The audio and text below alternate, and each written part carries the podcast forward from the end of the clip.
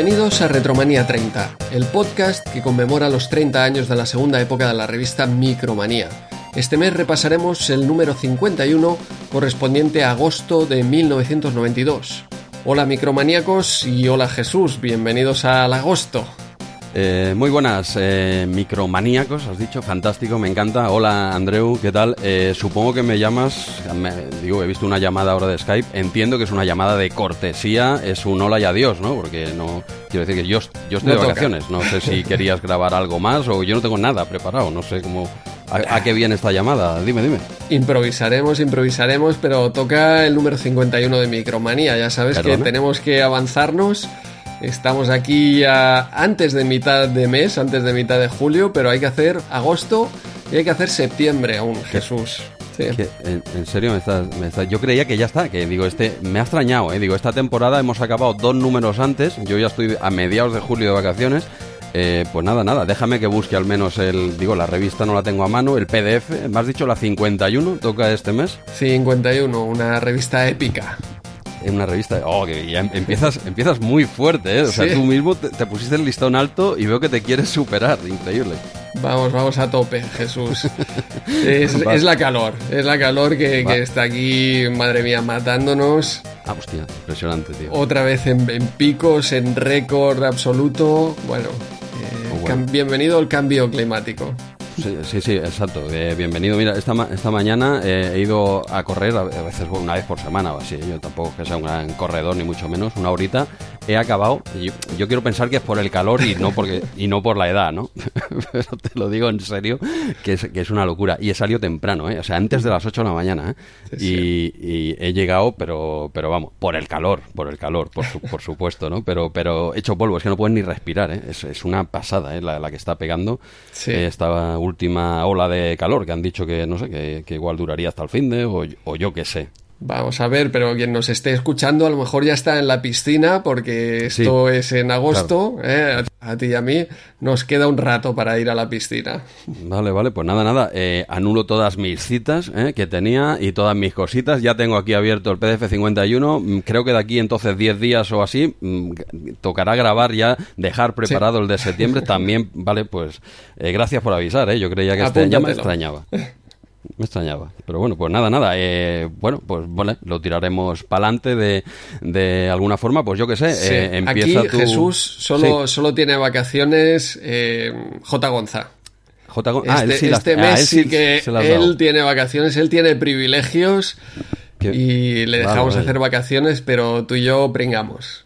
Vale, vale, entonces no, pues te iba, eh, te iba a pasar la pelota, decir, oye, mientras me acabo de preparar esto aquí en el ordenador, que no tenía nada listo ni tal, digo, ves presentando el vídeo de J. Gonza, pero ya, ya me avanzas que, que, bueno, este, este hombre se lo ha currado, eh, lleva años currándoselo, o sea que este mes lo tenemos de vacaciones y eso quiere decir que volverá en septiembre o cómo está esto. Eh, a ver, a ver si vuelve en septiembre. Claro, lo malo es que tú y yo grabamos de aquí dos semanas, así que en realidad, aunque vuelva en septiembre, nosotros lo anunciaremos ya en octubre. Bueno, bueno, ir haciendo un poco lo que nos comentó, ¿no? Ir grabando es complicado ya, hace, hace ya unos cuantos meses, incluso más de un año, que es complicado encontrar títulos de, de 8 bits y no quiere dar ese salto de fe, ¿no? Con Amiga, de momento, de momento, igual en septiembre nos sorprende con esta nueva plataforma para él, y, pero bueno, de momento ya nos dijo eso, ¿no? Que iría conforme él vaya recuperando números antiguos o juegos que a él le dé la gana, ahora va por libre, nosotros lo iremos eh, eh, presentando aquí también al ritmo que él se marque, que bastante se lo ha currado ya este hombre. Y ya está. Y eh, eh, J. Gonza, queda abierta ese nuevo curso en el que podrías iniciarte con los 16 bits. Ahí lo dejo, ¿vale? A ver, que, a ver si me escucha, Andrew. Vamos a ver, vamos a ver qué nos comenta luego ya en septiembre. Sí, sí, a ver, a ver, te imaginas, ¿eh? que del salto amiga, ¿eh? sería brutal, ¿eh? Verle a este hombre ahí en 16 bits, ¿eh? Hay, hay mucho Amstrad todavía, Jesús. Hay mucho Amstrad por recorrer. Bueno, bueno, lo, veo, veo que va a ser complicado. ¿eh? Los de Amstrad no salís, ¿eh? no salís de vuestro. ¿cómo, ¿Cómo, es? El círculo de confort este, ¿no? Sí, le, tenemos secuestrado. Sí. Ah, bien, bien. ha firmado ah, ah, la exclusiva con la plataforma y. no, no puede romper el contrato. Hasta, hasta ahí me gusta un poquito Lanstan cuando lo toca este tío. Fíjate si, si lo va a hacer bien este hombre. Pues nada, oye, que disfrute de sus merecidas vacaciones y a partir de septiembre pues ya lo iremos viendo cuando él asome la cabeza ¿eh? y a ver, a ver qué, qué cositas no, nos trae más, más retro, porque Micromanía ya está metida de, lleno en esos 16 eh, bits. Amiga, que empieza a verle ya las orejas el logo, ¿eh? porque ya empieza MS2 ahí a, darlo todo, ¿no? Y, en ese punto estamos. Pues eh, no sé, eh, Andreu, ¿vamos por faena o qué? Porque veo que va a ser un número que, se nos va a ir otra vez a las cuatro horas. No podemos consentirlo, o, sí, no sé. Es que hay sorpresas. Eh, entonces, ahora podemos decir, bueno, vamos a enrollarnos un poquito aquí a qué hemos jugado este mes, etcétera. Pero luego llegan las sorpresas de uno, de otro, el colaboradores, etcétera. Y nos vamos a las cuatro horas de siempre. Así que yo pasaría a los comentarios si quieres. Vale, vale. Paso a los comentarios y estas sorpresas que dices ya las irás diciendo tú, porque ya te digo que yo, mm, vamos, no tenía ni idea que grabábamos, o sea que yo no sé, las sorpresas están, me sorprendes también a mí en directo y a ver, a ver de qué va todo esto que nos estás contando. Pero bueno, de momento eh, pasamos a los comentarios ya directamente, así vamos dándole caña. Sí, venga. Vale, pues vamos a, pasar a, como cada mes, a los comentarios. El mes que viene no habrán, ¿eh? Porque, porque grabamos en 10 días y este no estará ni publicado, ¿no? Pero, pero en, septiembre haré una recopilación de los dos meses de, verano. Pero, mm. pero aquí sí, aquí tenemos comentarios. Hace ya unos, pues sí, bueno, sí, unos 13 días que se publicó el último podcast. Y como siempre menciono eh, las personas, eh, los oyentes que nos han escrito en los muros antiguos y este, este último mes en los muros antiguos nos ha escrito Nadie. Andreu. nadie, ¿Qué ha pasado? nadie. ¿Qué ha pasado? Este, el declive de, RM30, la gente ya está cansada de esta fórmula. Pues no, ¿no has pagado a, esos granjeros que, van poniendo mensajes. Sí, este se ve que en verano también paran, lo que sea, pues pero no, no, en este último, que no es bien bien un mes, pero bueno, en estas últimas dos semanas, en muros antiguos, mira que siempre, siempre tenemos ¿eh? gente, y, entre 5 y 10 personas, ¿eh? en comentarios, ninguno. no sé si se me ha estropeado iBox, que tampoco sería una novedad, ¿eh? que iBox igual no te lo dé más que hago. Pero pues no, no tengo a, nadie que haya escrito en, muros antiguos, así que eh, paso y doy el salto al muro del número 50, el, número eh, anterior a este, que ahí sí tenemos eh, unos cuantos. Aquí sí que ha contestado bastante gente, pero pues eso, en los antiguos pues la gente pues, se cansó de ese episodio 1, por fin, Andreu. ya está bien. Ya lo ha escuchado todo el mundo. Sí, porque es lamentablemente creo que sí. Lamentablemente creo que ya todo el mundo ha pasado por ese uno. Así que nos vamos al. Venga, va. al número 50 y como siempre empezaré eh, leyendo eh, las personas que han escrito y luego haré un, resumen de cinco comentarios un poco al azar, entre comillas. ¿eh? Ya, verás por dónde van las comillas. De momento nos han escrito en este último muro, RM30 número 50, Javi Parras, César Fernández, Mike CD, Pixel Van Gogh, Roberto C, Wolfister, Headhunting, Miguel 48K, Benderete, Anónimo, Anónimo, lo dejo ahí, Stromberg, eh, Arqueología Nintendo, Aliens, Telcontar Sexto y Rosa Terrero. Estas son las personas que nos han escrito en este último muro y si te parece bien pues paso a, comentar esos cinco seleccionados entre comillas y a ver a ver qué nos cuentan. Como siempre empezamos por, por la pole de Mike eh, perdona, perdona, perdona, es que tengo aquí el copiar pegar. No es Mike CD, no es, no es Mike CD, la pone esta mes. Sí, se la lleva, evidentemente ya lo he leído primero, ya se sabe. Eh, Javi Parras, Javi Parras, pero lo que me encanta es el mensaje escueto que ha dejado y un poco, no sé, ahora me dices tú a ver qué te parece. Yo creo que ha ido un poco a hacer daño y es un simple mensaje que pone, hola Mike, ¿cómo lo ves? Sin más, ¿eh? Muy, muy acertado, muy acertado. Sí, sí. Aquello, aquello, sí, estoy, me encanta la revista, el programa, no sé, no, no, no. Hola Mike. de, Javi Parras. Pues nada, tengo, eh, tengo una duda. Eh, sí. Eh, ¿Ese hola Mike era como diciendo porque Mike ya ha escrito o ah. era un in your face? ah, claro, claro. Me queda la duda que él, Javi ya asumía la derrota como, como todos, ¿eh? Cada mes y ya ponía el hola Mike. Yo, yo creo que es in your face, ¿eh? Sí, sí. Hacía pinta. Sí, yo creo, yo creo, yo creo que sí, pero bueno, es un escueto hola Mike, y luego ya aparecerá a comentar la revista y tal, pero de momento vengo aquí, ¿eh? Eh, pego la hostia y me voy. Fantástico, Javi, eh, nueva pole y Mike, pasa nada, hombre, hay que seguir adelante, ¿vale? No, no se puede ganar siempre. Siguiente comentario, Miguel 48K, y nos dice, buen programa, colegas del camping con cosas muy interesantes que contar, señor Mark ahí estuvo que se, se, salió el, el hombre. la ERTES con el simulador F117A, juego que tuve de Miguel 48K. Y bueno, y los presentadores habituales que son unos cracks, no te lo pierdas, no te lo pierdas. Eh, por eso he puesto este, yo eh, me, he vendido rápido. He visto que esta última parte del mensaje me ha gustado y la he colado aquí. No, no es tuya esa última parte. No, no, no. he oído ahí un. Y bueno, los presentadores habituales parecía que el resto era tema tuyo. Podría, lleva mi firma realmente, mm. pero, pero no, no, lo, ha hecho ahí hábilmente, no, él no lo cree, pero lo ha puesto para colarse en los cinco comentarios y lo ha conseguido. sí, es muy fácil colarse en estos cinco comentarios. Eh, Miguel, eh, gracias por, eh, por comentar y, encantados que disfrutases con la participación de nuestro colega Mark, mm. que, bueno, trajo cositas muy interesantes aparte de, de nuestras aventuras de camping y tal. El mm. tío tiene mucho más que, que, decir, ¿no? Como nos explicó en el último programa. Si alguien no lo ha escuchado, que vuelva atrás, que está muy interesante esa charla previa antes de Micromanía. Eh, a ver, paso con un anónimo que yo, a mí no me queda claro. A ver si cuando acabe de leerlo, eh, Andreu, me dices quién puede ser este anónimo, porque yo no me queda claro. Está clarísimo, está clarísimo. Mm, y yo lo, he investigado, lo he leído por todas de todas las formas y yo no, no, no doy, no doy. A ver si me echas un cable aquí. Anónimo, dice, muy buenas. Escuchando vuestro programa, como siempre, jajaja. Vaya, Sí, vendí helados aquellas Olimpiadas. Ojo que aquí puede, aquí puede ser una pista. ¿eh? Es una persona que vendió helados en aquellas Olimpiadas, las de Barcelona. Bueno, el de la flecha, tranquilos, que no estaba en la trayectoria, pero lo vi de cerca. Ojo. Las Olimpiadas mejor por la tele. Eh, allí lo hacen casi, casi todo a la vez, ¿no? El de la jabalina, mientras corren, etcétera. Y yo pensaba que matarían a alguien. Vale, es una persona que estuvo ahí, Olimpiadas, anónimo, no sé, tiene pinta de, campestre también, este es el señor, señora, eh, échame un cable, Andreu. ¿Quién puede ser? ¿Quién puede ser? ¿Quién puede ser? ¿Quién puede ser? Puede ser señor o señora, pero, pero en este caso es Miguel, hombre. Señor Miguel, señor Miguel, pues estará ahí con su camión otra vez escuchándonos. Mira, eh, lanzar el mensaje, yo creía que nos había dejado de escuchar el número 6 o así. no, yo, creo que ese, como os escucho habitualmente, sonó a chivatazo. Exacto, exacto. Alguien le ha dicho, hemos, hemos, hemos eh, nombrado por ahí. El Mark, el Mark le, le enviaría un WhatsApp, diría, oye, escúchate este, que en este salgo yo, ¿no? Sí. Bueno, él, él, él, sostiene que nos, que nos escucha como siempre ¿eh? en su camioncillo para arriba y para abajo o en, el despacho mientras da órdenes a sus eh, empleados, ¿no? Con el látigo y tal, ¿no? Me imagino.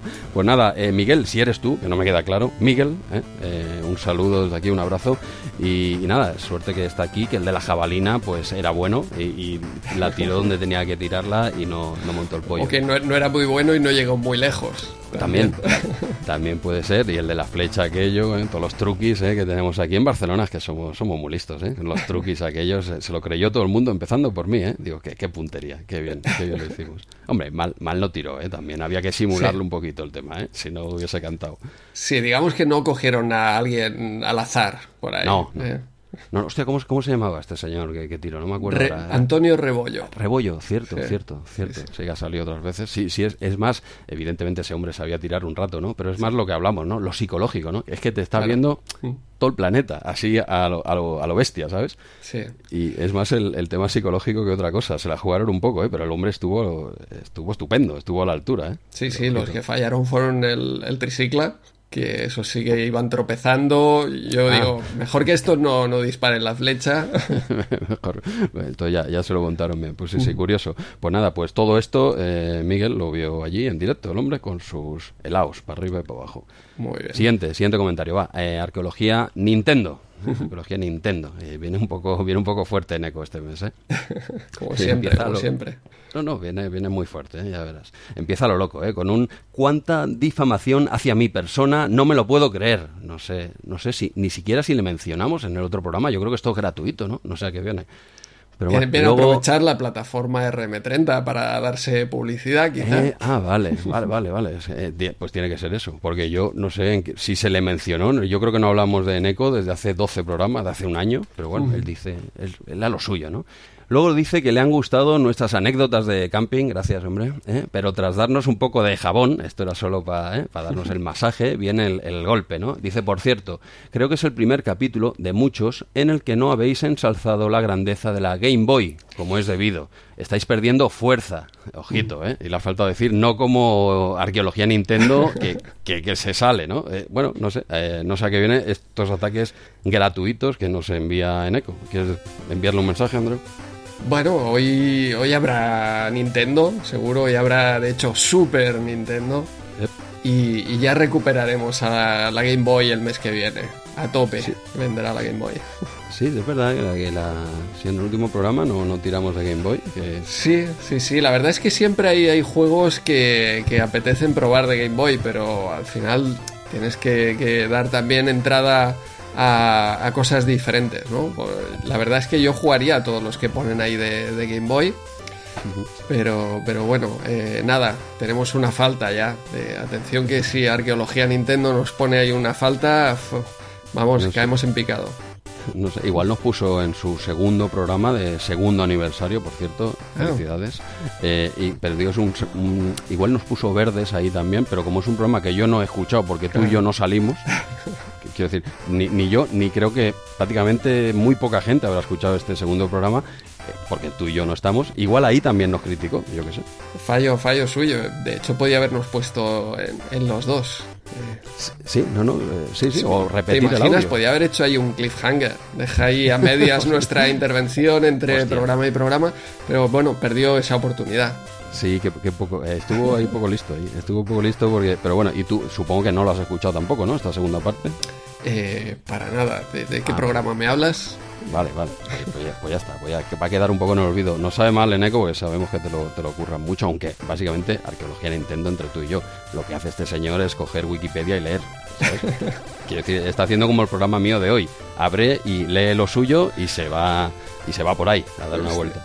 Veo, que el mes que viene volvemos a tener mensaje de Neko. No, pero a ver, entre, entre tú y yo, Andrés, no me digas Quizás sí que, tenía razón, ¿eh? que, le dimos estopa, veo. No sé, no sé, pero a mí, yo qué sé, yo veo aquí un señor que lee bien. Eso sí, lee, lee muy bien. Pero vamos, Wikipedia. Eh, que ya sabemos cómo van los podcasts. A lo mejor lo ha leído diez veces, Jesús. Eh, exacto, eso, eh. eso aparte. No sé, yo es que a veces tengo. Que no nos pasa a nosotros, para nada. no, lo digo por, por, lo que creo que debe suceder al, resto. No, está claro. Yo es que a veces le, he escuchado y he ido, le digo, voy a abrir este, ¿no? Esta, esta nota, ¿no? En Wikipedia. Digo, no, no, tal cual. Digo, pero es que tal cual. Pero bueno, un saludo, saludo Eneco y esperamos tu comentario duro de, Ahora sí, con razón. Ah, esta, esta vez, este mes sí que lo hemos mencionado. Un grande, un grande este tío. Venga, siguiente y último comentario. Este es de, de, Aliens y otro que empieza también a lo loco, ¿eh? Que no se diga, ¿eh? No lo filtro, ¿eh? He metido uno que nos mete una caña que te cagas, Drew. Se ha cogido uno que nos pone finos este mes. El señor ah, Aliens, ¿eh? Un grande. Y pues eso, que dice que eh, hoy toca tirón de orejas, de hecho oh. cuatro concretamente, ¿vale? El primero, se queja porque no hemos dicho dónde ver la película que hicimos, ¿eh? eh de cuando como estuvo por aquí Mark y estuvimos hablando de aquella peli que ya hemos hablado muchas veces, pero nunca hemos dicho dónde verla, ¿eh? aquella, aquella peli que hicimos de pequeñillos en el camping y tal. Bueno, pues primera queja de Aliens que, que dice que eso, que no que no, no dijimos dónde verla. Tienes razón, Aliens, no lo dijimos. Siguiente punto. Venga, luego comenta que nos faltó decir de dónde viene el nombre de Guy Bruce, Guy.Bruce, cuando hablamos de Deluxe Paint, programa con el que se hizo. También, también es cierto. Ese detalle, eh, pues no lo, sí, sí que dijimos que con que Deluxe Paint se utilizó en la creación de Monkey Island, por ejemplo, pero, pero ese, ese detalle de Guy.brush, que es la extensión que utiliza Deluxe Paint, pues, pues, no lo dijimos. O sea que tiene, ahí tiene razón. Sí, eh, estamos bajo ese acuerdo de, exclusiva con MS2 Club sobre, ah. sobre el Monkey Island. Ah, vale, vale. Todo lo que sea Monkey lo hablamos en MS2 Club. Exacto. Aliens, vete a MS2 Club, que sabemos que también lo escuchas, y allí, según Andreu, hemos explicado esto en algún momento, no me acabo de acordar. Punto, punto 3, ¿vale? Eh, sigue con, es curioso todo lo que habláis de Larry 5 sin casi haberlo jugado. También estaría de acuerdo con este punto, no sé cómo lo ves tú. Que es un comentario válido para cualquier juego. Sí, sí. Lo que pasa es que es verdad que en, Larry, pues metimos, eh, intenté hacer un poco resumen. Eh, me puse también en, la piel de los oyentes, ¿no? Quiero decir que yo creo, creo, eh, ojo, que mucha gente también los Larry, pues no los conoce tanto, ¿no? Eh, ojo, ahora no sé, ya sé que hay mucha gente que Larry es muy top, ¿eh? Pero no, no, aquí en España, pues no, no dio tan fuerte como los Monkey, como los juegos de Lucas, ¿no? Entonces sí que quise hacer un poquito resumen de los tres anteriores y ese cuarto que nunca existió. Y, y sí, quizás alargó un poco la intervención. No se queja ¿eh? de, que fuese más larga o más corta. Dice que, que cuánto hablamos de un juego que apenas hemos jugado. Tienes, razón, tiene razón. No, yo no avancé mucho en el juego, en el, en el Larry 5. Vale, eh, y ahora te toca a ti, Andreu. ¿vale? Ahora recibo yo. Este, este, esta es para ti solo, ¿eh? menos mal, yo de esta me libro. Eh, ¿Qué es eso de abusar del truco de retroceder 30 segundos? Eh, muy mal. No, no, lo, lo dice así, muy mal. Por cierto, ¿qué emulador tiene esa opción? Es para un amigo. el, de, el de la Switch tiene esa, esa opción, pero yo creo que, eh, ostras, el, de, el que tengo en Lambernic, hostia, no, no, lo he probado nunca, ciertamente, pero diría que ahora muchos emuladores tienen esa, esa opción. Yo solo la utilizo en el de la, en el de la Switch. Porque es algo que ya utilicé realmente con el F0 porque ahí iba, iba muy bien. Porque, hostia, en, un accidente donde has perdido ahí buena parte de la energía, pues hostia, va muy bien tirar 30 eh, segundos para atrás y no tienes que ir haciendo guardar estado. Claro. No, no, en los de coches es ideal. Hay, hay juegos que ya vienen modernos, ¿eh? No, hostia, no, no recuerdo ahora el nombre de, de, alguno que ya lo trae, es una opción del juego, ¿no? Y es que, claro, si coges más la curva, va la carrera a tomar por saco. Ya no 30 segundos, 5 segundos para atrás, coger esa curvica bien o frenar antes de entrar esa curva, eh, tal. Pero dices el de la Switch, yo diría que RetroArch dependiendo en qué sistema estés jugando. O sea, no, no, sistema, sino en qué... Más que el sistema en el que estés jugando, quizá no lo he explicado bien, en el, en el hardware en el, en el que estés emulando. O sea, el rebobinado requiere un cierto nivel de ordenador. Eh, entonces, yo creo que RetroArch lo trae por defecto, o en la mayoría de, sistemas que emula se puede hacer, pero requiere un ordenador un poco en condiciones. Igual en una Raspi no da, no, no lo sé, ¿eh? pero algo así. Vale, todo esto es para un amigo, ¿eh? Dice que no es para él, ¿eh? es para un amigo. Queda claro, queda claro, Aliens. Vale, pues, pues eso. Yo diría que eh, RetroArch te lo permite hacer, pero no te digo un ordenador pepino, ¿eh? pero igual estos ordenadores súper básicos para retro que utilizamos, yo incluido, igual no te permite ese rebobinado de 30 segundos. Vale, pues no quieres defenderte más ya de este ataque que te ha hecho, ¿no? No, no, ya le he dado todo lo que necesita. Sí. Estará contento. Pero bueno, eh, acaba con un jajaja, es coña. Bueno, se os perdona todo viendo la pasión que le ponéis. Mira, ahí también tiene razón. No tenemos ni idea de lo que hablamos, pero, pero coño, nos encanta. Eso es, eso es verdad, ¿eh? Sí, sí, es lo que vale. Sí, al final es, lo que. Menos mal que la gente valora estas cosas, porque si tiene que valorar el contenido, bueno, no sé, podemos hacer como en Eco, oye, saco, Wikipedia, empiezo a leer, ¿eh? Ya, está, oye, tiro aquí de Wikipedia y para adelante. ¿eh? Pero bueno, gracias a Aliens y a todos los que eh, nos han escrito. Y decir también que en el último mes los emails recibidos son. Espérate que lo tengo aquí el listado. Ninguno, tampoco, Andreu. Hostia, ¿qué ha pasado? No ¿Qué ha pasado? Tampoco tenemos ni, ni, siquiera vampirro poniéndonos. Este mes no nos pone finos, nos hemos salvado. de vampirro le ha pasado el, testigo Aliens. Sí, sí, sí, se lo van repartiendo. Se lo, igual es un mes cada uno. Eh, ha tocado Aliens, pues no, no tenemos correos de este último mes. Y ya está, hasta aquí los, los comentarios, eh, Andreu, y cuando quieras podemos empezar a, darle caña. No sé si querías eh, comentar algo más antes de empezar. Vamos, vamos a entrar en, la revista. Yo tengo un par de recomendaciones. Vale, te las voy a meter ahora, porque si no, luego eh, a lo mejor no, entran. Y ya que hemos ido rápido por primera vez en, la historia, con todos los comentarios y el inicio. Ahora que hemos ido rápido, vienes tú y lo jodes, ¿no? Vamos a estropearlo. Vale, bien, venga, va, dale. Un par de juegos que, me he pasado este mes que me han gustado mucho. Eh, juegos actuales, ¿eh?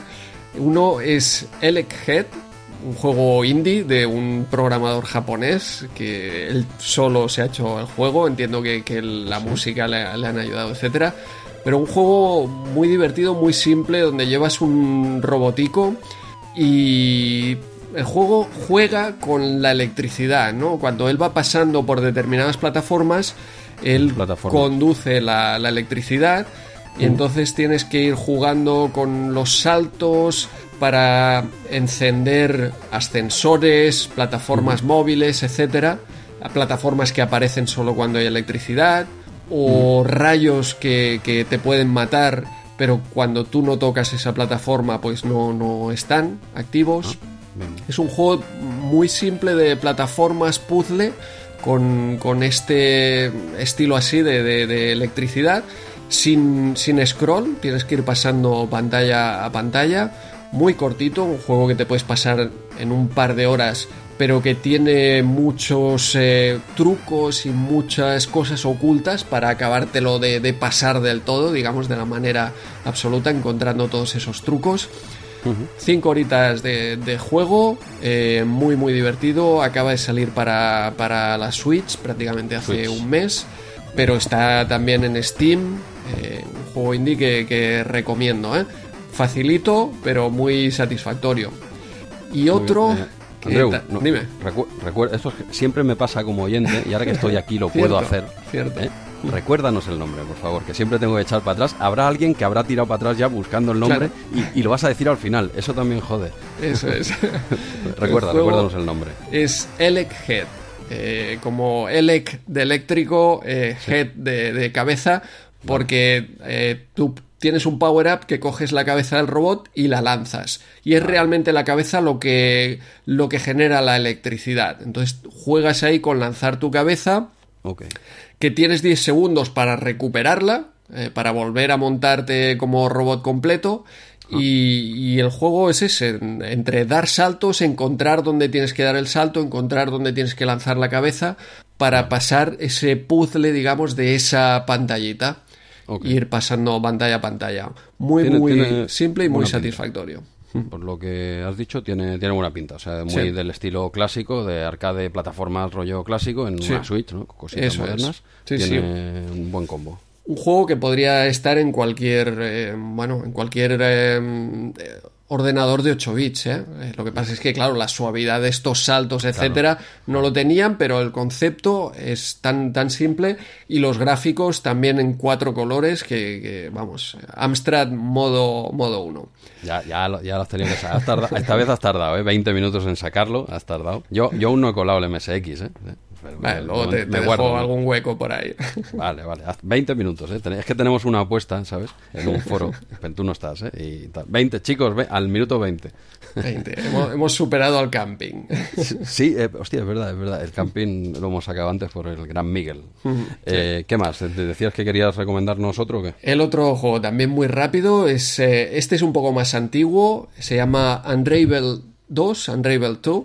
Es la segunda parte del Unravel y es un ah, juego donde llevas unos muñequitos hechos de lana, eh, de, un hilo de lana, dos muñecos que van conectados y es un juego cooperativo. Tienes que jugar, bueno, se puede jugar individual, ¿eh? pero lo bueno es jugar a dobles. Y de hecho, si juegas individual, tienes que manejar a los dos, tienes que ir cambiando entre uno y otro. ¿eh? Porque aquí la gracia es que los dos muñecos están atados por una cuerda y tienes que ir también superando obstáculos utilizando esta cuerda para balancearte, para, lanzarte y saltar, puedes atarla para, para, saltar sobre ella, atarla en diferentes sitios, empujar objetos sobre este hilo de, lana que, atas, eh, utilizar la fuerza entre los dos, eh, saltar uno y al, otro hacerle superar el obstáculo, digamos, eh, escalando por, por esa misma cuerda. También un juego realmente sencillo, fácil, unas 5 o 6 horitas de, juego, pero también muy muy satisfactorio y además se puede jugar a, dobles. Eh, Jordi, Jordi Sureda, que muchas veces ahí hablamos por, por Twitter sobre juegos eh, de estos eh, cooperativos que jugar con, los chavales. Pues ah. este es uno de ellos, que, que es muy muy simple muy satisfactorio, eh, de aquello de que cuando superas un puzzle dices, hostia, qué bueno, eh, cómo lo hemos acabado haciendo, ¿no? y diferentes maneras que tiene cada puzzle a lo mejor de pasarlo. Pero este, este sí que es más de acción, ¿eh? es un plataformas de acción. Lo que pasa es que te tienes que ir enganchando ahí con la cuerda y a veces tienes que ir superando obstáculos y a veces te quedas parado un poco eh, pensando en, cómo superar ese obstáculo. Y los gráficos son muy chulos, los dos, los muñecos son de estilo de lana, pero el resto de gráficos es estilo hiperrealista y, está realmente bien. Yo lo pillé ahí de oferta por, por 5 o 6 euros. Y un juego muy, muy recomendable también. ¿eh? Los dos juegos pasables en, en 5 o 6 horitas, de manera fácil, pero muy satisfactorios. Te lo pasas muy bien. Vale. Oye, has dicho que se puede jugar en cooperativo y tal. ¿Hablas eh, online con la Switch? Este... Es eh, local. Yo lo he jugado local. Ostras, no sé si se puede jugar cooperativo Pero online. local, ¿Cómo lo haces en local? Dos, porque es la misma pantalla, no puedes, o sea, si te separas mucho los dos muñecos, pues se va haciendo zoom hacia afuera. Sí, cada uno con su mandico y tal, ¿no? En la misma pantalla toda la vida, ¿no? Sí, sí, el de toda la vida y no, no, te puedes ir de la pantalla porque se va haciendo zoom hacia atrás hasta el máximo que da la cuerda, porque tampoco te puedes separar del otro eh, porque tienes esa cuerda de por medio y ahí está el juego, ¿no? Que si te separas mucho eh, te empujas mutuamente y entonces entorpeces esos saltos entre las eh, plataformas. lo, limita, no es como Blue Brothers, por ejemplo, que seguía el Player One y punto. El Player 2, si no estabas por la labor, quedabas fuera de scroll y, hasta luego, ¿no? un poquito más moderno, ¿vale? Pues bueno, esta segunda parte a la altura de la primera, entonces, ¿no? Eh, la primera no, no, la he jugado, no la he ah, jugado, Jesús, pero mira, ahora que ah, lo dices, ostras, intentaré buscarlo. Es un juego de Electronic Arts. Intentaré buscar esa primera parte porque lo hemos pasado muy bien y, a ver si, si la primera también está a esa altura. Vale, vale. Había dado por hecho que, habías pasado ya por la primera. Vale, pues, pues nada, como, como quieres jugar a esto, pues nada, yo también voy a, comentar un juego así rápidamente que estoy en, estoy en ello, eh, con este. Es que este mes quizás no sea el más apropiado para ponerte con una aventura gráfica. Y tú sabes bien por qué, porque nos estamos haciendo hueco aquí para librar en agosto. Me lo tendría que haber reservado para aquí dos semanas que estaré más libre, que ahora estamos cerrando podcast ahí de los dos que tenemos, eh, avanzando episodios. Eh, pero bueno, le, he estado dando un poquito llevaré, no sé, quizá unas tres horas o algo así, ¿no? Eh, Cal, precisamente, comentó en MS2 Club el Nightmare Frames, que se ha publicado ahora en, junio de este año, es una aventura gráfica. Y, nada, lo comentó Cal en MS2 Club, si no me equivoco, en alguna píldora o así. Y sí, sí, lo, he estado dando un poquito y, hostia, pues tiene muy buena pinta y creo que es, de, que es español. ¿eh? esto ya me pilla un poco más a pie cambiado, pero diría que sí, que es de un estudio de, aquí español y tal. Y, y bueno, y está, está muy bien. Es una aventura gráfica pixelar en la que tienes que ir ah, investigando ¿no? la muerte de, un colega. Tú estás ahí, eres guionista de, películas de serie B, de estas de Hollywood y tal. Y bueno, está, está muy bien, eh, con pixelar, ¿eh? eso sí. Tampoco, eh, quizá en gráficos tampoco es lo que más destaque, pero, pero está bien. No han ido a buscar los graficazos, pero el argumento, que es lo que mola en una aventura gráfica, pues la verdad es que en el rato que llevo, que ya he avanzado un poquito, ¿eh? bien. Y mola, mola, la verdad es que está muy bien. Es que aventuras gráficas se siguen haciendo y, muy buenas, tío. La verdad es que no es un género que lo llevan, eh, aventuras gráficas llevan, eh, no sé, eh, lapidando desde los 90, ¿no? Finales de los 90, la muerte de la aventura gráfica y no hay y no hay manera de que acabe de morir, ¿eh? Cada vez cada vez está más fuerte, ¿eh? Últimamente están sacando unos titulazos en aventuras gráficas tremendos, casi siempre tema indie, ¿no? No son juegos triple A, ni falta que hace tampoco, la verdad. Sí, sí. Muy bien, pues eh, apuntamos también este, ¿cómo, ¿cómo, has dicho que se llama? Nightmare. Ah, me lo has devuelto ahora, ¿eh? Nightmare Frames. Nightmare Frames. Sí, está desde junio de, este mes, ya está disponible en, Steam. Está por aquí, no sé si eran. ¿Cuánto, cuánto lo ponía por aquí? Eh, 10,99. Sí. Bien, pues aquí lo tenéis en, Steam. Y, nada, yo, yo también, ¿eh? esta vez le he hecho caso a Cal, que es algo como con Eneco, ¿eh? yo nunca le hago caso a estos dos, ¿eh? pero digo, va, venga, voy a darle una oportunidad. Y la verdad es que el tío ahí lo recomendaba bastante y, me, está, me, está, gustando, me está gustando. Lo que pasa que voy, ya tú sabes, voy un poquito liado este mes, por, lo, por lo que sea, ¿no? Pero ya en, en agosto lo acabo de finiquitar seguro. Eh, ¿Lo tenemos la, entrada un poquito? Sí, sí, sí, ya podemos ir, volver 30 años atrás y, empezar con la revista cuando quieras. ¿Qué, es esto? Qué vergüenza comentando juegos de, eh, publicados hace eh, un par de meses. a, lo que, a lo que hemos llegado, Andreu. Es normal que la gente no nos escriba ya en los muros antiguos. Hemos, hemos perdido esa magia, la esencia. Estamos, ahora somos un podcast de videojuegos actuales. ¿Qué, qué es esto? ¿De qué va esto? Buah, eh, estamos perdiéndolo todo, Jesús. ok, venga, antes de comenzar, recordaros que podéis enviarnos todos vuestros comentarios y anécdotas al correo electrónico rm30podcast.gmail.com o pasaros por la cuenta de Twitter arroba rm30podcast para seguir toda la actualidad de la revista Micromanía Segunda Época. Y recordaros que también estamos disponibles en Spotify. Ahora sí, dale al play. Cargamos Retromanía 30.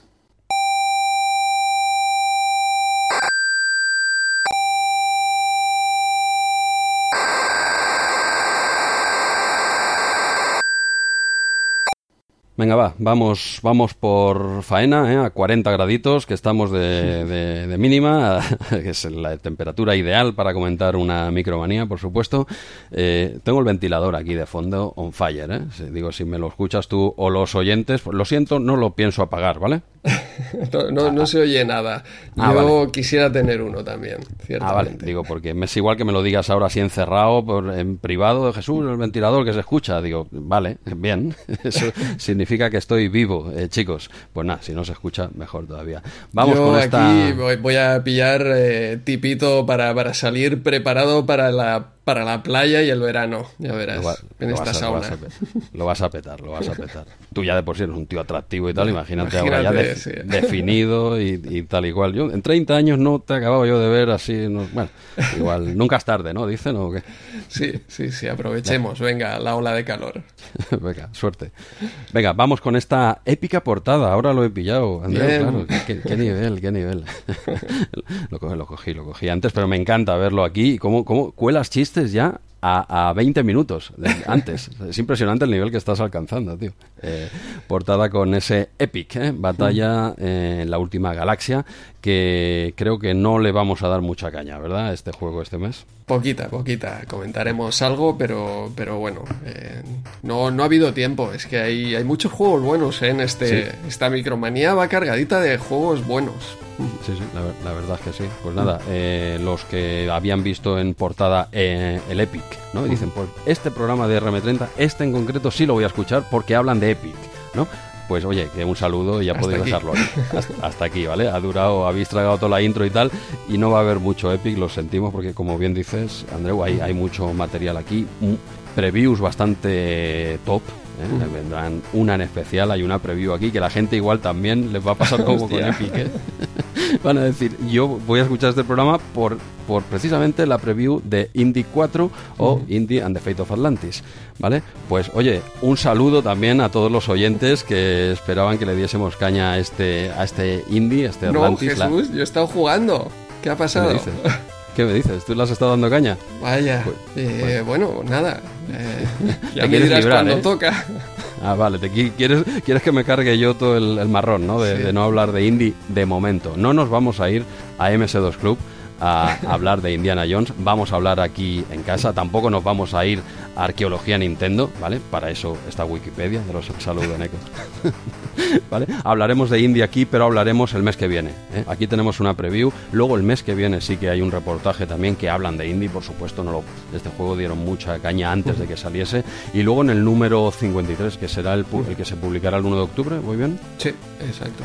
Vale, pues eh, tendremos invitados muy top que nos, no vamos a desvelarlo todavía, que nos van a hablar, nos van a echar un cable con este esta pedazo de aventura de Indiana Jones. Ya debatiremos si es el mejor de Lucas, si es mejor que su primera parte, qué pasa con esta cuarta, este sí es el Indiana Jones 4, ¿eh? que nos hubiese encantado ver en cine.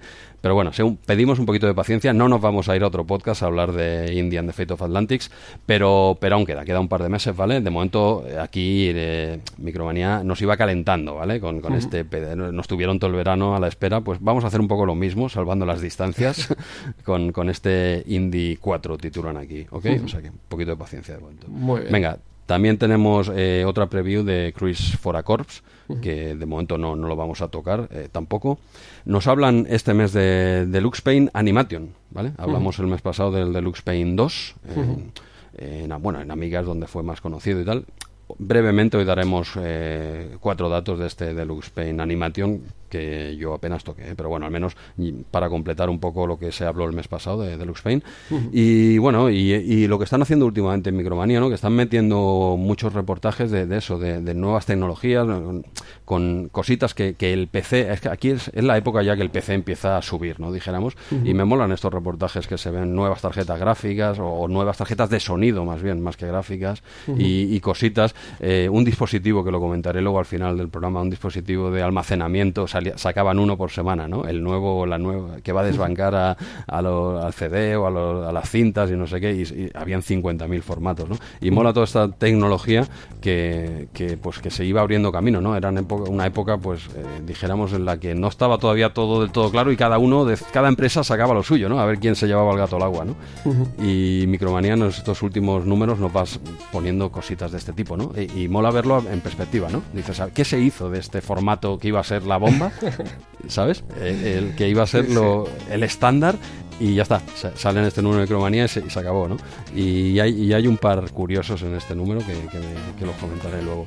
Y, ya está, básicamente hablaban, bueno, luego tenemos el, CES del 92, que hay un amplio reportaje de, ese CES 92 que no nos vamos a parar porque es lo que nos pasa cada año con este tipo de reportajes que, bueno, es una colección de juegos que están por venir, bueno, pues ya los iremos viendo en la revista, ¿no? No nos, no nos hagamos daño, pero bueno, eh, tenemos aquí el reportaje del CES de, ese año. Eh, ya está, no sé si quieres ¿Añadir algo de, esta portada? No, no, eh, lo, dicho, sobre todo Indy 4, que ya empezaba a aparecer eh, por aquí, y, paciencia. Así que nada, si quieres pasamos al megajuego, Jesús. Dale, dale, dale caña. Venga, tenemos la típica publicidad de Ocean y Herbe antes de llegar al megajuego de este mes, que en este caso sí que es un auténtico megajuego. Este pushover de Ocean.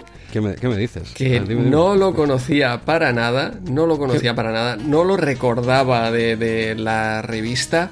Aquí era un momento, supongo que yo estaba ahí todavía pues con, eh, el Amstrad, todavía no debería tener PC, no, no recuerdo bien bien, pero el caso es que este no me llegó a, mí, eh, a mis manos.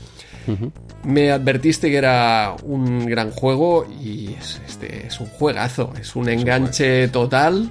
Es brutal este juego. Un juego así de estilo puzzles, ah, del nivel de Incredible Machine, es totalmente diferente, pero nivel de enganche de ese Incredible Machine.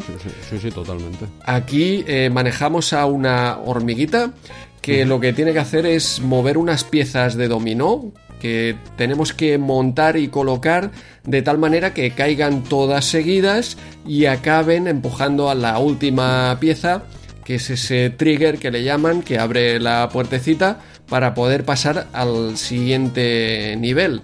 Un juego en apariencia simple, esto que hemos hecho, ya comentábamos el mes pasado, muchas veces en el camping, ese juego de, tirar los, los dominós, las fichas de dominós. Aquí con eh, una serie de, fichas especiales, ¿no? Tú apareces en un nivel donde hay diferentes plataformas, diferentes eh, escaleras por donde te puedes mover, puedes agarrar las fichas, cambiarlas de lugar y cada ficha cae de una manera. Lo normal es la ficha amarilla que cae de, la manera estándar, tú la empujas y, solo cae una vez, pero luego tenemos diferentes tipos de, de, fichas, fichas que no caen, que simplemente actúan como para parar la caída, Em, fichas que se desdoblan, fichas que explotan, eh, fichas que desaparecen, fichas que caen hacia arriba. es, todo una serie de, estilos de, fichas que debes mover, eh, como digo, para ir tirándolas todas, porque tú tienes fichas a diferentes niveles y a lo mejor a veces te conviene que una suba hacia arriba para que tire las fichas que tienes en la plataforma superior. O te conviene colocar una que explote para que haga un agujero y caiga a la plataforma inferior. O alguna que haga un puente, porque tenemos eh, dos plataformas separadas y con esa ficha que cae construye el puente hmm. para que la siguiente pues eh, ya, ya pase, ¿no? Y todo esto a la vez que además vas moviendo a la hormiga porque, porque hay veces que para llegar también a esa puerta final... Eh, es que la hormiga es importante. Claro. No, solo tirar la ficha, la hormiga hay a sitios que no puede acceder. Claro, claro, tienes que esperar o que genere ese agujero o saltar antes de que haga el puente. Eh, es una locura de, juego con este concepto tan tan simple y, luego lo, complicado que puede llegar a ponerse y sobre todo lo divertido que es y el nivel de, enganche de este juego que, no podía quitarlo. O sea, tenía que probar el resto de juegos y estaba con un nivel más, un nivel más. no, o sea, es que empieza el nivel y, claro, ya tienes que empezar, ¿no? Va, va, vamos a probar. Y cuando has probado, dices, es que no quiero quedarme aquí, este puedo resolverlo. Y, entonces esto se vuelve una locura para la que afortunadamente hay eh, códigos. Sí, puedes ir apuntando los códigos, tal como en el Incredible Machine, y volver la tarde siguiente y es de estos juegos que yo no he llegado a, los niveles, eh, entiendo, muy, muy complicados todavía. los niveles que estuve yo, pues puedes resolverlos en 5 eh, o 10 minutos, pero me imagino que esto llega a un momento, como el Incredible Machine, que es una tarde una pantalla, un nivel. Eh, a veces de que te quedes ahí eh, hostia, hasta que no acabe de pasarme el nivel, no quito el juego y, se te ha pasado la tarde entera. No sé eh, si me quieres eh, comentar tú algo de este juego que tú sí que le habías dado en el momento. No, no, que, me encanta que hayas disfrutado, que hayas descubierto, da igual cuándo, este juego, da igual cuando escuchéis este podcast. Este juego es un juegaco, ¿vale? Lo era hace 30 años, lo es ahora y lo será de, aquí 30 años, porque la idea es buena. La idea, este es de mis juegos favoritos de Amiga, ¿vale? O sea que no voy a calentarme con este juego porque podríamos estar aquí. Eh, bueno, decías niveles, eh, hay 100 niveles, eso no lo sabía, ¿eh? y no me los he hecho todos, ¿vale? He buscado la info, tienes 100 niveles. los tipos de fichas que comentabas, hay 10 tipos de fichas diferentes en que cada uno, bueno, ya has ido explicando, tampoco vamos a desgranar ahora lo que hace cada una de las fichas, pero bueno, las más importantes las has ido eh, comentando. Es un juego que es sobre todo divertido, es divertido. O sea, este juego está a la altura del Lemmings y de hecho tiene bastantes similitudes con el Lemmings. Si más o menos, ahora que conoces este, y evidentemente ya conocías Lemmings, tú no lo ves muchas. A ver, salvando las distancias, ¿eh? segundo juegos se juega de forma diferente y tal, pero yo los veo el concepto de juego, la idea, tienes una pantalla delante, tienes que pasarla de, usando el ingenio, diferentes herramientas y tal. Yo lo veo muy, muy Lemmings y a la altura de Lemmings. ¿eh? Sí, yo diría que este es más accesible, porque Lemmings tiene como más grados de libertad para poder resolver los puzzles de diferentes maneras. Este es, eh, yo creo que hay, eh, no sé más adelante, eh, pero parece que hay una sola manera de resolverlo. Todo lo tienes ahí visible, no tienes que ir seleccionando, no solo controlas a, una, a una hormiga. Además se controla con, con, o teclas o cursor, eh, no, no, va con, con, ratón, porque tú mueves a la hormiga como, como un arcade cualquiera. La colocas delante de la ficha, estiras de la ficha, la llevas a donde quieres, te pones delante de una ficha y empujas. Es, realmente eh, está, Es que eso está, está, está muy bien. En ese, podrían haber puesto eh, tipo Lemmings, un cursor, ¿no? El cursor del ratón y tú lo vas moviendo y este juego se podría jugar perfectamente con el cursor del ratón. Pero el hecho de poner un personaje da otro nivel al juego, dijéramos. Porque tú tienes un pequeño personaje que mueves, como tú bien has dicho, con un arcade, izquierda, derecha, arriba, abajo, y botón para coger la ficha, que la carga, la ficha más grande que la hormiga, tiene unos gráficos también muy buenos. ¿eh? Eh, ves cómo carga la, la, fichica y la lleva donde quieras, ¿no? Donde puedas. Más que donde quieras, donde puedas, ¿no? Y, el hecho de que tener un personaje más, la, la, hormiga es un personaje que tú ya lo has explicado, ¿no? Hay sitios que no puede acceder, tienes que jugar con las fichas también para acceder a cierto lugar que no podías acceder acceder de un inicio, eh, con cuidado que no se te caiga la hormiga por un, por un borde, porque si se te cae abajo muere también, se chafa. Entonces, eh, el hecho de que sea ese personaje, pues le da un plus, ¿no? ¿No? Eh, no es solo con el cursor, que, oye, que ojo, el Lemmings, aquí nadie va a criticar a Lemmings, es un locurón de juego, ¿no? Es otro concepto, ya juegas con ese punto de mira, ¿no? Aquí juegas llevando a un pequeño personaje, y aparte de eso, los grafiquillos tan chiquiticos y tal, a mí me, es que es de mis juegos favoritos de, Amiga. Es, es, un, es un locurón de juego, es de verdad que a día de hoy, si alguien no, no lo conocía, como es tu caso, de verdad que, que este es un megajuego en mayúsculas, y es un juego que, mira, que para el verano puede entrar eh, fantástico. ¿eh? Esto en una consolica de estas pequeñas. Quizá la pantalla, no sé, ¿no? Al tener gráficos tan chiquititos. Bueno, yo creo que como tienen bastante resolución, eh, yo lo he jugado en, el PC, pero yo creo que, se podría llegar a jugar en una consola portátil. y como dices, es que es un juego para el verano ideal, sí, sí. Claro, porque es como las pipas, ¿no? Aquello, una pantallica, otra, otra, sin, scroll, eh, y vas avanzando, ¿no? Y te va dando un código o vas guardando partida hoy en día, eh, ya lo puedes hacer. Y, es un juego muy, muy accesible, muy en arcade en el sentido de eso, que te vale por una partidilla de 10 minutos, ¿no? Es decir, me he quedado en la pantalla tal y voy en el metro, eh, pues yo qué sé, a ver si me entiendo cómo pasar esta pantalla, ¿no? Es un pedazo de juego en mayúsculas, eh plenamente jugable a día de hoy. Hay juegos que los comentamos y nos puede un poco la nostalgia, el, cariño ¿no? que le tienes a ese juego, pero no te lo pones hoy en día, ¿vale? Dices, o sea, yo me lo pasé bomba con este juego, pero no es uno de esos que yo pongo un rato esta tarde. Pushover a día de hoy lo puedes poner cuando te dé la gana y, te sigue te sigue divirtiendo. Aparte tiene una curva de dificultad eh, muy bien llevada. O sea porque como bien has dicho tú empiezas y dices bueno, bueno no es tan difícil no Pam, y luego llegas ahí y dices hostia aquí no qué pasa no y poquito a poco va ascendiendo no no no te expulsa como al jugador de un inicio eh, con pantallas súper locas eso ya vendrá. Yo, yo llegué a, pantallas de lo que tú decías una tarde una tarde generoso o sea no había ya, ya no sé en qué punto lo dejé no hubo un momento ya que no, no sé, no sé hasta dónde llegué, ya te, ya te garantizo que no hice las 100, ¿eh? pero sí que llegué muy, muy avanzado, porque con los códigos, pues bueno, lo tenías ahí, ¿no? Esa pantalla que nunca pasas, voy a probar otro rato, ¿no? Pero es que lo he probado todo aquí ya, ¿no? Y, no sé, es, es, un pedazo de juego que, por supuesto, y luego hubo una segunda parte, la segunda parte que no sé si lo has visto algo de esta segunda Yo no, no, sabía ni que existía, no te lo pierdas, ¿eh? No, no, para nada.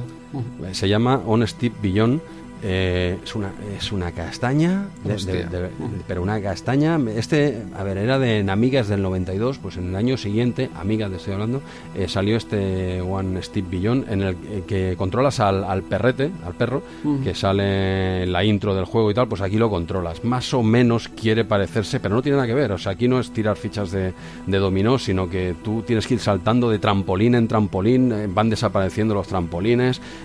lo he intentado, digo, pero, pero pero es que no tiene nada que ver. Evidentemente, claro, yo el otro es el que conozco. Yo este, el One Steve Billion, este, lo he conocido ahora. Digo, ¿en serio? ¿Hay un Pushover 2? No puede, no, puede ser, me, volví loco, ¿no? Y, claro que no lo conocía, porque es que, no, es que ya solo el nombre no, no dice nada, ¿no? Y no, no se llama Pushover 2. Y, y, no tiene nada que ver. O sea, olvidaros completamente de Pushover. Eh, entiendo que este juego, el Pushover, pues, pues lo petó y tirarían un poco del nombre y ahora te sacan la mascota, el perrete, haciendo pantallas también estáticas, gráficos pequeñitos y tal, pues, tienes que llegar al final cogiendo la esencia, pero no le llega la suela de los zapatos a, a este, a este pushover que es un locurón y no os perdáis la intro que tienen amiga, muy muy guapa, en la que el perrete este pues se le cae en una especie de, no que sé, doritos o llámelo como quieras, una bolsa de estas de patatas fritas o alguna cosa, se le cae al hormiguero, ¿no? Entonces la hormiga, que es su amiga, pues tiene que bajar abajo a recuperar estos... Eh, es la excusa, es igual, ¿eh? pero es, un, es una intro muy divertida la típica intro de amiga que nos dejaba con el culo torcido. en esa, tú la ves hoy en día y dices, bueno, vale, jiji, jaja, ¿no? Pero esto en la época, esta es la intro que os ponía yo a vosotros de vez en cuando, ¿eh? Eh, intros de este tipo, y luego os dejaba que fueseis con vuestros Amstrad, ¿no? Darlo todo, ¿no?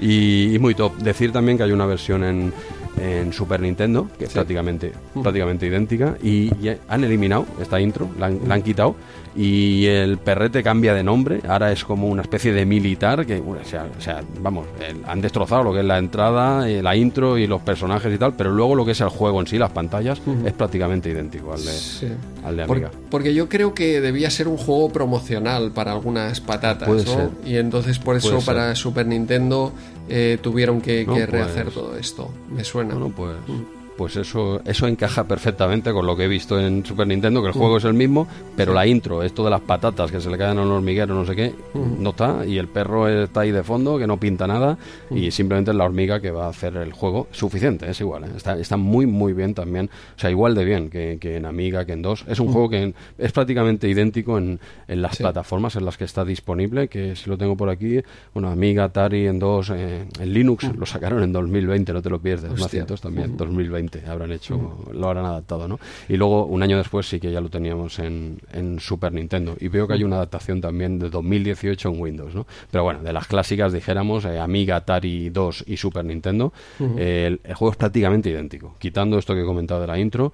Y, nada, nada, pues de Pushover, mira, me gusta que te haya tocado a ti también para que lo descubras un poco, entre comillas, obligarte un poco. Y estoy seguro, estoy seguro, quizá no este mes porque vamos a un fire y el mes que viene pues estarás por ahí de vacaciones, pero estoy seguro que este pushover vas a volver a él en alguna ocasión. Sí, sí, sí, sí. Me he dejado ahí los códigos guardaditos porque me pasé 15 niveles ahí del tirón. y porque no he tenido tiempo de, darle más, pero es espectacular. Yo lo jugué en la versión 2 y tiene unos gráficos, no he probado la amiga, ¿eh? supongo que serán muy, muy similares. Es que son, son, es casi idéntico, claro. o sea, pero idéntico, o sea, Super Nintendo y Amiga en un gameplay no ves la diferencia. y, en dos prácticamente igual, o sea, es que es, es, clavado ¿eh? en todos los sistemas. Porque los gráficos son simples, pero son muy chulos y muy simpáticos. Es que el juego está realmente currado a, a todos los niveles.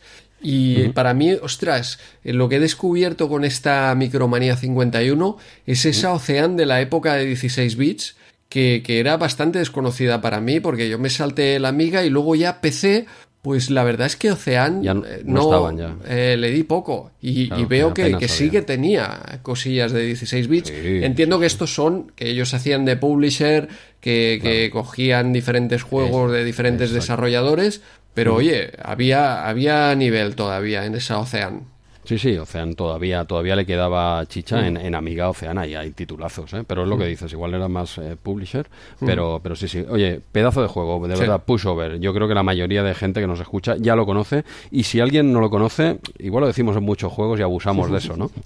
pero en este, en este de verdad, de verdad os digo que, que, es un juego que vale la pena ponerse y es, además es un juego muy adulto en el sentido en el que tienes que usar el coco, ¿eh? No, si, si, a ver que nadie me entienda mal, ¿eh? Pero si estáis altos ya de, de matar y saltar plataformas formas y tanta acción y tal, este es más relajado, es de mm. pensar, es de pensar. Nos encanta los arcades, de, saltar y todo, nos encanta todo esto, ¿vale? Pero de vez en cuando también mola un juego de estos de darle al coco, ¿no? Y, igual te entra mejor este juego eh, siendo ya, teniendo una edad que, que además crío, ¿no? Porque es muy reflexivo, es muy de pensar, puzzle, puro y duro. Y nada, y esos grafiquillos, a mí todos los juegos que tengan estos gráficos así tan pequeñicos y tal, siempre me han, encantado, tío, me llaman mucho la atención a día de hoy igual, y este también lo tenía, que era un plus, ¿no?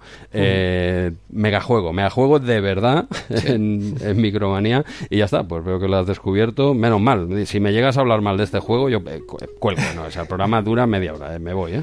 No, yo creo que como dices, con este no, no fallamos. Yo creo que cualquier persona que lo pruebe hoy en día le, le, va a gustar, va a quedar enganchado un rato y va a acabar volviendo, pues eso, por lo menos hasta que se ponga tan complicado como para que hoy no tenemos el mismo tiempo. Yo Incredible Machine que quemé muchas horas con ese juego, a lo que te digo, de, un este. puzzle por tarde o, por semana. Claro. Porque me pasó con este. Claro, tenías ahí el tiempo para pasarte esa tarde sin hacer nada ahí delante del ordenador.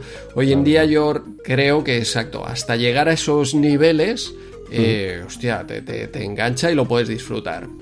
Y eso, al ser como pantallas sueltas, niveles pequeñitos y tal, ahí está. Que tú puedes ir haciendo otros juegos y tal, y de veces cuando estés colapsado de otro y tal, vuelve a esa pantalla, a ver si sabes descubrir y tal. Oye, o tira de un gameplay y, te saltas esa pantalla y sigue avanzando que tienes 100. Igual tampoco hace falta, no pasa nada. ¿eh? Yo lo hago bueno, rara vez, rara vez he mirado un gameplay eh, para seguir avanzando. Pero si hay que hacerlo, pues se hace, no pasa nada. Y al menos no te quedas ahí atascado y pasas una pantalla nueva completamente, que será más chunga todavía.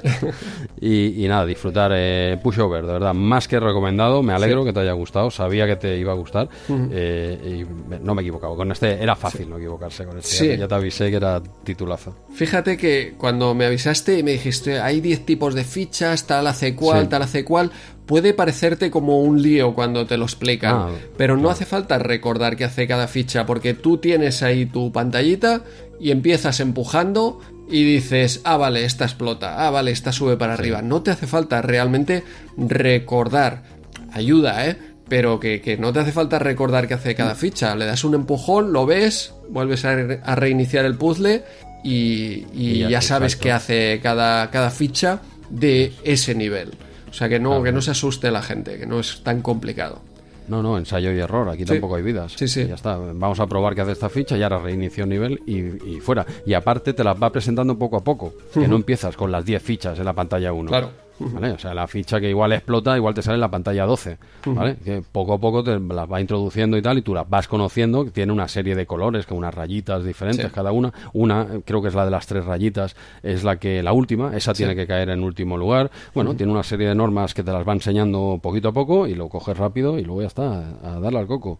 Y hasta donde llegues o, o lo que se pueda. Muy, muy divertido y un desafío eh, intelectual incluso. ¿eh? O sea, muy, Sí. muy bien. Juegaco, pues, pues nada, seguimos. Estaríamos, eh, por cierto, saltaros esa segunda parte que os he comentado, ¿vale? Eh, yo me enteré ahora que existía 30 años después y, la, y ya la he olvidado. Ya está.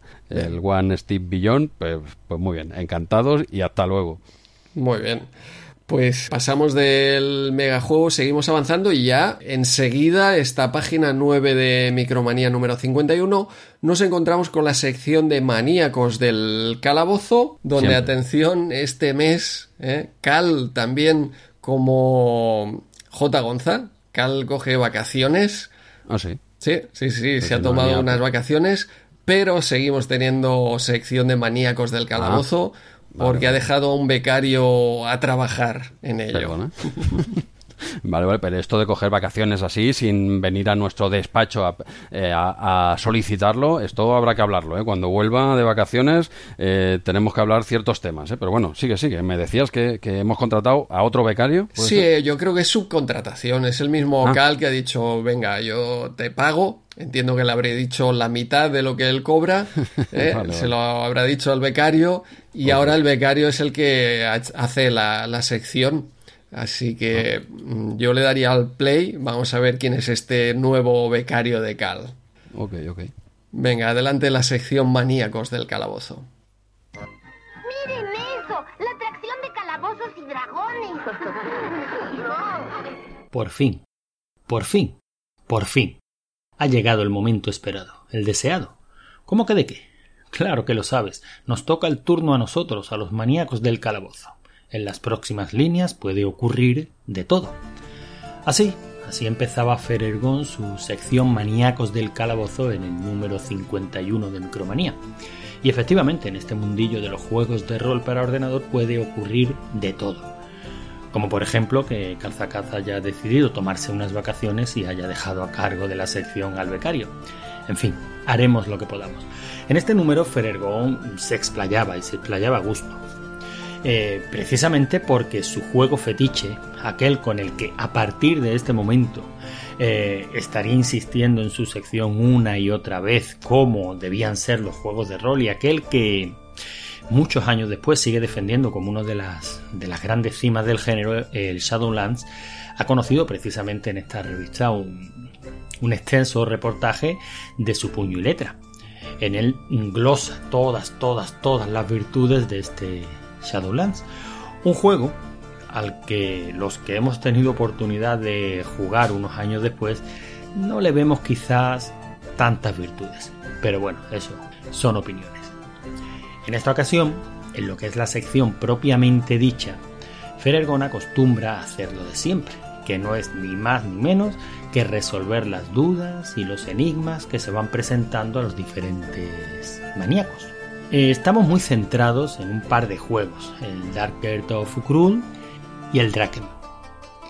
Un par de juegos que darían bastante que hablar eh, en estos meses y en los siguientes. También resuelve un par de dudas sobre los juegos de rol para MSX, una pequeña polémica que surgió en el número anterior y parece que queriendo suavizar un poquito la, cosa, pues Ferergon avisa de que el Wizardry está a punto de salir por, por Inglaterra, un juego que ya tiene un par de años de antigüedad en el momento de la fecha, pero que bueno, es posible que revitalice el género o que le dé un poquillo de vidilla al género para, para los MSX. Eh, bueno, el MSX en lo que a juegos de rol se refiere tenía muchísima, muchísima vida, pero es cierto que casi siempre en japonés. Le hace mucha gracia en este número también a Fernando eh, la historia o la carta que le escribe un tal Nogrerev. Evidentemente, Ferergón, dicho al revés. Bueno, pues se ve que era muy habitual en la época, pues, rolear las cartas que le enviábamos a, a Ferergón. Yo mismo cometí ese pecado en alguna ocasión. También le preguntan por el Lord of the Rings y Fernando muy sutilmente dice que quizás sea un juego un poquito aburrido para los principiantes. Eh, yo puedo decir que para los no principiantes también es un juego bastante aburrido por muchas ganas que le tuviera en la época. En fin, la sección discurre por los derroteros habituales. Fernando, con su estilo tan característico, va resolviendo las dudas, pero eso sí, sin darlo todo hecho, da las pistas necesarias para que los aventureros puedan ir avanzando, eh, pero no da la respuesta al 100%. Al fin y al cabo, somos jugadores de rol para ordenador, estamos acostumbrados a sufrir y a esperar. No terminaba aquí la sección. Todavía tendríamos una página extra continuando la guía que empezó en el número 48 del Dark Earth of Krul. En esta ocasión, Fernando nos ayuda, porque ya digo que no lo resuelve todo al 100%, pero sí nos ayuda bastante para conseguir dos corazones más de los seis que había que, que conseguir en este juego para conseguir completar la aventura. Y eso es todo. El mes que viene, más.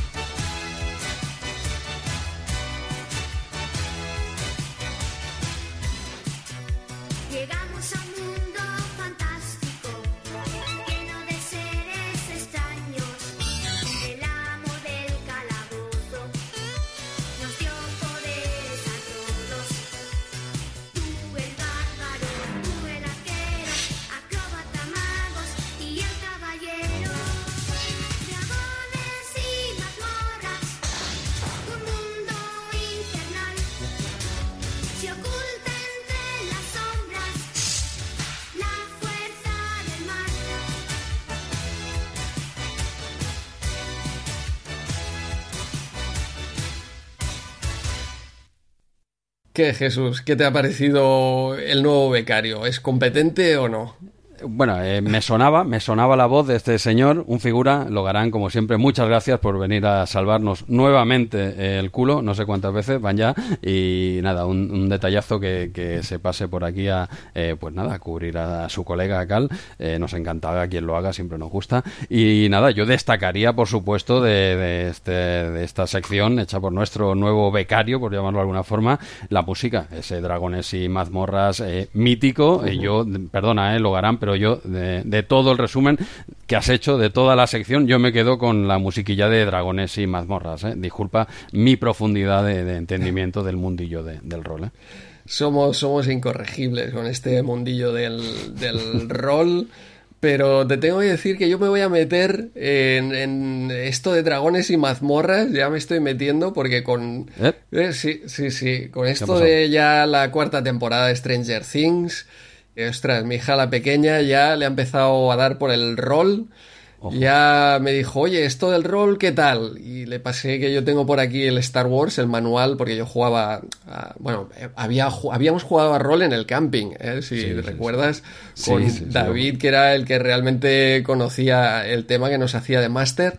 Sí, sí. Pero yo luego continué con, con el de Star Wars y tengo por aquí el manual, ha empezado por ahí, pero ahora ya después de una pequeña aventura ahí que, seguimos con el de Star Wars, ya ha pasado a D&D, a Dungeons and Dragons, esta versión 5 y ya nos está preparando la siguiente aventura, así que en dos días ya tomo esta, esta sección de maníacos, ya verás.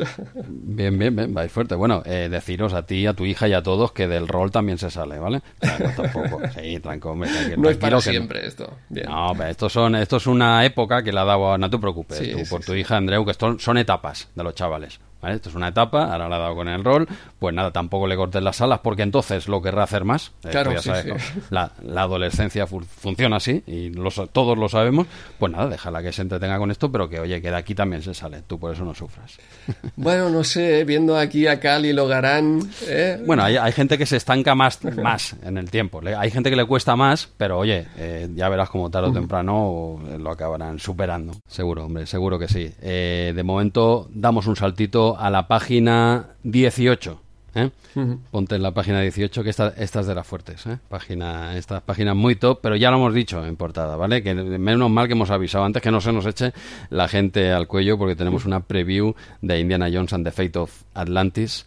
Eh, no hace falta decir este juego lo que de qué estamos hablando, ¿vale? Esto es un juego muy muy muy muy top y queremos hacer algo especial con este juego, o sea que en esta preview de este mes todavía no lo vamos a analizar, como ya hemos dicho. El mes que viene hay un reportaje, sin más, eh, que tampoco vamos a analizar el juego y para el siguiente que será ya el podcast que publiquemos en octubre, como ya hemos dicho, tendremos invitados muy especiales que nos van a echar un cable con este pedazo de título, ¿eh? merecía algo especial y es lo que vamos a intentar hacer. O sea que de momento no lo reservamos, tranquilos, no nos vamos a otros podcasts de muchísima calidad, ojo, pero no nos vamos a otros podcasts. Esta vez no guardamos el indie para nosotros, pero, pero todavía no. O sea, quedan un par de meses y ya está, que, que empiecen las críticas en, en iVoox, que empiecen Twitter, que nos empiecen a caer merecidas, pero vamos a hacer la estrategia de micromanía, calentar al personal en verano y llegará el 1 de octubre, tendremos aquí al señor Indy con este Indiana Jones eh, 4, la peli que nos hubiese encantado ver en cines. ¿eh? Pero bueno, tenemos la 5 ya para el año que viene,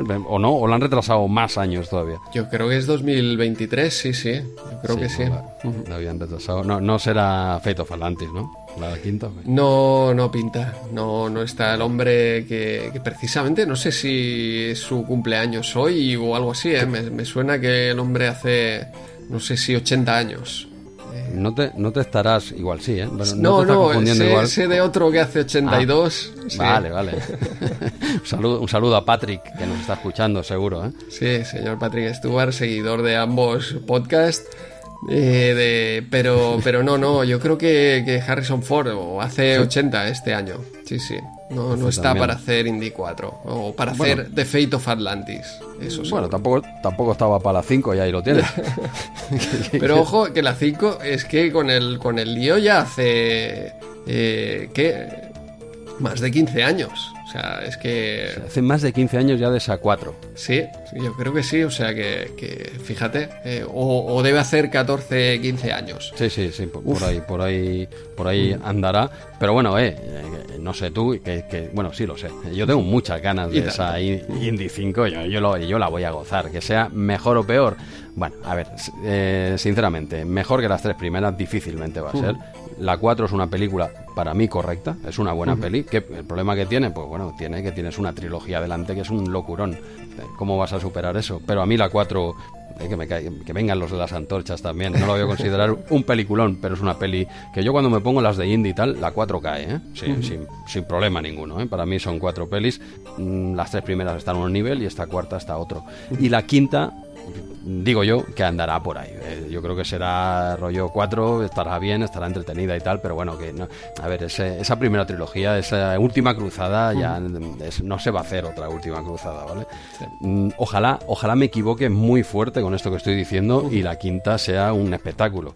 No sé, si tú que... Ve- ¿Tus veremos. esperanzas por dónde van? ¿Tú crees que va a ser no. mejor que la primera trilogía o qué? No tengo, no tengo, la verdad es que ninguna esperanza en ella. Obviamente la iré a ver, espero disfrutarla, espero que sea una gran película, pero ya iré a verla, mm, vamos, no como cuando fui a ver la 4, que ahí sí que esperaba Ahí te la colaron, ¿eh? Ahí esperaba un nivel. Hombre, la, la última cruzada es difícil, ¿no? Pero, Hostia, pero bueno, eh, parejo. Eh, Oh, que va, que va. y, y con esta, pues iré sin, sin expectativas, así que a lo mejor me, me sorprende. Yo creo que disfrutarla, seguro que la, la disfrutaré. Pero bueno, Eso, eso está claro. Sí, volviendo aquí a Micromanía, hostia, graficazos, ¿eh? Esto en la época, hostia, menudo salto entre la última cruzada y este Fate of Atlantis que ya nos están mostrando aquí.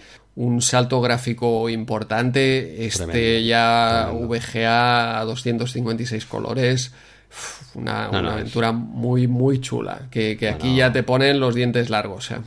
Sí, sí, no, con, con muchas ganas de tocarla aquí en, en RM30. Nos vamos a nos vamos a controlar, pero, pero sí, sí, o sea, a ti te ponían este, este reportaje que tienes aquí ahora, Sí. te lo colaban ahora aquí en agosto, y tú pasabas un mes malo. Sí. Pasabas un mes malo, como lo pasamos todos nosotros, viendo este locurón, además ya habiendo disfrutado la anterior, eh, que te ponían esto delante y dices, pero, pero, pero qué locura es esta, ¿no? Y luego además es que acompañaba el tipo de jugabilidad, la aventura, todo, no, no era solo los gráficos que estás viendo aquí, ¿no? Aquí solo ves los gráficos y alucinas, pero es que luego te ponías a jugar y era mejor todavía que los propios gráficos, ¿no? Eh, una, una burrada de, de juego que, que vamos a controlarnos, Andreu, Sí. vamos a echar el, el freno a mano y Sí. eso, vamos. El mes que viene seguiremos, que será de aquí 10 días, volveremos ahí a, a calentar al personal como micromanía y, y nada, yo casi recuerdo ¿eh? el verano, ¿eh? este que con la, en el camping, ¿eh? con, con esta micromanía y viendo esto y decir, pero pero ¿de, qué- de, qué, qué- de qué va esto? Yo creo que fue el primer verano que quería que se acabase ya, ¿no? Digo, que se acabe ya el verano, que, que venga este, que este señor, ¿no? A, a la amiga a darlo todo, ¿no? Llegará, llegará de aquí un par de meses, vamos, le, le daremos caña, o sea que seguimos avanzando. Venga, sí, sí. No, no creo que los oyentes también quieran que acabe el verano como, como tú, aunque sea para escucharnos hablar de, de este Indiana Jones. No, no creo. Igual No que creo. se acabe el programa sí, pero qui- quizá el verano no, por, por lo que sea, ¿no? Pero bueno, si- siguiente, siguiente alto en el camino, página 22, otra preview de Cruise for a Corps, otra aventura gráfica que tendrá guía en el número 53. ¿Vale? Estamos en el 51, pues lo mismo. O sea, en el del Indie también tendrá su guía. Si nos pararemos o no nos pararemos, no lo sé. Esta es una aventura que a mí se me atragantó en su día y nunca lo he intentado alguna vez y la verdad es que que no, no, no he podido, no, no, no me ha enganchado nunca, no sé si me calentaré un poquito para comentarla o si te calentarás tú y la quieres coger. Yo ya te digo que es un juego que, que, que era un triple A de la época, muy espectacular, muy cinematográfico, gráficos ves aquí alucinas, pero no, no acabé yo de engancharme, a ver si de cara a eso, a octubre, este verano lo pruebo un poquito y, y hago una review como Dios manda, o le quieres dar tu caña, no sé si tú No. este en PC pasó por tu PC o qué. No, no, eh, no lo recuerdo de la época por, por todo lo que comentas, pero era un juego que en aquel momento pues sí me hubiera gustado probar, pero no es que ahora me llame mucho la atención de, de- de probar. No sé. No sé, no, no, nunca me acabo de, de enganchar y tal. Claro, sale a la vez que el indie también. claro, es claro. que las cosas. eh, no sé, no sé. A ver si para ese número 53 eh, le he podido dar un poco en condiciones y si no, pues quedará eh, Cruise for a Course. De momento es una preview, así que seguimos avanzando. Sí. Nos paramos muy rápido en la página 25 donde analizan este Space Crusade en su versión de Amiga, un juego que no lo conocía y no, no lo conozco y no lo puntúan demasiado bien. ¿Vale? O sea, no, ni, ni lo critico ni lo dejo de criticar porque no he jugado yo a este juego, ¿vale? Eh, rol pone un rol muy genuino. Y a ver si va a ser por eso que de rol, ¿no? Que no lo probé en su día. Le preguntaremos a Cal, este Space Crusader, si, si es bueno o no bueno o qué. No lo puntúan muy bien aquí en, en Micromanía, pero bueno, aquí lo tenéis. Página 25, punto de Space Crusade, eh, anula- eh, analizado en, en Amiga. Y te doy, te, te paso la bola, Andreu, así como, ¿eh? Sí. como en el camping. Aquellos pases que te hacía que prácticamente eran, eran. Yo jugaba abajo, ¿te acuerdas? Era, era un la- pase, yo creo que eso era... Tú Perdona. veías mucho Clemente en la época.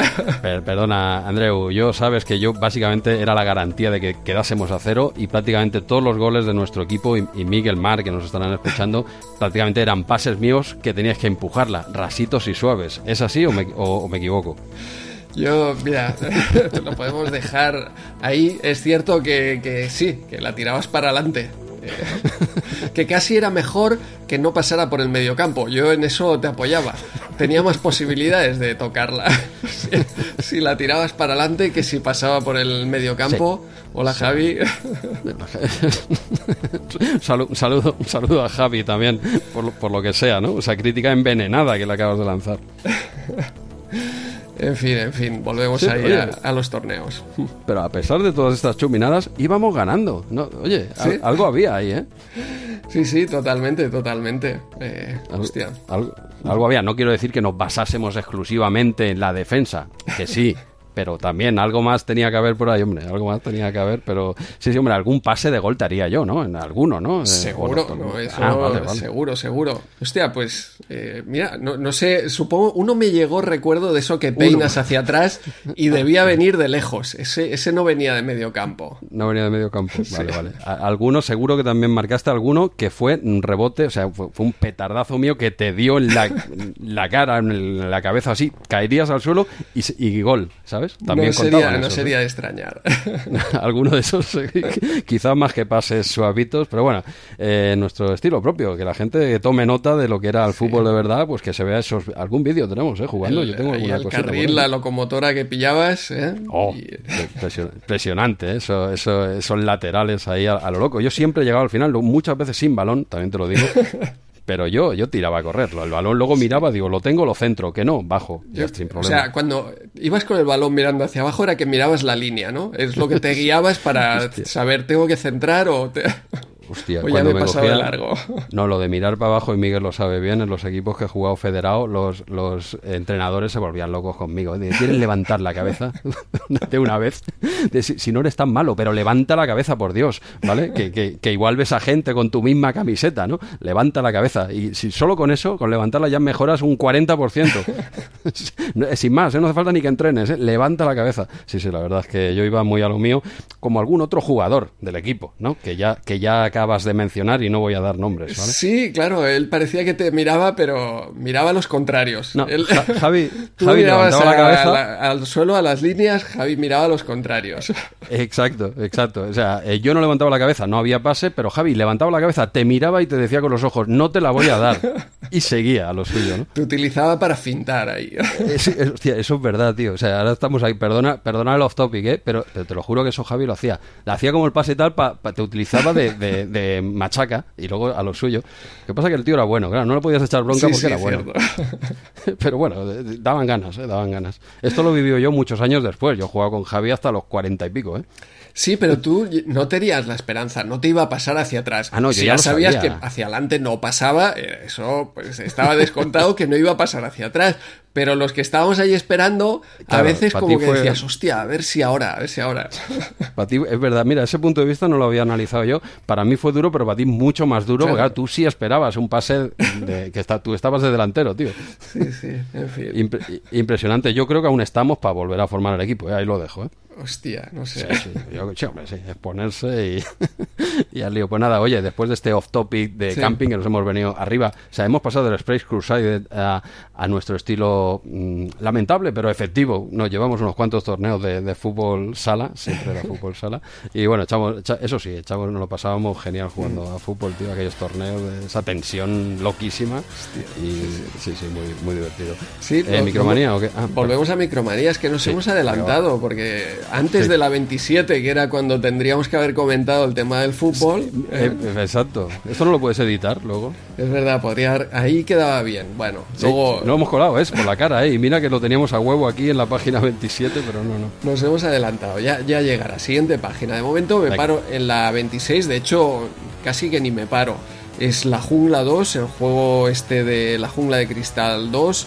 Que, nada, yo ni siquiera lo he probado. Aquí le ponen una puntuación bastante pésima. Solo en Amiga. Eh, me has dicho que tú lo has probado esta mañana mismo. Sí, lo, lo he estado probando. Eh, Verá, mira, estaba buscando aquí. Además, te lo voy a enviar ahora mientras casco cuatro cositas. Te, te envío una imagen, ¿vale? La tienes ahí en el chat de, de Skype. Esto queda muy radiofónico. Pues nada, sí, sí, lo, lo he probado porque yo a mí este juego me pasó eh, desapercibido, ¿no? y, y debo decir que, que gracias a Dios, ¿vale? Porque, porque es durísimo, tío. que- que- durísimo, tío. Es un shooter 2D de estos de, bueno, punto de mira, Operation Wolf, toda la vida. Eh, pero, pero chungo, chungo, muy chungo. Vamos, te puedo decir que eh, jugar con, con mouse es un, es un desafío, es un, es un desafío extra para este juego. No hay manera de controlar, no sé si será cosa del emulador o qué, pero eso patina más que una pista de hielo. El punto de mira, se, no, no, no hay manera. Eh, bueno, lo bueno que tiene es que te deja también configurarlo para jugar con joystick. Es más jugable con joystick, cuando no debería ser así. Sí. No, debe- no debería ser así. Con ratón, si, si repito, no lo sé en una amiga real si esto bien bien era así, ¿vale? O sea, esto no lo quiero criticar. En ordenador yo lo tengo emulado, WinUAE, con un ratón normal y corriente. eh, y oye, el punto de mira se va un montón. No hay, no hay, no hay manera. No hay- la niña esa que ves del globo azul y tal, que pasa, que por cierto, que hace una niña con un globo azul en el medio de un tiroteo. Pues esa niña muere siempre, ¿vale? Siempre, la, la pelas. Eh, sale una cría con un globo azul en algunas fases, que dices, ¿para qué, no? Bueno, evidentemente son inocentes que cuelan por medio, tal Eh, bueno, pues eso, de un juego basado en, bueno, basado más o menos, coge escenarios de la Jungla 2, Alerta Roja, una peli de- del amigo Bruce del año 90, y sirve como excusa para utilizar esos fondos, ¿no? En el aeropuerto, en no sé qué, ¿no? Es un juego muy cortito, son cinco fases. eh, yo creo que me he pasado la primera a duras penas, ¿vale? Y bueno, una vez juegas con joystick, más o menos, te hablo siempre de la versión amiga, ¿eh? No he probado otras. ¿eh? Que lo, lo tienes en Commodore 64, ¿eh? Que curioso. Hostia, aquí, aquí parece que solo está disponible en Amiga. Entiendo que saldría más adelante. Eh, según Movie Games, yo tengo aquí, no lo he visto, pero ahora que lo veo, hostia, tendría que haberlo consultado porque me llama la curiosidad, ¿no? Está disponible en Amiga, Atari ST, Commodore 64 y 2. Estos son los sistemas que, consta aquí en eh, Movie Games. Y, nada, ya te digo, un Operation Wolf muy, muy cortito, porque sí que son gráficos grandes y tal, entonces cabe lo que cabe. Fue criticado por eso, ¿no? Porque era muy, muy corto. Y, bueno, tampoco tiene tan malas críticas, ¿eh? A mí no me ha convencido, desde luego, sobre todo el control este, que no sé si es cosa del emulador o, qué, pero ya te digo, con ratón me ha sido imposible jugar. Y bueno, y también tuvo muchísimas críticas, fue muy recordado, esto lo he leído, ¿eh? yo no, no, no lo viví, no recuerdo eso, pero sí que he leído por ahí, al menos fuera de España, que, que fue muy, muy criticado por, por tener uno de los finales más sosos y lamentables de la historia de los videojuegos, que es la imagen que te he pasado al chat. No si hostia, yo pensaba que era que te acababas de pasar una fase, que es lo que habías conseguido. No, no, ese, ese es el final, de- el premio del final Pantallazo del azul de Windows. Es, exacto, pantallazo azul de Windows, eh, you have complete your mission, ¿vale? Mm. Eh, Die Hard 2 y eh, tal, 1992. Eh, venga, se acabó. O sea, es un pantallazo azul en toda regla con un texto que Mm. dices, pero hombre, por favor, tío, que tiene unos gráficos decentes el juego y tal, ¿no?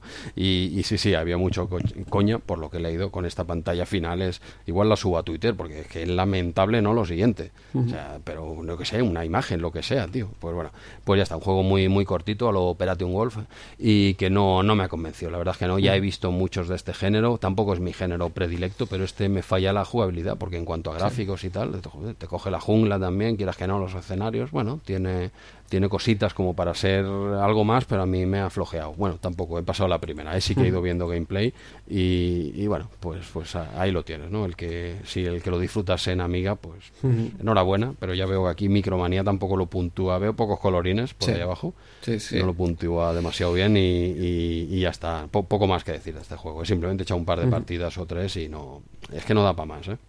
Como curiosidad, eh, se puede jugar con la light gun. Entiendo que, Sí, que es el. claro, que si tienes la pistola es lo suyo. Entonces te pasaba a ser Claro. un juego entretenido, quizá. Sí, sí. No, no, claro, con, con eso la verdad es que, que ganaría ganaría bastante. Est- Estoy viendo aquí eh, capturas de pantalla del, de C64. Oye, da, da el pego, tío. Igual este en C64 está más apañadete, tío. No, no lo sé, la verdad es que evidentemente es la versión 8 bits de este juego, pero tiene mérito ¿eh? que te hayan metido esto aquí en un C64, porque no ha caído, ¿eh? si no lo hubiese probado también. Pero bueno, juego cortito, eh, yo, no es de mi estilo, ni tampoco creo que a él se pusiesen demasiado, dijéramos que se apoyan bastante en el título, la franquicia, en la jungla, y ya está, metes aquí un shooter un, poquito, un poco apañadete, no, no es ninguna basura, ¿eh? tampoco, pero a mí no me, a mí no me ha convencido para, para nada. Muy bien, pues eh, seguimos en punto de mira. Aquí página 27, lo que comentábamos, este European Championship 92, juego de fútbol, que era aquí el momento de meter esas batallitas. Sí, claro, nos hemos adelantado, ¿eh? sin venir a cuento. Nos hemos adelantado sin saber que estaba por aquí. Eh, un juego de que yo lo había jugado en la época en, en PC. eh, la verdad es que me gustaba mucho. Y lo analizamos en MS2 Club volumen 3, en ese especial de juegos deportivos que estuvimos allí con eh, Cali Logarán. Y fue uno de los juegos que, que pillé precisamente porque yo eh, lo había jugado en PC bastante. Era un juego que, que me entretenía mucho, pero que jugado hoy en día, ostras, eh, se, se nota, es el típico de vista lateral como los Super Sidekicks, pero que se ha quedado un poco obsoleto. ¿eh? En el momento era de los que le daba en PC y siempre me venía de gusto echar un partidito y te lo pasabas bien. Pero es cierto que hoy en día pues se ha quedado un poco obsoleto, pero para comentarios mayores ya, ya os dirijo a ese volumen 3 de, de MS2 Club, en todo caso. No, no está mal, ¿eh? No está mal. Ya, eh, lo, que, lo que dices tú es cierto, ¿eh? que a día de hoy ra- rasca bastante. luego, luego pasaremos a comentar otro juego de fútbol eh, que no rasca tanto, ¿vale? Pero este sí que rasca un poquito. Pero, pero bueno, pronto tendremos el siguiente, que es el European Championship, no 92. O sea, este es European Championship 92 y, y luego tendremos el European Championship. Igual ahí ya podemos comentar, creo que es, es al año siguiente, quizás no es tan pronto, ya tiene otro tipo de, de vista, cenital y tal igual, y son de otras compañías, si no me equivoco. Igual mm, en ese sí nos detendremos, pero aquí como ya estuvimos en MS2 Club, Sí. eh, ¿en, qué, en qué volumen habías dicho? El eh, número 3. Ah, en el tres. Hicimos un especial de, de juegos deportivos donde seleccionamos Sí, sí, eh, cuatro o cinco juegos cada uno, creo. Bien, bien, pues eh, que quiera allí lo redireccionamos. ¿eh? Eh, lo comentabas tú este juego, si no me equivoco. Sí, creo que sí. Ok, pues entonces seguimos, seguimos avanzando. ¿o qué? Sí. Vale, pues página, nos paramos un momentito en la página 30 con este Shadowlands, un juego que ya se comenta, eh, al menos he visto algunas capturas en, en la sección de Maníacos del Calabozo de este mes, cuando estábamos pasando por el PDF, sí que he visto algunas capturillas del juego, pero bueno, aquí tenéis el reportaje, eh, un reportaje completo, pero eh, que, que este juego no, pasa un poco como el como con el indie, ¿eh? lo van a ir sacando cada, cada número, tienes aquí en este, este reportaje que es casi una preview en, en esta micro, en la 51 y luego en la 53 tienes eh, esta tras la sección de Maníacos del Calabozo también vuelve a salir este juego, pero ya con su propio reportaje. O sea, es un juego ya que es aparte, o sea, que se escapa de Maníacos del Calabozo y le quieren dar más protagonismo. Algo tendrá. Este Shadowlands, me imagino, fue muy famoso en, en su momento y algo, algo tendrá. O sea, que Se ve, se ve muy potente ¿eh? en tema gráfico aquí con eh, esta perspectiva isométrica, estos juegos de luces, estos personajes es- estilo japonés. eh, em, ostras, la verdad es que pinta muy, muy juegazo y aquí le ponen mucha, una puntuación muy alta, brutal, señor.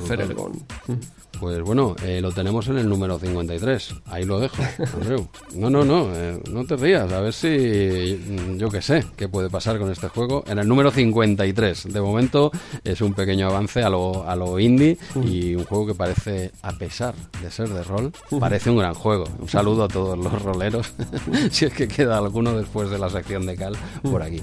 Pero nada, eh, pues eso, es que seguimos. Yo seguiría avanzando y dando un saltito a la página 34 con esa feria, ese CES, Computer Electronic Show, en Chicago del año 92, ¿vale? Y lo que hemos dicho en la portada, no vamos a pararnos a, hablar de todas las burradas que salen por aquí, que están por llegar, ¿no? Porque esto, esto es lo típico reportaje que pues, se nos caía la baba, ¿no? Con, todo, con todos estos locurones que iban viniendo o que estaban por venir. Pero bueno, de momento nosotros nos lo saltamos y ya irán apareciendo en la revista eh, poquito a poco. Salto a la página 39 con esos reportajes que, no sé, a mí me llaman la atención, ¿no? O sea, tarjetas de sonido, era un poco como la... Hoy en día es las tarjetas de, de vídeo, ¿no? Las gráficas, ¿no? A ver quién, la más potente y todas estas historias, pues en, aquel- en la época era mucho, con, se hacía mucho con las tarjetas de sonido, ¿no? Cuando salía la Sound Blaster, no sé qué, esta es la Thunderbolt, ¿no? Y no sé, iban saliendo, hostia, claro, no sé, llamaba, llamaba la atención, ¿no? Esto desde luego los de Amiga nos daba igual. Claro. Esto me llama la atención a, a posteriori. Los de Amiga eh, veíamos esto desde la barrera, sin ningún problema, ¿vale? Pero los de PC de primera época, yo empecé con el 95, Windows 95, pues todas estas tarjetitas eh, eran muy golosas, ¿no? Muy llamativas. Y Micromanía ya las va incluyendo. eh. Llevamos varios números que te sale la tarjeta de moda del momento, la mejor de las mejores. Pues, pues bueno, este mes la mejor de las mejores, parece que es la Thunderbolt esta. ¿Y tú la conocías? A mí no me sonaba. ¿eh? No, ah, no me sonaba para nada. Parece ser que es compatible con Sound Blaster y con Adlib. Es toda esa batalla de, de diferentes estándares hasta que, bueno, Sound Blaster acabó eh, dominando. Y yo creo que todo esto se acabó en el momento que empezaron a llegar integradas en la placa. Claro. Eh, en ese momento ya para qué comprarte una o para qué el usuario básico comprarse una de estas tarjetas pero sí que hubo un tiempo que era o tener los pitidos del ordenador o conectarle una de estas donde además tenías pues la entrada de joystick, te ofrecía varias cosillas. Aparte del software, como sale por aquí también un poco revisado, pues el, el software de, de captura de sonido, etcétera. La verdad es que era un, un momento interesante eh, para, para todo el tema de, de sonido en PC. Creo que la clave es esa un poco, la que acabas de mencionar, ¿no? Es una época en la que eh, no hay un estándar todavía y todas las empresas luchan por ser el estándar, ¿no? Y entonces sí, pues iban saliendo un montón, un montón de cosas y a ver, claro, eh, ahora está bastante más asentado todo, ¿no? Eh, el- el- no sé, los, los estándares de muchas cosas evidentemente se sigue innovando, ¿no? Pero en esa época era era un campo abierto, ¿no? Entonces, a ver quién se llevaba el gato al agua, ¿no? Pues bueno, aquí Sí. tenemos otra tarjeta de sonido que yo creo que serían prácticamente idénticas casi todas. Poco, no sé, ganaría, no siempre gana la mejor, ¿eh? A veces todo también es marketing y de todo un poquito. ¿no? Exacto, exacto, como, como el tema de eh, eh, VHS, ¿no? Y, y. Betamax, por ejemplo, sí, sí. Sí, sí, que decían luego a posteriori, hemos escuchado, ¿no? Que, parece ser que Beta eh, tenía más calidad, ¿no? Guardando, y además las cintas eran más pequeñicas. Y yo tuve Sí. un Beta Sí, antes sí. que el VHS, si es que realmente. Pero bueno, al final también el marketing es muy, muy importante. y, y bueno, si no hay muchas diferencias, igual cuela. Hombre, si hay muchas, muchas, solo con marketing no, ¿no? Pero sí, sí, el ejemplo, el de Beta y VHS es un ejemplo bastante eh, claro. O sea, con lo cómodo que eran las- aquellas cinticas, tío. Luego pasé a los ladrillos aquellos de VHS, tío. Espectacular. Pues, pues nada, tenéis aquí este, este reportaje de la tarjeta de sonido y saltamos, seguimos, seguimos avanzando en la revista y nos vamos a la página 43 dentro de la sección Tecnomanía. Simplemente quería pararme un momentito aquí en, en uno de los múltiples apartados que hay, el que pone en la página 43 solo para jugar. ¿Ves que sale ahí un ordena y tal y cual? Sí, sí, sí. Y es curioso lo que pone, ¿no? Porque pone, eh, todavía se sigue pensando en el PC como un ordenador que básicamente se utiliza para trabajar. ¿Perdona? Pero ya comienza a haber marcas que lanzan modelos específicos dedicados principalmente al mercado del videojuego.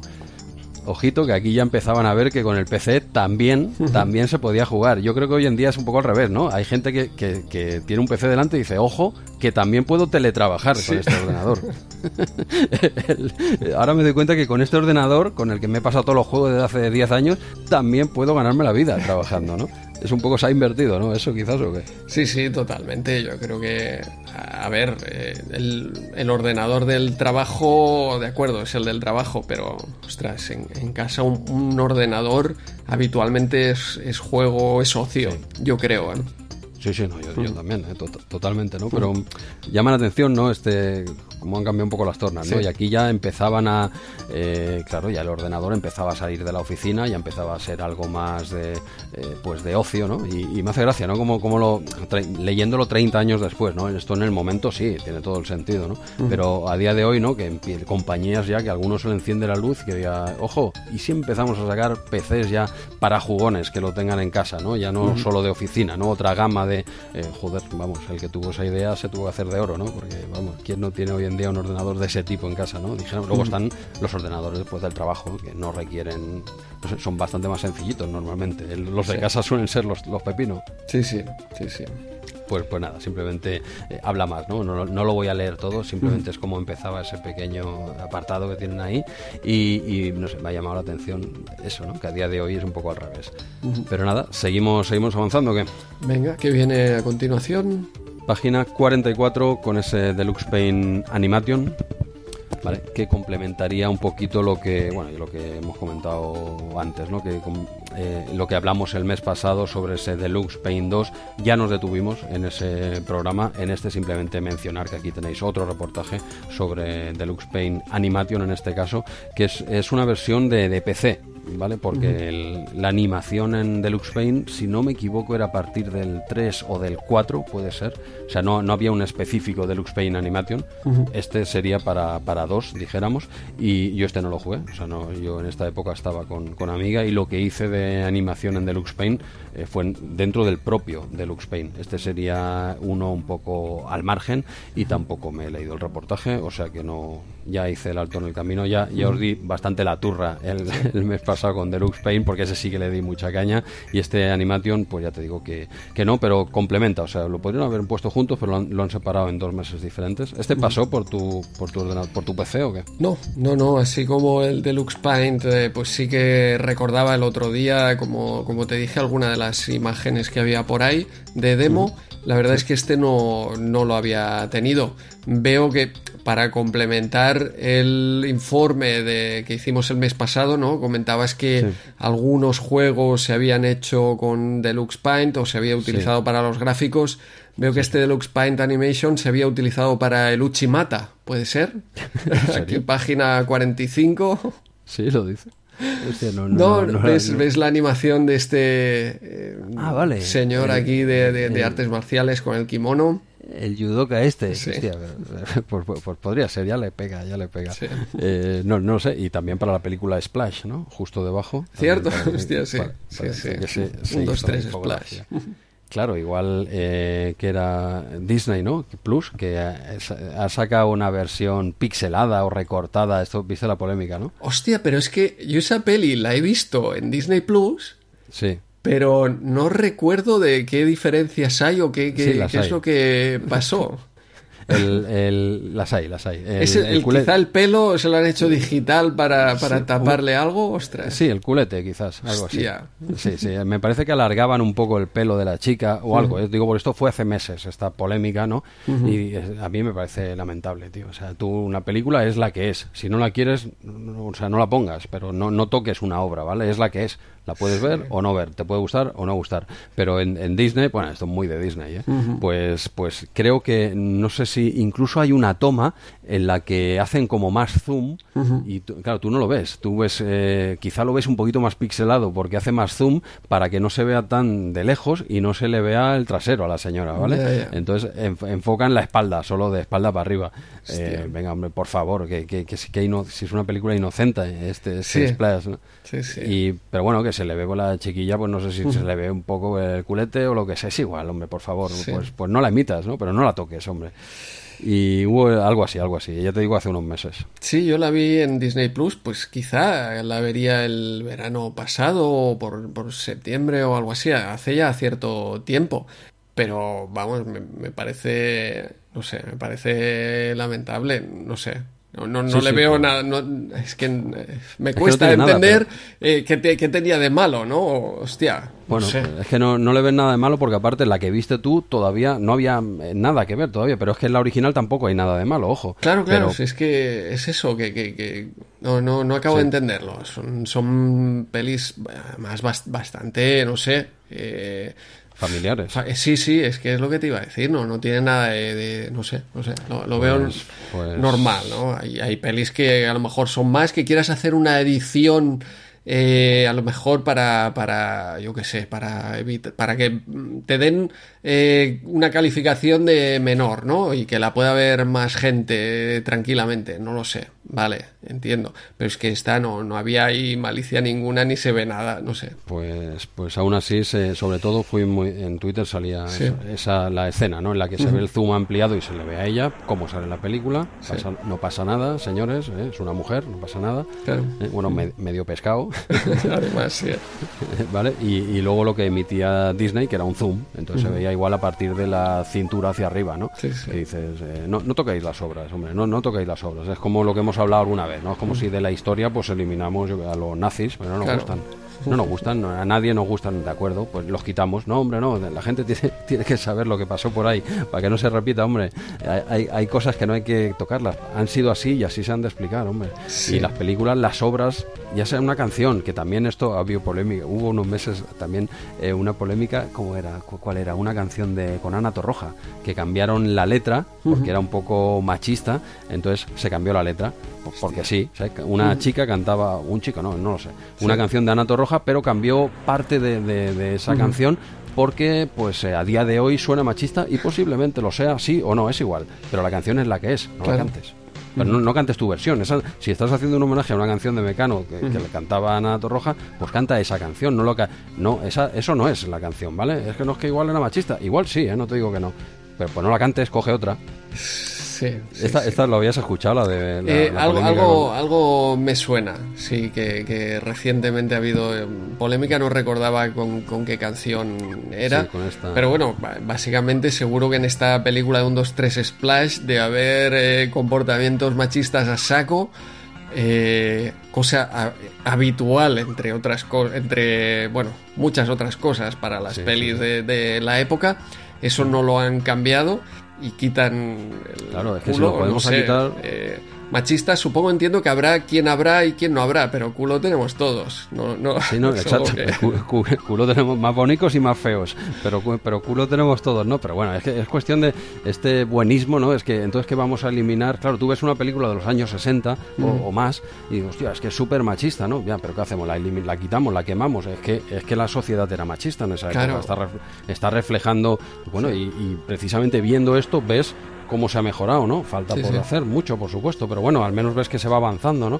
Quiero decir que lo que no nos gusta no se puede eliminar por la cara, eh, ¿no? Es, la obra es la que es, y a eso me refiero, ¿no? En general, Sí. no solo con Splash, con la canción de Mecano, no, no con cualquier cosa. Si no te gusta la obra, pues no, pues no la veas, pero no, no la voy a borrar ni la voy a cambiar porque a ti te- no te guste, ¿sabes? Sí, sí. Pues, pues nada, hasta aquí nuestro review de Deluxe Pain Animation. ¿Qué te parece? Ha dado para más de lo que, de lo que esperábamos esta sirena. Espectacular. Espectacular. Luego dicen que hablamos mucho un- sobre un tema sin, sin, sin haberlo jugado, sin haberlo tocado. Pues aquí lo tienes, 10 minutos de Deluxe Paint Animation sin haberlo probado en la vida. Eh, esto es RM30, ¿no? Esta es la esencia. Bueno, suerte que Jesús vienen a salvarnos porque tenemos aquí en Micromanías página 47 el, el cuándo. Es un cuándo alternativo que tenemos aquí en rojo que me pregunto yo, Jesús, ¿cuándo vamos a poner la sección de Laertes, de simuladores? Oh, qué, qué bien, qué bien traído, qué bien traído. Pues oye, no sé, ya que lo acabas de soltar así de una forma tan elegante, pues ¿qué te parece si la ponemos ahora mismo y, y que nos hable de, no sé, ¿qué, qué jueguito nos va a tocar este mes? Hoy toca helicópteros, el Gunship 2000. Hoy toca Gunship 2000. Pues exacto, pues mira, qué mejor momento para colar la sección de Laertes. Y aunque en Micromanía, en este número, no aparece el Gunship 2000, aparecía en la Micromanía número 46. Pero bueno, él ya nos comentó que en las micros que no apareciesen simuladores, pues, pues poder tirar de, de otros números, oye, a nosotros nos parece fantástico, pues se va a remontar a ese número 46 en el que analizaban Gunship eh, 2000, helicópteros a tope y nada, cuando quiera les das pasos y vamos a aprender con este tío que siempre yo disfruto y aprendo un montón, ¿eh? Un figura Laertes. Venga, Laertes, eh, levanta ese helicóptero.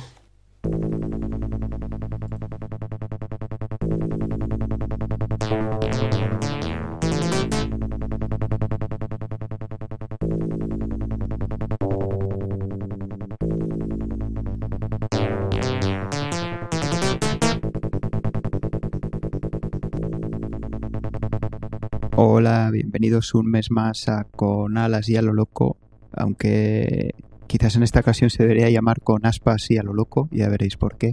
Bueno, eh, Jesús y Andreu todavía me siguen dando aquí oportunidades para derribarles el podcast, ya que todo, todavía no lo he conseguido. En la revista número 51, si le habéis echado un vistazo, pues ya habréis comprobado que no hay ningún simulador.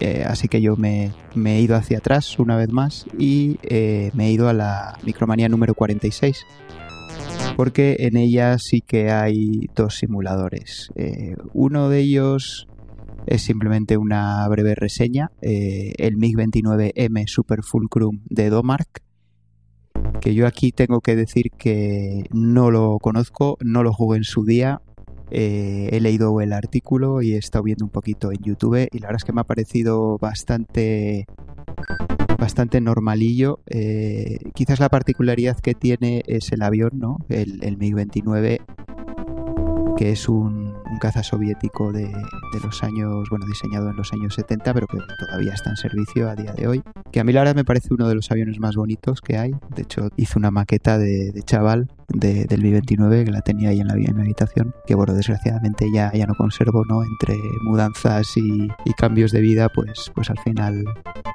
la tuve que tirar a la basura porque estaba muy deteriorada. Así que bueno, del juego poco decir. Me ha llamado un poco la atención que quizás sí que el movimiento es muy suave, lo que me ha parecido ver en, en YouTube. Vamos, yo ni lo conocía, así que yo diría que bueno, no, no, no tuvo mucho éxito. En cambio, en el que nos vamos a detener más hoy es el, el Gunship 2000 porque en la propia Micromanía eh, nuestro amigo Juanjo Fernández le dedica también un artículo a fondo que como siempre recomiendo leer porque está muy muy bien. Y bueno, este, este juego es la segunda parte, bueno, no, sabría, decir si es segunda parte o simplemente eh, una versión posterior ¿no? del Gunship de Microprose que, que salió unos años antes y está evidentemente muy mejorado con respecto a aquel Gunship original que era bastante primitivo. En este además tenemos la oportunidad, igual que, que teníamos en el Secret Weapons of the Luftwaffe, de, de escoger entre varios eh, modelos de, en este caso de helicópteros, porque es un simulador de helicópteros y bueno, eso conlleva muchas, muchas diferencias. Para empezar, normalmente con este tipo de helicópteros eh, de ataque, ¿no? Se vuela muy, a muy baja altura. Eh, lo cual eh, es mucho más peligroso que, que volar a, mucha altura, ¿no? Como hacen normalmente los aviones. Evidentemente, si estás muy cerca del suelo, pues cualquier error o, cualquier, no sé, cualquier distracción se paga muy cara porque no tienes tiempo de, de recuperarte, ¿no? Antes de, de estrellarte contra el suelo. Entonces, bueno, el, el vuelo de, estos helicópteros es, requiere mucha, digamos, mucha concentración y, y ya digo, es muy peligroso. ¿Por qué vuelan tan bajo? Eh, no es porque no puedan hacerlo más alto, claro, es, es simplemente porque el volar a, ras de, del suelo, sobre todo en terreno montañoso, ¿no? Con valles y, colinas eh, en las que te puedes ocultar, pues evidentemente es para evitar la detección por parte del enemigo, ¿no? Bueno, la detección o incluso que te derriben, ¿no? Pues porque si estás de, de, detrás de una colina, pues no te pueden dar o, no te pueden disparar, o, o, si estás metido en un valle, ¿no? Y simplemente apareces para disparar y volverte a ocultar, ¿no? Y, y bueno, de hecho eso es lo que, lo que simula este, este Gunship 2000, ¿no? Bueno, eh, digamos que la estrella del simulador, en mi opinión, es el Apache, ¿no? Un, helicóptero de ataque muy, muy famoso, que además se simula en, su, en, dos versiones, ¿no? Digamos, el Apache original normal, la versión A, y el Apache Longbow, eh, la versión D, que bueno, la principal diferencia es que tiene un radar encima del, del rotor que bueno, permite pues la detección de bueno, de, principalmente de los vehículos enemigos, ¿no? Que es, que es a lo que principalmente se dedica el, el Apache, ¿no? A, a derribar, a, bueno, a destruir vehículos enemigos, principalmente tanques. Y bueno, el modelo Lombo pues tiene un radar que, que le ayuda a localizarlos eh, a más distancia y, y en condiciones de, de, poca visibilidad. Y además le permite usar eh, la, la versión, digamos, guiada por radar del misil Hellfire que bueno, significa que una vez que lo disparas se, guía el solo hacia el objetivo, ¿no? Al contrario que la versión normal que tiene el, el, Apache normal, en la que tienes que mantener, digamos, el, el láser del, del helicóptero apuntado en todo momento hacia el, el objetivo que quieres destruir porque el, el, misil seguía hacia, hacia la reflexión de ese láser, ¿no? Lo cual te obliga a estar ahí en posición hasta que el misil hace impacto y durante ese tiempo, que bueno, suele ser breve, pero durante ese tiempo digamos que no te puedes mover y estás, eh, bueno, a tiro de, del enemigo, ¿no?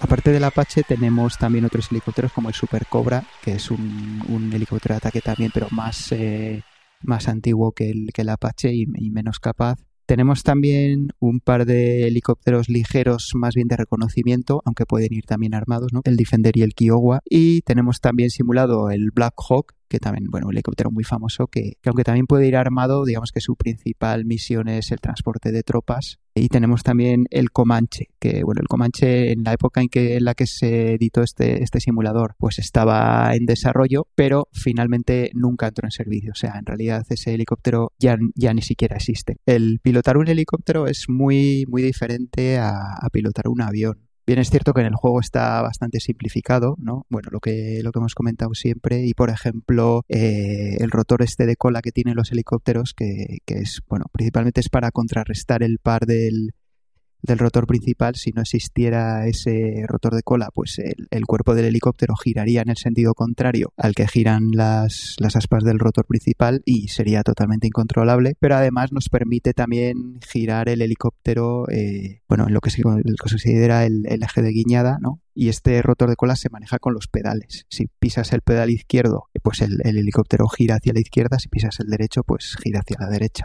Lo que ocurre en un helicóptero, al, al igual que un avión, pero un helicóptero sobre, en, en mucho mayor grado, es que los controles, o sea, si actúas sobre un control, tienes que compensar con, con otro o con otros, ¿no? Dependiendo de la maniobra que hagas. No es como en un coche que, bueno, pues que si tú vas en línea recta, por ejemplo, por una autopista y aceleras, ya está aceleras y no tienes que compensar con, con el volante, ¿no? O con, o con el, cualquier otro control, ¿no? En cambio, en un helicóptero, cualquier eh, control que hagas uso de él, pues te obliga a compensar con otro, ¿no? Y me explico con un ejemplo. Imaginaros que estáis en el helicóptero el estático, ¿no? Flotando en el aire, ¿no? Como sabéis que, un helicóptero puede hacer, ¿no? Al contrario que un avión. Y desde esa posición, pues queréis empezar a avanzar hacia adelante, ¿no? Eso se consigue empujando el, digamos, el joystick principal hacia adelante. Bueno, ese control se llama el cíclico. Y eso lo que hace es variar eh, el ángulo de, las palas del rotor en, bueno, en cierta posición en concreto, con lo que la sustentación que,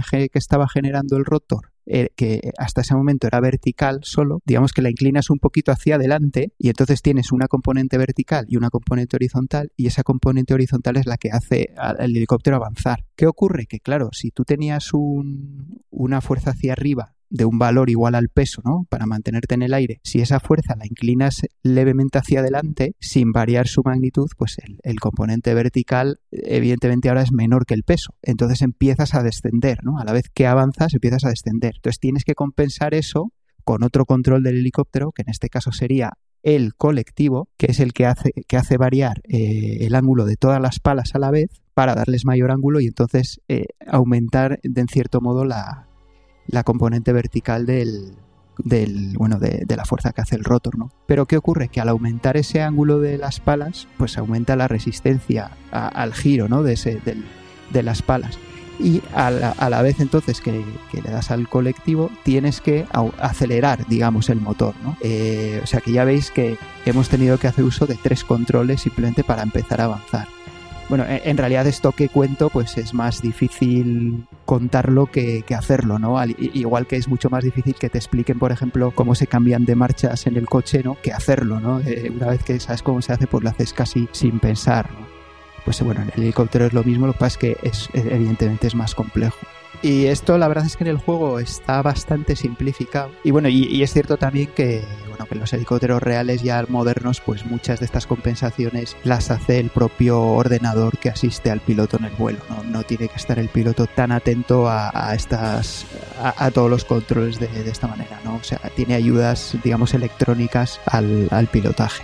Pero bueno, volviendo al juego, pues eh, tiene lo, habitual de este tipo de juegos, ¿no? Modo de entrenamiento, modo misión individual, modo campaña y por supuesto puedes hacer una carrera con un piloto en la que vas aumentando de, de rango, recibes medallas. Lo que que tiene la particularidad de que en un principio, cuando acabas de empezar la carrera del piloto, solo manejas un helicóptero y no tienes eh, y solo puedes hacer misiones individuales. Y una vez que asciendes creo que es el creo que era el rango de teniente ya estás al mando de una escuadrilla de, de cinco helicópteros. Puedes elegir el armamento para los cinco helicópteros puedes elegir la tripulación y luego durante el vuelo puedes darles órdenes no de sacas el mapa y como si fuera una especie de de juego de estrategia en tiempo real, pues puedes darles órdenes de que vuelen a cierto sitio o sigan un recorrido.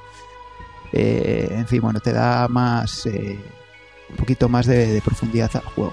Así que bueno, yo. Este es un juego que también le di muchas horas en su día. Eh, bueno, lo, que comento siempre hoy en día está muy desfasado. Hay, hay cosas mucho mejores, pero la verdad es que en su día fue, fue un juego de. Yo diría que de sobresaliente que, bueno, sobre todo si te gustan los, los helicópteros, pues, pues te daba muchísimas horas de diversión. Así que bueno, espero que os, os haya gustado y nada, me, me voy aquí a, mi Apache que está ahí el copiloto ahí esperándome para, para despegar. Hasta el mes que viene.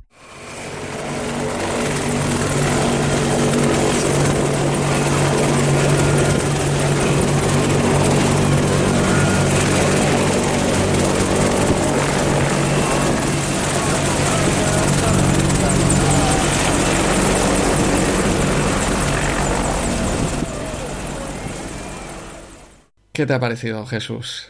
Tremendo. Como siempre, el tío lleva tres números ya y se está haciendo con el programa. La, la verdad es que, y, y con este con este pequeño girito que le ha pegado este mes, que hemos pasado de hablar de, de aviones a, a helicópteros. Y a ver, si ya yo ya veía que era complicado pilotar un avión y que era complicado también pilotar un helicóptero, pero ahora ya sí que me ha quedado clarísimo que pilotar un helicóptero es para superdotados, porque vamos, tienes que hacer 50.000 cosas a la vez. Las he estado apuntando aquí todas. Eh, cuando decía las he estado así, he parado de apuntar. Digo, oye, mira, ¿sabes qué? Que nunca cogeré un helicóptero y, y ya está, ¿no? Pero hostia, muy, muy, muy interesante el tío, cómo controla el, el colega, ¿eh? O sea, muy interesante eso que dice, ¿no? Que tienes Sí. que contrarrestar esos movimientos. Claro, si echas para adelante solo sin más, eh, muerte, has muerto. Porque el helicóptero cae en picado, ¿no? Tienes que hacer una serie de movimientos que él dice que es como el cambio de marchas, que al final es súper intuitivo. Yo creo que esto es una falta de respeto a todos los oyentes, y, eh, empezando por nosotros, ¿no? Si esto es muy fácil, nos ha venido a decir, ¿no?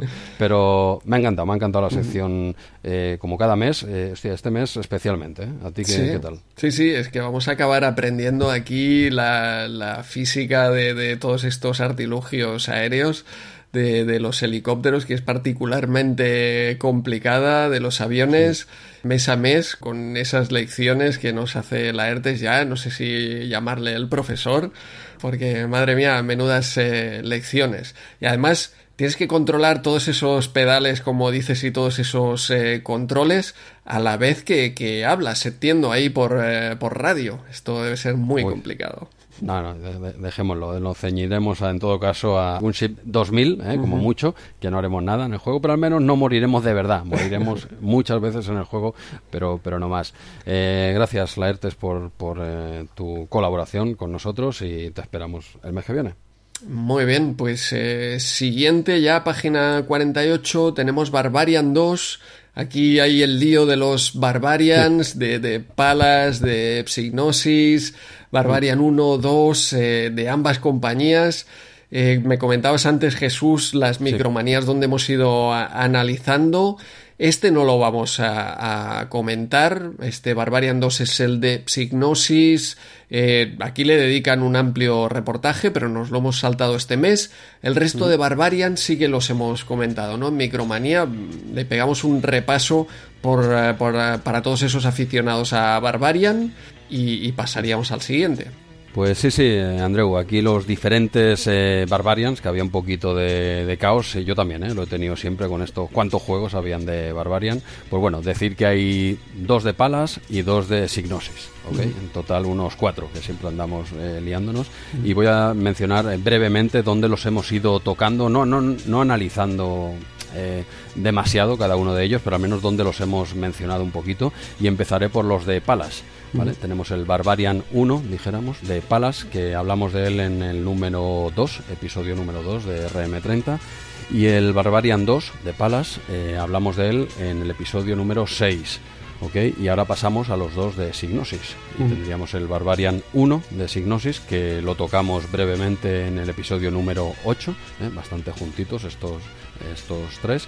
Y este último, Barbarian 2 de Signosis, que es este, el que ocupa en este número de, la revista, que no lo vamos a tratar. Eh, y ya está, al menos este pequeño resumen de los que los cuatro Barbarians ya que se han completado, donde los hemos ido tocando eh, brevemente. Si te parece bien, seguimos avanzando con la revista. Sí, sí, adelante. Ok, pues nada, saltito a la página 54 donde nos hablan de ese Goblins con tres is. ¿eh? Querías que lo pronunciase, ¿eh? querías que me hiciese daño. Vamos a dejarlo en Goblins con tres is. Eh, primera parte de este. Veremos que hay cuatro juegos de Goblins y un quinto que está por llegar. ¿Eh? Esto lo comentaremos eh, al final. Eh, eso, las IS, estas tres IS que hablamos ahora, me he enterado, a toro pasado, 30 años después, que el número de IS que trae cada juego de Goblins son los personajes que puedes controlar. En este Hostia. caso, tres. Por eso hay tres IS. ¿Vale? Esto 30 años después me he enterado de esto. Creo que tú también. ¿eh? A- Ahora mismo me he enterado, sí, sí. Yo, yo quizá eh, de reloj igual hace dos horas y media. si, si te sirve un poco de, de consuelo. No, no tenía ni idea de ese, de ese detalle, de esa aplicada. Eh, bueno, oye, no confundir este Goblins con un juego que se llama igual, pero solo con una I, y es de Apple II del 81. ¿Eh? Habrá, claro, ahora habrá mucha gente que habrá sacado su Apple, habrá parado, cuando hemos dicho Goblins, ha parado el podcast, ha sacado su Apple 2, lo ha montado, ha puesto el Goblins y, y- y no, no es este, chicos, lo siento, ¿vale? Es que me salía un juego igual, curioso, ¿eh? Se ve un poco así extraño, pero con una... Este Goblins de verdad que vale la pena echar un vistazo, no sé si tú lo puedes ver un momentillo en Movie Games, pero tiene, eh, no, no sé, parece bastante... eh, top para lo que es un juego en Apple II del, del 81 no sé si lo tienes delante o así No, no. eh, bueno, es, ver, curioso, ¿eh? es, es curioso, es curioso, sin más, se llama igual con una I, esto es una, simplemente una, una anécdota, ¿vale? Pero ahora sí, pasamos al, al Goblins de, de Cocktail Vision, ¿eh? esta primera parte de, de tres, ¿vale? Que no, eh, lo voy, a, lo voy a comentar muy por encima porque no le he dado, no le he dado caña, prácticamente no lo he jugado, he recopilado un poquito de info para decirle aquí, pero no lo he jugado, lo dejo claro porque luego, luego no- no- nos cosen, luego dicen que hablamos mucho de un juego sin tocarlo y es verdad, así que me anticipo yo a las críticas y digo que nada, que he jugado poco la primera, segunda pantalla y poco más. Y Pero que vas a hablar mucho, igualmente. No, no, hombre, espero, espero. Ahora que lo he dicho, ya, ya no puedo hablar mucho del juego. Ahora se me ve el plumero ya, ¿vale? Es, es un juego que, sinceramente, no, no me llamó. eh, lo probé, pero en su día y no, no me llamó mucho la atención. Y sinceramente te lo digo, lo he estado probando ahora un poco y es que me sigue eh, sin Sí. llamar la atención. A mí no, no me acaba de entrar este Goblins, tío. Y mira que es, es una jugabilidad. Salvando las distancias, pues también podríamos, eh, repito, eh, eh, salvando mucho las distancias, también podríamos estar hablando de algo así, un tipo Lemmings, un tipo pushover, o sea, de pantallas estáticas, algunas tienen un poquito de scroll, pero de, ir avanzando pantallas en las que te hacen retos de tipo puzzle, ¿vale? Controlas a tres personajes, cada uno con sus características, y tú vas avanzando pantallas, ¿no? Es igual, eh, la, la excusa del argumento da igual, se ve que al rey, bueno, hay una, una intro muy chula en Amiga, la verdad, que ves como al rey juegan con él como si fuese el Lechak, ¿no? Así que le hacen eh, vudú, ¿sabes? Un muñequito de vudú y tal igual, ¿no? Y tienes que, entiendo que ir a buscar algo para curar al rey, es igual, es un poco la intro que te ponen, muy divertida, la verdad, pero es totalmente anecdótico, da igual, es un juego, una serie de pantallas que tienes que ir avanzando con estos eh, tres personajes y cada uno, pues eso, con sus características, y a mí es que no me acaba a mí de, de enganchar a este juego, tío, no sé si tú, tú en la época fuiste de Goblins, porque es muy famoso, ¿eh? muy conocido. Muy famoso, muy conocido. Yo en la época no lo tuve para nada. Y recuerdo que quizá en algún podcast, y ahora no me acuerdo si fue en No Solo Retro, en, no recuerdo en qué podcast estuvimos hablando de este juego. O lo tuvimos que probar. Y era la primera vez que lo jugaba. Ahora no, no lo he probado, ¿eh? Pero para no recuerdo qué podcast, ostras, lo, lo estuve probando una tarde y tampoco me acabó de convencer, no le encontré el por qué este juego era tan, tan querido en la época y, y- y despertaba tanto interés. A mí no me acabó de, de convencer y ya esta vez he desistido, ni siquiera lo he probado. Sí, sí, no, a ver, tiene una legión de fans, ¿eh? Sí, Este sí, juego no. tiene- es, eh, ya nos van a poner finos también por esto, ¿eh? Pero bueno, sencillamente decimos, y veo que coincidimos, pues que a nosotros no nos acaba de enganchar la jugabilidad, ya está. Pero, pero para nada, es un juego de lo, es que es- este estilo de juegos es de los que yo me he esforzado muchas veces a jugarlo, porque yo me digo a mí mismo, digo, si estos son los juegos que te gustan a ti, o sea, este te ha de gustar, ¿no? Y me he esforzado un poco a que me guste, y no. Y no. Y ahora digo, cuando me preparé un poco para este número, digo, va, voy, voy a, nunca lo he hecho, voy a intentar meterme un poco en serio, a ver, en serio, no, no lo pretendo acabar, ¿no? Pero vamos a darle un poco, y es que me encallo en la primera, en viendo, ya no hay manera de pasar la primera, estoy en la segunda, digo, otra vez lo mismo, tío, re- y no, no me acaba a mí de enganchar, lo siento, ¿eh? yo sé que es un juego que, con, pues eso, con, con una legión de fans, y un juego que está por volver, sin, creo que el año que viene, o sea que con su eh, eh, creador original y tal, esto lo comentó al final, como una, un pequeño apunte y ya está. Simplemente, al menos referente a, este, a esta primera parte, decir que controlas a, a- a tres duendes, podríamos decir, goblins. ¿eh? Uno es Opes, que se llamó, en Estados Unidos era Dwayne. ¿Vale? Los nombres están cambiados. Opes es Dwayne, Estados Unidos.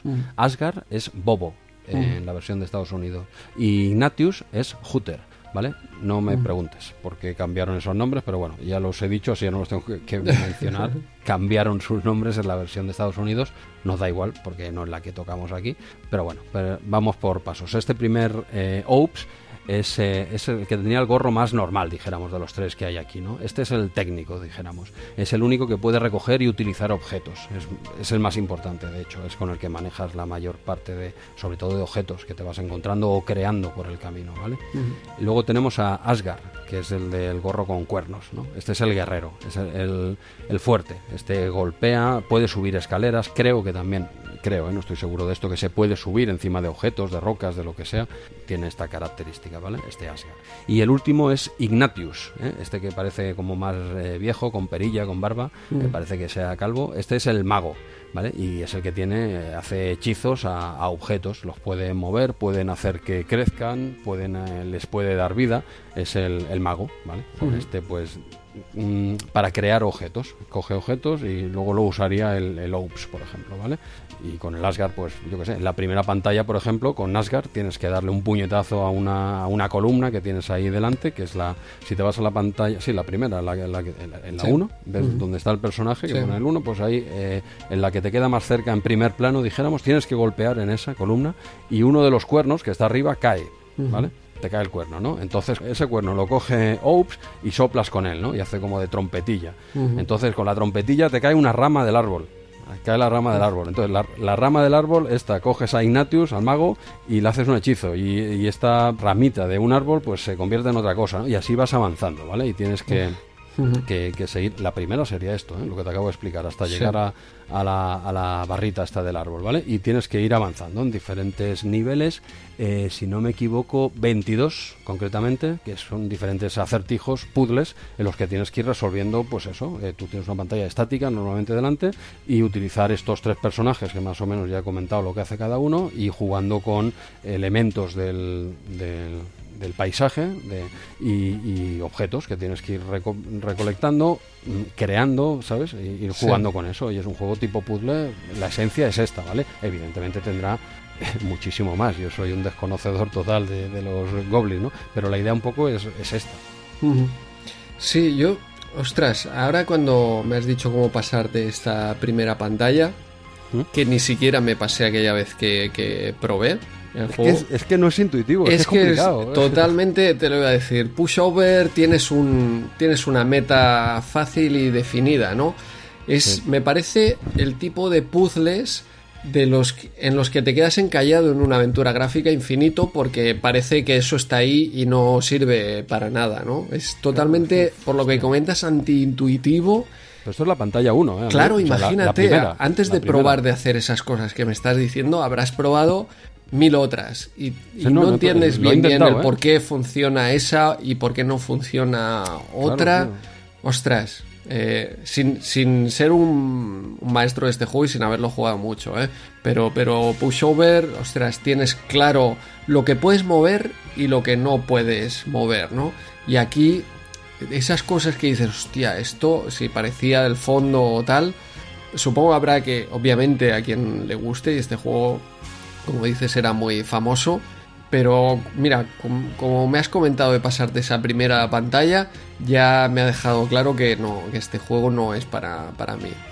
Es que claro, yo ahí en esa primera pantalla hay tres puertas, bueno, Ujú. cuatro puertas. Dos normales de, de entrar a una casa y tal, Sí. y dos de estas de, de las tienes delante, de estas de ganado o como quieras llamarlo, que quedan en- fuera de la casa, ¿no?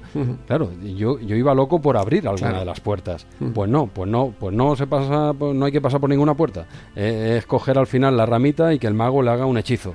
Que dices, dices, hostia, es que he tenido que mirar un gameplay en la pantalla 1. Claro. dices, hostia, eh, vale, no seré el mejor en estos juegos, pero de, ver- de verdad, un poco de, un poco de por favor, ¿no? Sí. Y, y, claro, te ponen ahí esas puertas, pues yo qué sé, para despistar o lo que sea. Luego se repiten escenarios con otro tipo de puzzles, ¿eh? Porque si tienes la imagen, te vas a la imagen 3, por Sí, ejemplo, sí, vuelve, vuelve a ser el mismo. Ujú. Pero bueno, quiero decir que, pues no sé, tiene su, tiene su público, evidentemente es un desafío también. Juegos de este tipo son tienen mucho trabajo porque están muy elaborados y, oye, desde luego es un triple A de la época y es un juego que, que tenía su fama y será por algo. Sencillamente digo, creo que tú coincides un poco, no es nuestro estilo, aunque, bueno, yo me atrevería a decir que de este tipo de juegos a mí me encantan, pero Sí. este, este no me acaba a mí de, de entrar, ¿no? Y, y no sé, esta es la primera parte, ya te digo, que han sacado, en total sacaron cuatro juegos, no sé, al- ¿alguno de ellos pasó por tus manos, aparte de este? No, no, no, ninguno. Y eso que eran famosos, o sea, el, el nombre es conocido, los, los duendes estos eran muy conocido, pero ninguno de ellos en el momento lo, lo tuve. No, yo, yo estoy igual, ¿eh? y quizá probé un poquito este en, en Amiga y ya luego ya me alejé de cuando salían Goblins ya no me interesaban, ¿no? Pero bueno, tienes este primero, año 91, luego tienes Goblins 2 de El Príncipe Bufón, ¿eh? de Prince Buffon, en el año 92, como ya he dicho. Luego tienes el, el Goblins Quest 3, ojito, año 93. El 4 ya pasamos al año 2009 y este, si no me equivoco, y pasaban a las 3D, había un giro que no gustó demasiado. ¿eh? Este sí que no tuvo demasiada buena crítica. Y luego, lo que te decía, lo que te decía, el creador de, de este juego, ¿eh? que es Pierre eh, Hillhots o algo así, no me digas, el creador del juego, dejémoslo ahí. Chicos, buscarlo en, en, en internet, hombre, no me hagáis pronunciarlo, no seáis así. ¿Vale? Pues, pues tiene un proyecto, eh, en la web está Ulule, que se ve que es la, la primera plataforma de crowdfunding de Europa, o eso dicen ellos, se saben vender, ¿vale? Pues hay un proyecto de, de este, del creador original de- del juego, y una campaña que finalizó el 21 de marzo de 2022, o sea, muy recientemente ha terminado este mm, crowdfunding, no hemos podido ayudar demasiado, ni siquiera para decirlo desde aquí, llegamos tarde, como siempre, muy sello RM30, y nada, necesitaba, por lo que me ha parecido ver ¿eh? un poco, necesitaba 3.000 euros y ha conseguido 6.900. Hostia, juego barato de hacer, eh, veo. No sé, no sé, yo creo que aquí falla, falla algo, pero bueno, que, que ha conseguido un 231% más de, de lo que pedía. No sé, 3.000 euros, ¿no? Es que tampoco igual tienes que gastar una locura, pero a mí me ha parecido ver esa cantidad, tío, te lo digo en serio. Y ha conseguido 6.900. Que no sean 30.000 y ha conseguido 60.000, yo qué sé. Bueno, bueno, veremos a ver ese, ese eh, Goblins. Aunque a lo mejor ya hemos perdido la oportunidad. Sin, sin crowdfunding no, no hay juego. No, no, ahí ha superado, ha superado el crowdfunding, ¿eh? O sea, lo sí, sí, entiendo que obviamente eh, una vez esté hecho lo venderá. No es como cuando te hacen una máquina que, hacemos 200 unidades y solo lo que haya, lo que salga de crowdfunding. Sí, sí. No, hombre, yo entiendo que es el, es el creador original y tal, entiendo. Los, igual los, los valores que he mencionado igual no son exactos. ¿eh? A mí me ha parecido ver eso, 3.000 y que ha conseguido 6.900. Lo veo muy, muy poco Sí. ¿eh? para lo que se maneja hoy en día en crowdfundings y tal. Pero bueno, la cuestión, yo me quedo con que sí, que lo ha conseguido y tal. Y este es, él mismo dice que es la secuela del primer Goblins, o sea que, que se basa, es como coger el Goblins 1, ¿eh?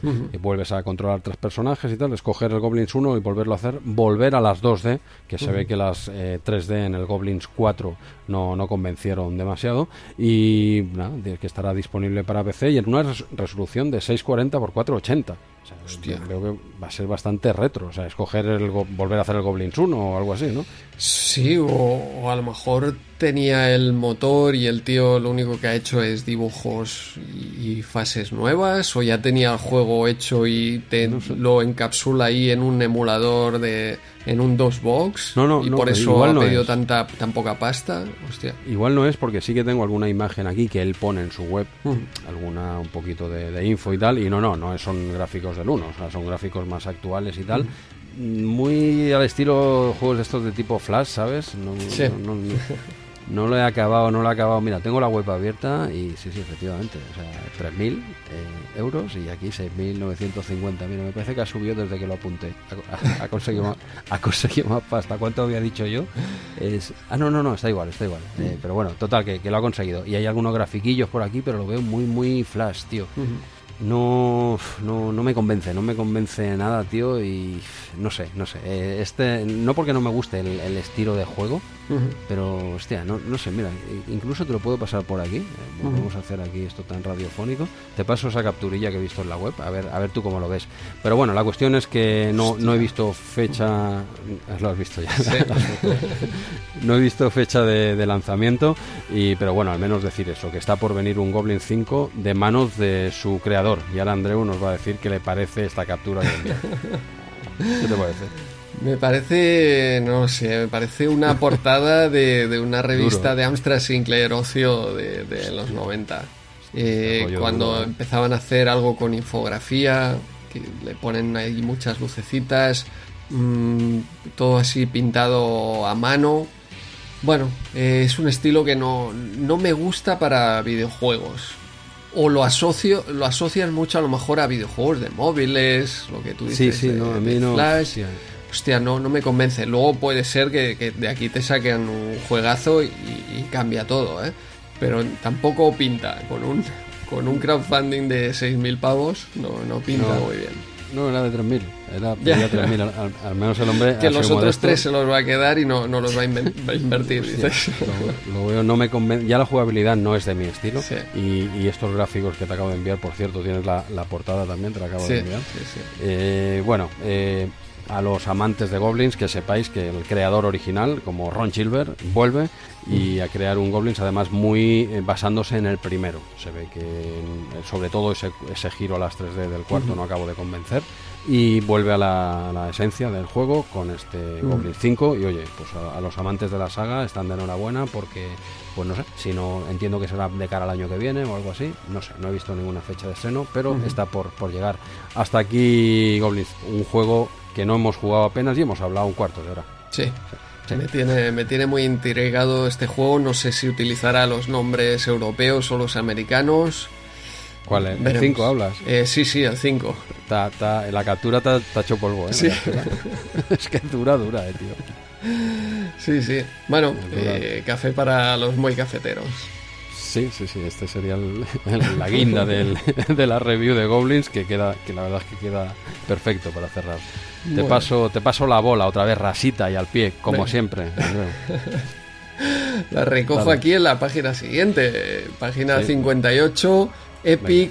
Esto vendría a ser el Wing Commander de Ocean. Porque es, eh, viene a ser casi un, un clon de, de Wing Commander. Con una intro, una ambientación, una música brutal. También una mezcla de polígonos planos, eh, sin texturas, pero que era lo que había en la época, con fondos bitmap, unas animaciones 3D muy fluidas, un videojuego, pues eso, de, de- de manejar una nave en el espacio y que te vayan dando misiones, que, como he dicho, es eh, prácticamente como el Wing Commander, pero que bebe de muchas eh, sagas galácticas. Aquí sacan muchas ideas de, de Star Trek, Yep. utilizan muchos nombres, etcétera, de, de la saga de Star Trek. Ya lo ves aquí con el fin de la Federación. eh, salen naves similares. eh, bueno, lo, Sí, lo solo- aprovechan solo todo. ¿no? que, que está muy bien, está muy bien ambientado. Y hasta que comienza el juego, eh, me parece un- una pasada. Y luego, ya no tanto, pero solo porque he jugado 5 minutos y sin manual. Este juego necesitas el manual, necesitas saber cómo acelerar y cómo frenar, o si no te vuelves loco, empieza tu nave ahí a dar vueltas y a no encontrar a los, a los enemigos. No le he dedicado más de 5 minutos, así que la, la review será eso, de menos de 5 minutos en este caso. Hay que leer, no. hay que leer el manual y hay que darle al juego. Pinta bien, pinta ambientación, etcétera, bien, pero, pero es eso, es otro Wing Commander más. Bien, bien, yo ampliaría esta review de este Epic que tampoco hemos jugado, pues no sé, unos 20 minutitos más. Hablemos de Epic. Sí. Vamos, No, vamos a responder ese, ese comentario, ¿no? De Aliens.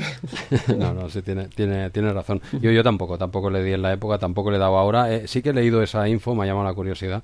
Eh, pues eso, ¿no? La, la atención de que coge de diferentes sagas galácticas, ¿eh? coge cositas, nombres y tal, también de nuestro querido Star Trek. Eh, curioso, Epic, ¿eh? Este sí que tiene una legión de... de de gente detrás, eh. Cuidado, cuidado con lo que dices de Epic, eh. Que este, este sí que eh, sonó y suena, bueno, yo creo que a día de hoy todavía es, es un juego muy, muy recordado, eh. No es de los nuestros, pero el Epic, ojito con lo que dices con Epic, eh. Sí, sí. Lo que no sé si continuó la saga, no, no me he informado, así como Wing Commander, hay un montón de versiones en diferentes sistemas y la verdad es que ha, ha seguido avanzando, incluso en novelas. Este Epic no sé si, si siguió más tarde, se quedó aquí o, o qué.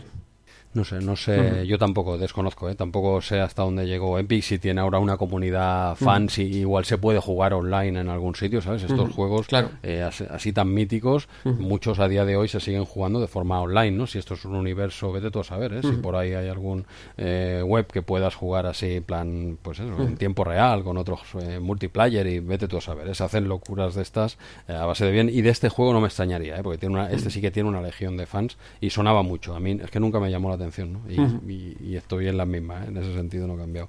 Pues nada, alguna cosita más de, de este Epic, que es la portada, ¿eh? Que, Sí, cierto, es la portada, pero no nos lo saltamos por aquí, te explican todas las misiones, la verdad es que es un reportaje amplio y es un juego muy interesante también de, de Ocean, pero no, no podemos darle a todo.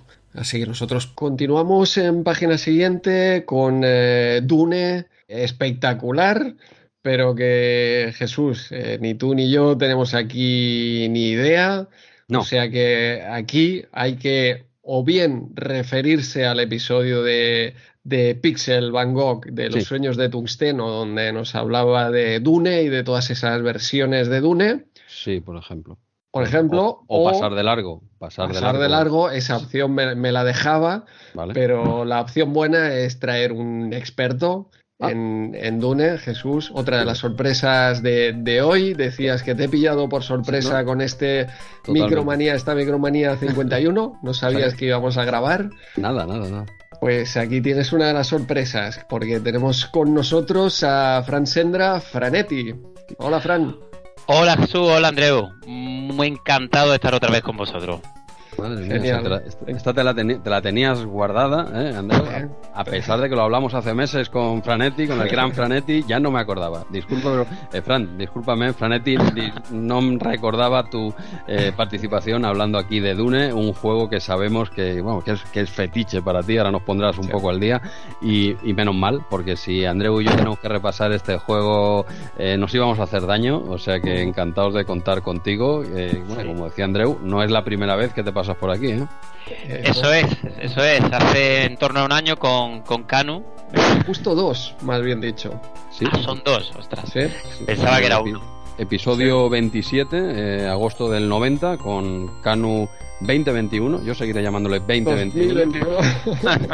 2021, comentando ese, ese pedazo de Kickoff 2. Sí, eso es. Y teníamos ganas de, de repetir. Lo que pasa es que Samuel, pues Canu, eh, bueno, del Dune no está muy empollado, así que me ha- dejado solo en esta aventura de contar un poquito Dune, eh, un juego que tuve en el Amiga en la época. Y, bueno, ahora os cuento todos los detalles que, que viví cuando salió y luego más adelante porque he seguido jugando al mismo juego muchos años y, y bueno, a los, a las secuelas que han ido saliendo después. Pues, eh, Franetti, ya lo sabes, estás en, en tu casa, o sea que nos paramos aquí en esta página 63 y, y todo tuyo. O sea, estás, a- estás al mando porque Andreu y yo no, no pintamos nada a partir de. en este juego al menos no tenemos ni idea, o sea que encantados de de, que te este, pases. de este Jesús no ha visto ni la película. Fíjate que si fuera Elvira 2 aún con la película salvaba la situación, Claro. pero, pero aquí no ha visto ni la película. Yo eh, No. he visto la película, me leí el libro, pero ahí Sí. nos quedamos, así que si, hay que hablar del, del videojuego, ya, ya No, gracias que nos salvas. El comodín, el comodín ese que, que suelo utilizar aquí, ni Sí. siquiera lo tengo, o sea que le, le damos paso a, a Franetti y que nos diga por qué nos pidió hace tantos meses eh, comentar este juego en, en concreto y no otro. O sea, aparte del Kickoff 2, tú querías Dune. Eh, ¿Qué pasa con este juego? A ver. Bueno, la verdad es que Dune, eh, cuando salió en el, en el 92, realmente este tipo de juego no existía. Realmente esto es un juego de, de aventura, eh, realmente está catalogado como un point and click, ¿vale? Point and click. Eso es. Lo que pasa es que, claro, el point and click siempre lo relacionamos con, los- con las aventuras de, de Lucas o incluso las de Sierra. Sin embargo, este tiene una interfaz totalmente diferente, de hecho es en primera persona. Y a la misma vez el juego eh, combina una parte de, de estrategia, ¿vale? A mí esta mezcla en concreto fue la que me cautivó. Eh, acompañado de quizá una de las mejores bandas sonoras de los juegos de juego, tanto en PC como en Amiga. También salió en Sega CD. Te diría que es de las bandas sonoras más completas, más cautivadoras y más inmersivas que existen de aquella época. Y eso que en Amiga, que Jesús lo sabe, Sí. había unos cuantos juegos, unos cuantos son bastantes, que en Amiga el tema de las bandas sonoras eran increíbles, pero muchas veces se limitaban, por ejemplo, a la intro, o no tanto en el in-game, porque se centraba más en eso. Pero es que este juego te acompaña todo el juego hasta el final con una banda sonora que, me voy a repetir, es única. De hecho, sacaron hasta un CD en la época con la banda sonora. Vale, lo, lo distribuyó Virgin, que también es la, eh, la que distribuyó el, el juego a nivel mundial. Pero antes de entrar un poquillo de detalle, eh, solo para situarnos, porque seguro que alguno de los oyentes dirá, esto de Dune me suena, pero esto de qué va, ¿no? Pues Mm. bueno, algunos dicen que es como, bueno, esto es como Star Wars, esto es como Star Trek, ¿no? Que os gusta tanto a vosotros. Lo que pasa es que Dune nunca se ha, no, se ha, no se ha sabido vender bien. Ahora me caerán palos por lo que acabo de decir. Seguramente, ya me, ya me, ya me pitan los oídos. Pero realmente es una aventura muy épica. Fueron seis libros que Frank Herbert eh, escribió y luego su, cuando ya falleció su hijo continuó y creó eh, cuatro, cuatro libros más. Pues mirar, eh, solo para situarnos, ¿vale? Para aquellos que, bueno, que no lo tengan muy fresco o que simplemente nunca hayan eh, rascado un poquito de qué va Dune. Eh, va de la rivalidad de dos familias eh, en un tiempo futuro muy muy lejano. La familia Atreides y la familia Harkonnen quieren tener el control de, mm, de un planeta que se llama Raki, que también se conoce como Dune, y eh, para extraer una sustancia que se llama la especia, ¿vale? Es un ingrediente, ¿vale? Que te permite viajar por el espacio de manera inmediata. Eh, se supone que viven en un universo gigantesco, las distancias son muy grandes y es la única manera de poder hacer viaje. La especia eres el ingrediente. Entonces, hay un emperador, ¿vale? Y manda a la casa Atreides a supervisar la extracción, ¿vale? Ya habían estado los Harkonnen allí y mandan a los Atreides. Eso tiene también un poco de historia, se ven las películas, se ven los libros. Eh, Dune es un planeta, pues eh, es un desierto, básicamente. Vive en él una tribu, que son nativos, que se llaman los Fremen. Ellos están adaptados a vivir en esas condiciones extremas. Y el planeta tiene una peculiaridad, está plagado de unos gusanos gigantescos que en realidad, bueno, esto hay que leerse bien los libros y todo esto, pero son los que hacen o son la propia especie. Bueno, esto también me llevará algún palo por decir esto, pero bueno, básicamente eso es que lo he contado un poco cuñado para que la gente más o menos se sitúe, ¿ale? A, a mí, a mí me va muy bien, ¿eh? eh Franetti, esto- este resumen así cuñado, a mí me va estupendo, porque no me he leído nada. o sea que- Eso es. Entonces, el protagonista del juego, de la película y de los libros, por supuesto, es eh, Paul Atreides, ¿vale? Paul Atreides es el hijo del duque, eh, Leto Atreides y de Jessica. Eh, y los habitantes de Fremen creen que es el elegido. Los va a guiar a una vida mejor y, y de eso, vuelvo a repetir un poco modo cuñado, he resumido el libro, que son 10 libros, en fin. Pero bueno, es que hay que aterrizar, que no entiendo que no todo el mundo esto de Dune lo controla, ¿vale? sí, bien, bien. Eh, eh, bueno, la película eh, esta famosa del 84 eh, era, a ver, la película del 84 el problema que tuvo es que eh, es muy difícil 10 libros concentrarlo en una única película, era muy difícil de abarcar y realmente es una película como muy de culto, tiene un ritmo muy lento y fue un fracaso comercial, eso es conocido y solo a los muy fervientes de Dune, de los del universo Dune en general, le- les puede llegar a gustar. Y la nueva, que lo comentabais en el, en el eh, capítulo pasado, eh, bueno, no es tan, no tiene ese ritmo tan lento. Eh, lo es, pero no tanto quizás, si se acerca un poquito más al tema más comercial y por lo menos la van a dividir en, eh, en más películas para poder abarcar todo, porque en realidad era muy complicado meterlo todo en una, en una única película. Bueno, esto a modo de resumen un poco para aterrizar solo, ¿vale? Que, que, siempre- que detrás de este juego es que realmente hay libros, hay películas y, y me gustaba, me gustaría contarlo. Eh, bueno, si queréis ya entro en detalle un poquillo de lo del juego, cómo lo viví yo y, demás.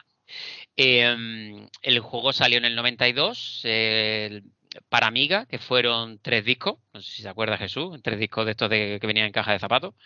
Tres Eh. no, no recuerdo. Yo me- antes lo hablábamos fuera de fuera de micro, sí que lo llegué a probar. Lo, lo- me llegó este juego, ¿vale? Me llegó, dejémoslo ahí. Pero no, no me, no me enganché nunca, ¿no? Ahora, ahora sigue, sigue estuve explicando, pero me llamó porque eso, ¿no? Point and click, digo, hostia, otra aventura gráfica, para adelante. Y llegué y digo, esto no, esto no es el point and click que yo conozco, ¿no? Y ahora, no, ahora nos dirás tú eh, esa mezcla de géneros que tiene y todo esto, ¿no? Adelante. Eso es. También salió para MS2, tanto eh, versión de disquete de 3 y lo de 5 y cuarto. Eh, ya sería, me imagino, de los últimos juegos que salieran en 5 y cuarto, porque yo creo que esa época ya poquito. Y salió un año más tarde eh, una versión de CD eh, que ya se puso muy de moda, porque ya todo el mundo, bueno, todo el mundo empezó a, mucha gente a tener los lectores.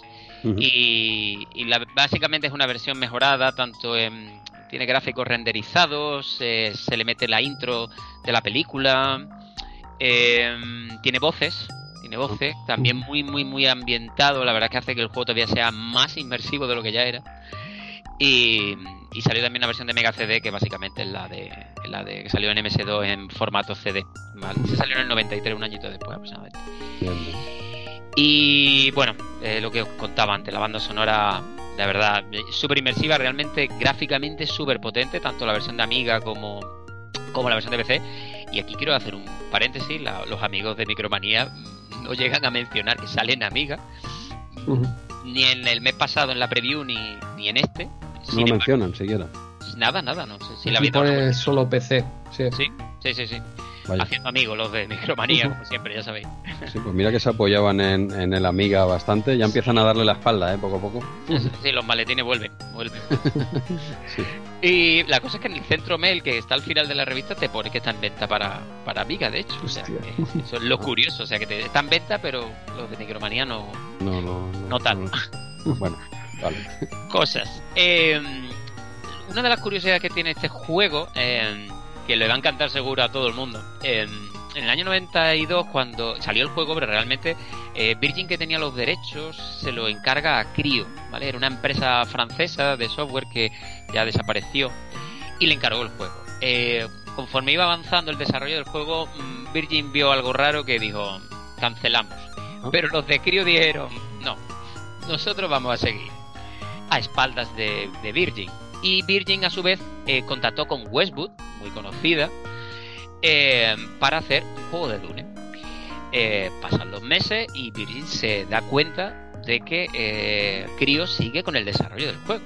Total, que mandan a un mandamás del, de- del departamento de software de Virgin y se plantan Crio allí a liársela, supuestamente.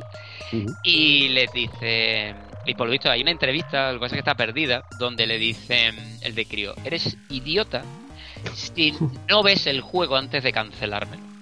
Y por lo visto el de Virgin mm, pues pasó por el aro y dijo, venga vaya que he venido hasta Francia, pues vamos a ver el juego. Y salió enamorado. Y por eso, y por eso, hay dos juegos de Dune realmente en el mismo año, en el 92. No son una no es una secuela el Dune 2 del Dune. Realmente es que los dos juegos se pusieron en marcha, en una pequeña diferencia de meses. Y claro, Virgin dijo, ostras, pues que me voy a juntar con dos juegos. Y al final le dijo a Westwood, mira, el tuyo se va a llamar Dune 2 y el otro se va a llamar Dune. Y Ah. es por eso que hay dos Dunes tan consecutivos. Tan consecutivos y que no tienen nada que ver uno con el otro, dijéramos. Nada, ni la misma empresa, como os he contado. Nada, nada. Curioso, sí. Exacto, sí, sí, esto es una de las curiosidades que tiene, que tiene el juego. Para mí en Amiga realmente, que, que fue la versión que yo probé, que, que tuve, eh, yo para mí está entre los top de top 10. Es cierto que en los típicos top eh, no está, pero bueno, se encuentra en el 50, 60, y sí se encuentra entre los 10 primeros la, la segunda parte, que fue el, el primer RTS, ¿vale? El Real Time Strategy, que se dice. el Dune 2. Eh, pero el Dune 1 como tal eh, no es un RTS como a veces se le ha llegado a confundir. Realmente es un juego de point and click con una mezcla de un juego de, de- de estrategia, ¿vale? Y Claro, vale, vale. ese es el poco el lío, pero claro, un poco por la historia que os he contado, viene también un poco los líos. ¿El Dune 1 el primer RTS o el Dune 2? No, el primer RTS realmente es el Dune 2. Ese es el abuelo de los RTS. Bien, bien. Exacto. Eso es. Eh, bueno, como decía, el juego es una mezcla entre la película y los libros, porque realmente Virgin apostó por un poco la estética de la película, donde se ve, por ejemplo, el protagonista, Paul Atreides, que es el protagonista de Twin Peaks, que es que Kyle McCanahan o algo así, que no sé cómo se pronuncia, y se le ve claramente que es él, Sting, que hace también de, de los Harkonnen, o sea, la estética un poco recuerda la- lo que es la película, Sí, totalmente. Por aquí en. Micromanía, en la siguiente página, Sí. doble página, sí, sí, el Polo Atreides, vamos, eh, lo tienes ahí, el, eh, se le ve perfectamente, sí, sí. es él realmente. Sí. De hecho, cuando El salió el juego era, estaba Twin Peaks, ¿no? De aquella época, entonces, claro, lo, Ah, lo veías. Sí, sí. Claro, Sí. claro. Sí, sí. Eso es.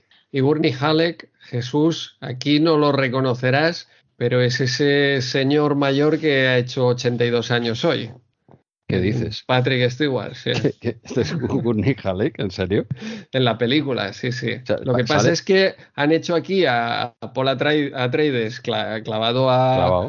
sí, Sí, sí, a Kyle MacLachlan, pero con Gurney Halleck no, no han repetido porque Vale. este no se parece tanto a, a Patrick Stewart. O sea, me estás diciendo que en Dune, en la película, la, la original, que es del Sí. 84, ¿habéis dicho? Sí. Sí. 84, ¿sale Patrick Stewart? Sí, sí, Bueno, pues nada, te la eh, pones esta noche. pues aquí, aquí os dejo, eh, Franetti, Andreu, que, que os vaya bonito con, con Dune, porque yo tengo, ya tengo película para esta noche. No sabía yo este, este detallazo. Bueno, eh, aunque me vaya que otro palo, eh, no es para película para ponerse de noche, Jesús, si no, no te la termina. Vaya, lo dices porque es muy larga, Te- porque da te miedo. puede ayudar a conciliar el Eh, sueño. Eso es. Sí, yo, yo, yo sé que esta original del 84 ya no la he visto, o la vi, en- ya ni me acuerdo, pero sí, sí, sé que es muy especialita y tal y cual, que la otra quizás sea mm, el vehículo adecuado, ¿no? Para ver alguna de Dune, algo más modernico, pero, pero tengo curiosidad, algún día tengo que verla, no va a ser esta noche, pues llevamos un tute grabando el programa, eh, todo lo que dura el programa de hoy, eh, oyentes, eh, que sepáis que lo hemos grabado el mismo día, la misma tarde, o sea que, que igual no- tocará algo más ligerito esta noche. Sí, sí, sí, hoy no, quizás no es el día de Dune si lleváis esa paliza. Pues bueno, ¿de qué va el juego, no? Porque hemos hablado un poquito de, de cómo, cómo se llegó hasta, hasta este punto. Eh, el juego, una vez que ya estás en la familia Trader instalada en el palacio, pues básicamente todo empieza en, la- en el modo de aventura, en ese point and click, ¿vale? Eh, se ve un cursor donde tú puedes ir apuntando para eh, dialogar con los diferentes personajes que salen en el juego. En el palacio se encuentran pues eh, tus padres, el duque y, la, y tu madre que se llama Jessica, que una especie de bruja, para que, no, para que nos entendamos. Eh, tiene una serie de poderes que se han, se han transmitido a Paul, que irá desarrollando a lo largo de la, de la película, de la aventura, de- de- del juego, de, lo que es el libro también. Vale. Eh, básicamente la mecánica del juego es esa. Entonces tenemos un puntero donde podemos apuntar a personajes, dialogar con ellos y desplazarnos en los diferentes eh, eh, espacios que hay dentro de- de lo- del, del palacio, Eh, que luego se irán ampliando con el desarrollo del, del juego. Eh, y eh, la parte de estrategia es una vez sales de dentro de un edificio, puede ser un palacio, o los siege, que son las cuevas donde viven los Fremen, eh, tú te desplazas eh, del palacio a los siege permanentemente. eh, cada siege es como está como dentro de una pequeña parcela para que nos entendamos, rodeado de especias. Y eh, tu objetivo es precisamente ese, desplazarte a los diferentes siege, convencer, dialogando con los Fremen para que se unan a ti y podrás llegar a darle hasta tres tipos de trabajo a lo largo de todo el juego. La primera y principal es la extracción de especias, que realmente es por lo que estás en el planeta.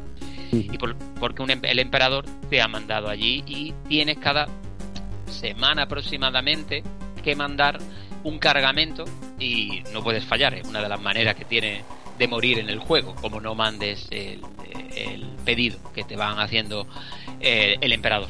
¿Vale? No sé si esta parte la habéis visto, suena de algún long play. No, no he visto nada, la verdad, fuera de estas fotos, no he visto ningún long play ni nada. Ajá. Pues eso, básicamente, el juego al principio es como una especie de mundo abierto, pero un concepto que en el 92 no existía. Realmente, cada parte del planeta tú puedes llegar a ir a ella, porque el juego en sí no es lineal. Entonces, eh, tienes que ir haciendo una serie de cosas, las tienes que ir como marcando en un check. Sin embargo, tú puedes ir a cualquier parte de- de- del planeta moviéndote con el ornitóptero, que es básicamente un helicóptero. Eh, más adelante incluso puedes montarte en los gusanos, una vez que adquieres una serie de poderes.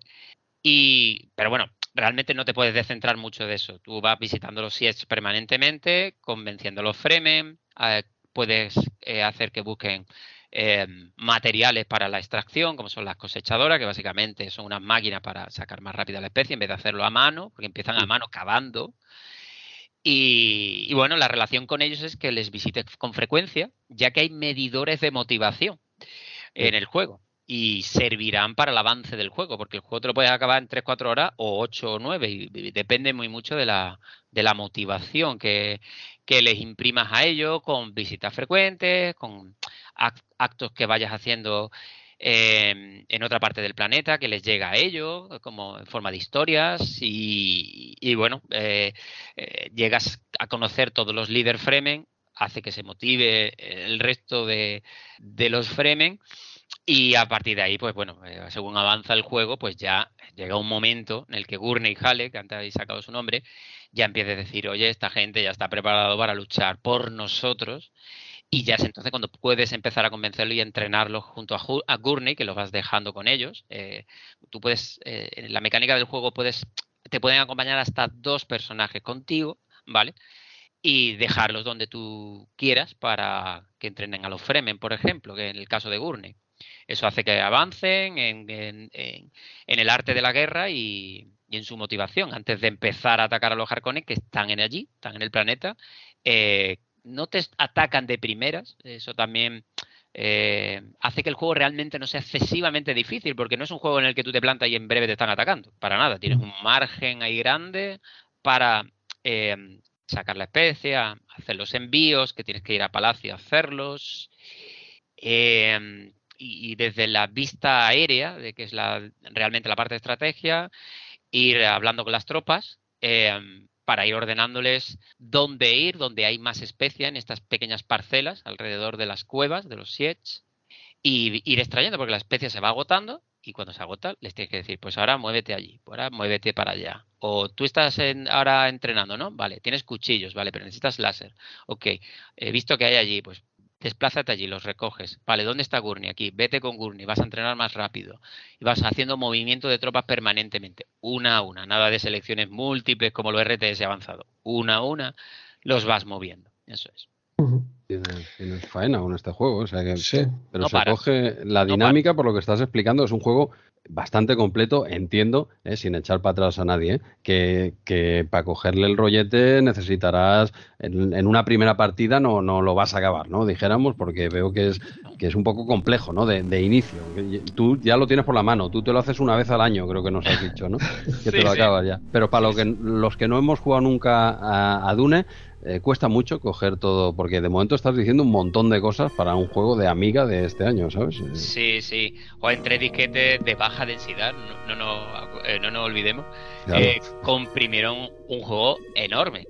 Claro. Eh, realmente te lo puedes hacer en unos cuantos días. ¿eh? No, es un juego que si ves los long play, por ejemplo, solo para hacerte una idea rápida, bueno, hay long play de 5 horas, de 4 horas, de 6 horas, de 7. Es que realmente depende de lo largo que lo tú quieras hacer. Algo Puedes, retrasar el ataque final a los a las bases de los Harkonnen y ir más lento, extraer más especia, te puedes dedicar más adelante conforme conoces a, a ciertos personajes, puedes incluso iniciar la vegetación en el planeta, que es imposible, allí nada crece porque es desierto, pero llegas a incluso a, eh, a iniciarla, lo cual hace que la motivación suba eh, por parte tanto de las tropas como los que extraen especia, que porque llega un momento en el que hay gente extrayendo especia y gente entrenando, pero luego les puedes cambiar la ocupación a tu antojo, eso es- realmente es así.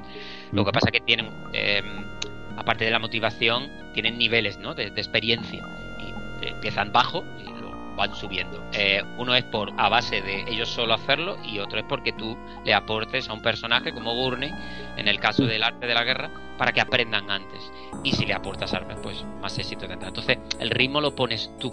Y como he dicho antes, el juego es bastante amigable, por decirlo de una manera, porque no te atacan de primera, ni los Harkonnen tampoco ocupan zonas descubiertas. Realmente el juego cuando empiezas no se ve todo el planeta, se ve como un trocito, como los RTS, ¿no? Que vas como moviendo la tropa y se va como descubriendo, ¿no? Sí, se va. despejando. Os hacéis una idea, ¿no? Y seguro que, Sí, sí. que la audiencia ahora mismo cerrando el ojo se ha hecho una idea de lo que me refiero. Entonces, como Sí. tú vas viajando, se va como abriendo el planeta, ¿no? Se va abriendo más, más mapa. Y Sí. realmente, aunque tú abras mapa y abandones los Sith, porque, bueno, allí ya no hay especia, los Harkonnen no van conquistando eso. Realmente los Harkonnen están en unos sitios y tú vas a empezar a atacarles cuando ya te veas suficientemente preparado. Puede ser que les ataques y no consigas la victoria en ciertas eh, contiendas, pero en realidad mm, ellos te están esperando más que te atacan, ¿vale? Mm. Aunque en alguna ocasión mm, los mandas a espiar y te, te capturan, pero realmente no te atacan a lo loco los primeros días. O sea, los primeros días puedes ir a tu ritmo, ninguna idea de este juego y vas a avanzar un montón. Entonces se hace muy amigable para mí, ¿eh? ese sentido. Ah, vale. Entonces no es tan no es tan complicado como aparentemente pueda parecer para alguien eh, foráneo, eh, ge- gente que no hemos jugado nunca este juego. Eh, o sea, es muy muy completo, pero tampoco, por lo que me dices, tampoco es tan complicado acabar aprendiendo un poco eh, a jugar en condiciones. ¿no? A ver, yo me lo cogí con 14 años. en fin, y sin long play, sin YouTube, y Y- y internet, pa'lante. ¿sabes? Y Bien, no, bien. no recuerdo que me echara una mano nadie, vamos, o sea que realmente es que ya te digo, un juego que se deja mucho jugar al principio, eh, te permite grabar partidas, o sea que también es otra manera, entre comillas, de oye, me han matado, venga, le voy a dar a, a cargar. No hay muchas maneras de morir en este juego, en realidad, es un juego que mm, te puedes adentrar tú como Pola Trades en, en la fase enemiga y claro, si no están atacando en ese momento, pues sí, te matarían. Te pueden matar si no mandas eh, la especie a tiempo. Eh, si te adentras en el desierto sin los trajes, ¿no? Que hay unos trajes que Mm. filtran tu sudor y tal. Ah, pero que hay tres o cuatro maneras de morir y son mm, muy raras, o sea, muy raras. Nos has hablado en profundidad a tope de, este Dune, eh, ya nos entran ganas de, de jugar, pero sobre todo me ha entrado una curiosidad. Eh, comentabas que podías empezar ya a hacer crecer vegetación. ¿Es Sí. suficiente para hacer un campo de fútbol o cómo va el otro tema del que tienes que hablarnos? Pues un Camp Nou, un Camp pla- se puede llegar a plantar ahí. Sí, sí, sí, sí, cabe, cabe. si llegas a conocer a, al padre de al, al que al final es tu suegro, ¿no? El, el padre de Chani, Chani es una Fremen eh, que se ve en las películas, eh, también en la nueva al final ya, que se enamora de ti y de hecho en el juego eh, te la tienes que llevar al desierto los dos solos. Yo creo que fue la primera escena de amor que vi yo en un ordenador. Ojo, ojo, eh. Porque, claro, el de Larry era de risa, pero este era como más en serio, ¿sabes? Era una cosa. Y ella se enamora de ti, empieza a acompañarte, claro, te ven con ella, los Fremen se vienen arriba, su motivación sube. Entonces ella llega un momento que te presenta al suegro, claro, que como en la vida real. Vale, vale. No, no, vaya, joder, sí, sí que sí que cabían cosas en esos tres disquets. La, la verdad es que bastante, bastante eh, complejo. No te voy a preguntar si lo recomiendas o no. Este juego es evidente que, que para ti es, es un juego fetiche y, hostia, te entran ganas, te lo digo sinceramente. ¿eh? O sea, cuando escuchas a alguien de cualquier juego que no tienes ni idea, ¿no? Que te habla con esa pasión, hostia, te entran ganas de jugarlo. Luego te gustará o no, ¿vale? No todos los géneros son para todo el mundo, ¿eh? Las cosas Sí. como son. Yo, sinceramente, en su época lo tuve, pasó por mis manos, probé un poquito, yo me esperaba un point and click clásico, no me lo encontré y pasé a otra cosa, ¿vale? Pero veo que tiene muchísima más profundidad de lo que de lo que yo creía, ¿vale? Sí, sí. Para mí un juego atemporal, pero claro, es que que lo diga yo está feo, ¿no? No, no, es normal, que lo digas tú es normal porque tú eres un enfermo de, este, de este juego. No sé si más o menos que de Kickoff, no lo sé. Eh, uf, uf, no, no, de Kickoff más, no, no, no, no. Más. No llega, no, no llega, no, no, Kickoff es, es lo más. Para mí, eh, soy más enfermo de Kickoff que de Dune. Pero bueno, es que no solo de Kickoff 2 vivía, vivía el hombre Ah. en aquella época y, y con Canu no podía jugar a Dune, que es un juego de un Claro. jugador, un juego que ha envejecido de verdad muy bien, ¿vale? Sabemos que hay muchos juegos de esa época que han envejecido, bueno, de aquella manera, pero es verdad que los Sí. 16 bits en general, los 16 bits han envejecido muy bien. Pero su hermano, el Dune 2, no ha envejecido, ha envejecido tan bien. Realmente el Dune 2 tiene las mecánicas muy antiguas. eh, tienes que ir tropa a tropa seleccionándolas para que se muevan, por ejemplo. Ese juego a día de hoy, pues no te lo pones. ¿Realmente qué te pones? Pues bueno, la comunidad eh, movió mucho con el Dune 2. Hay un Open Dune que básicamente es eh, poder hacer selección múltiple, por ejemplo, de las tropas.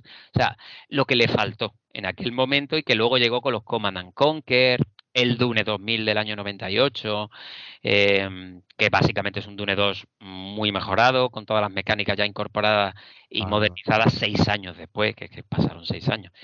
Y a día de hoy, pues el Dune 2 lo puedes poner como curiosidad, pero es durillo. Si te lo pones tal cual, no este que ha hecho- desarrollado la comunidad y tal, es durillo. El Dune 2 en Amiga, en PC, da igual.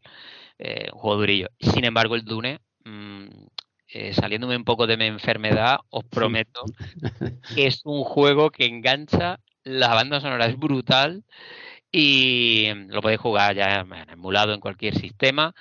Eh, no ha habido nunca ningún remake, que es una de las cosas que le he hecho yo más en cara a, a Virgin, que yo no sé, que sigue existiendo, pero este juego lo, lo ha- lo ha dado de lado, no, no- no se ha vuelto a hacer nada. Pero yo recomendaría, bueno, este Dune en versión de CD, quizá, bueno, eh, por el tema de las voces, la verdad que es más inmersivo, aunque meten una serie de escenas FMV, ¿no? Creo recordar que se llamaban. Ujú. Esas, sí, no sé si estáis de acuerdo conmigo, se han envejecido regular también. Sí, bast- bastante regular. Tú hablas de la versión de Sega CD entonces, ¿no? y de, de PC, que también salió el año siguiente en, en versión CD. CD. Sí, que se puso de moda eso de todos los juegos que habían salido el año antes. Pues sacar su versión CD, os Sí. acordaréis vosotros de la época. Sí, sí. Eh, Ese, a ver, tiene el tema de la voz, está súper bien, eh, está muy, muy conseguido, porque ya te digo, da una atmósfera, lo hace todavía más inmersivo. Pero mm, las escenas de FMV, ostras, me gusta más lo que a día de hoy le llamamos pixelar, que de aquella no se llamaba pixelar, porque lo han sustituido ciertas partes de pixelar con este FMV. Ostras, a mí me sigue gustando más el que es más pixel, pixel duro, que tanto nos gusta el de los píxeles como puño. Sí, ahí, ahí estamos, estamos en el, en el mismo equipo. Sí.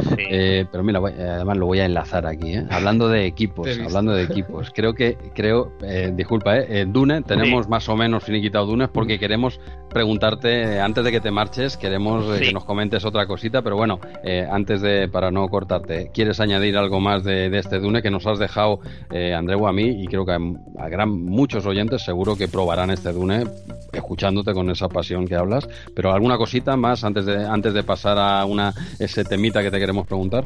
Uf, como me dejé, nos tiramos otra hora aquí, pues no sabréis. Yo Digo, nada. Igual he hecho mal, igual he hecho mal la pregunta. Algo, Eh, algo, Sí. Algo importante, Alfranetti, algo importante de Dune que quieras comentar antes de pasar al siguiente tema. No, creo que le hemos dado un- una vuelta grande. eh, de verdad, sacar el tiempo, audiencia, sacar el tiempo para, para jugarlo. Eh, sé que da tiempo siempre a ver un, un YouTube de turno, pero de verdad, darle una oportunidad de jugarlo. Os gusta jugar a estos juegos antiguos, jugar a aquellos juegos que no en la época, bueno, por lo que sea, no, lo, no tuviste la oportunidad y de verdad mm, os va a gustar, a- te diría, al 90%. De verdad, un juegazo, un juegazo de la época. mm, yo creo que infravalorado en la época, o sea, bien valorado, porque está bien valorado en Micromanía también. Sí. Eh, pero creo que pasó relativamente de puntillas y no ha Sí. quedado como uno de los mm, juegos que te diría yo del año 92 mejores. Y de verdad, muy, muy, muy recomendable y que ha envejecido muy bien. Así que espero que en los comentarios de Ivo alguien suba algunos comentarios después de haberlo probado. Seguro, seguro que algún, oy- unos cuantos oyentes seguro que te van a hacer caso y Andreu y yo eh, tomamos nota. Pero bueno, eh, Andreu, querías, eh, querías colarle, eh, querías Sí. marcarle un gol a Franetti con esta última cuestión. Sí, sí, sí, ya lo intentaba ahí con los campos de fútbol ahí en el Ya te he visto, Dune, ya te he pero, pero bueno, muy rápidamente ya para acabar, porque también queríamos que nos explicaras este tema que nos has dicho ya aquí eh, antes de empezar en la previa del partido, es ese eh, campeonato del mundo de kickoff, donde estaréis eh, tanto tú como Cano 2021. A ver qué, qué nos explicas en qué consiste y, y que volváis con el trofeo. bueno, nos conformamos con, con llegar hasta Atenas, que, que- donde se celebra. Sí, sí, sí, sí, sí, tenemos un viajecito bueno por delante. Eh, bueno, eh, desde hace unos eh, 20 años aproximadamente se celebran mundiales de Kickoff 2. Eh, bueno, Canu y yo, pues hasta hace, te diría, 5 o 6 años, hasta no los conocíamos, estábamos desconectados un poquillo de, de- de todo el mundo de Kickoff, que aunque nos hartamos de jugar en los 90 en, en la Amiga, eh, estuvimos muchos años desconectados, pero a raíz de, bueno, de volver a engancharnos, con, encontramos su comunidad, que, que tiene su propia página web, que organizaba los mundiales, pues nada, veíamos los, los mensajes, las fotos, bueno, eh, estábamos siempre Cano y diciendo, bueno, algún año habrá que ir, ¿no? Pero claro, todo a raíz de eh, que el juego lanzara una versión para jugar online, ¿vale? En un pequeño servidor. Eh, bueno, pues ya hemos conocido a los que lo llevan organizando desde aquella época, eh, los que siguen yendo y bueno, pues nos han ido convenciendo porque es que al final es un- eh, son una metralleta, es que al final tenéis que venir, tenéis que venir, tenéis que venir. Eh, casi vamos el, el 2020, pero ya sabemos todo lo que pasó en 2020. Amigo. Exacto, sí, sí, ya todo preparado. En Atenas eh, también. eh, se celebran diferentes ciudades europeas, no siempre en Atenas.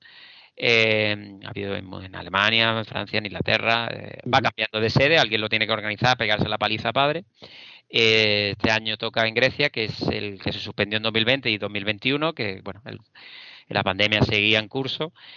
Y bueno, pues ya nos hemos venido arriba y, y vamos para allá. Así que nos vamos a reunir un fin de semana con, con toda la comunidad de Kikodo que aún sigue activa en un hotel frente al Partenón, con bonitas vistas al Partenón. Oh, qué bueno. Sí, sí, sí. eh, la verdad es con, con muchas ganas en noviembre. eh, estaremos allí y bueno, consiste eso en juntarse todos, un- de serán unos treinta y tantos participantes, todavía eso no está cerrado. Jugamos al principio una especie de todos contra todos y a partir de ahí se divide en diferentes eh, niveles, ¿no? Una liga oro, liga plata y liga mm, bronce si hay muchos eh, participantes, depende al final cuántos eh, vayamos.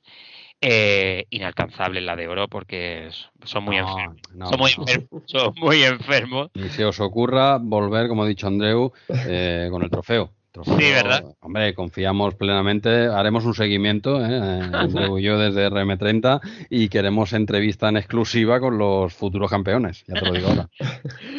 Pues nada, pues la verdad es que eh, la verdad es que teníamos muchísimas ganas. Bueno, vamos a intentar darlo todo. También tenemos a Molillo que entrena un poquillo en el Amiga Real porque se juega en Amigas Reales. Amiga Sí, real. Claro, las pobres máquinas ya con treinta y tantos años su espalda.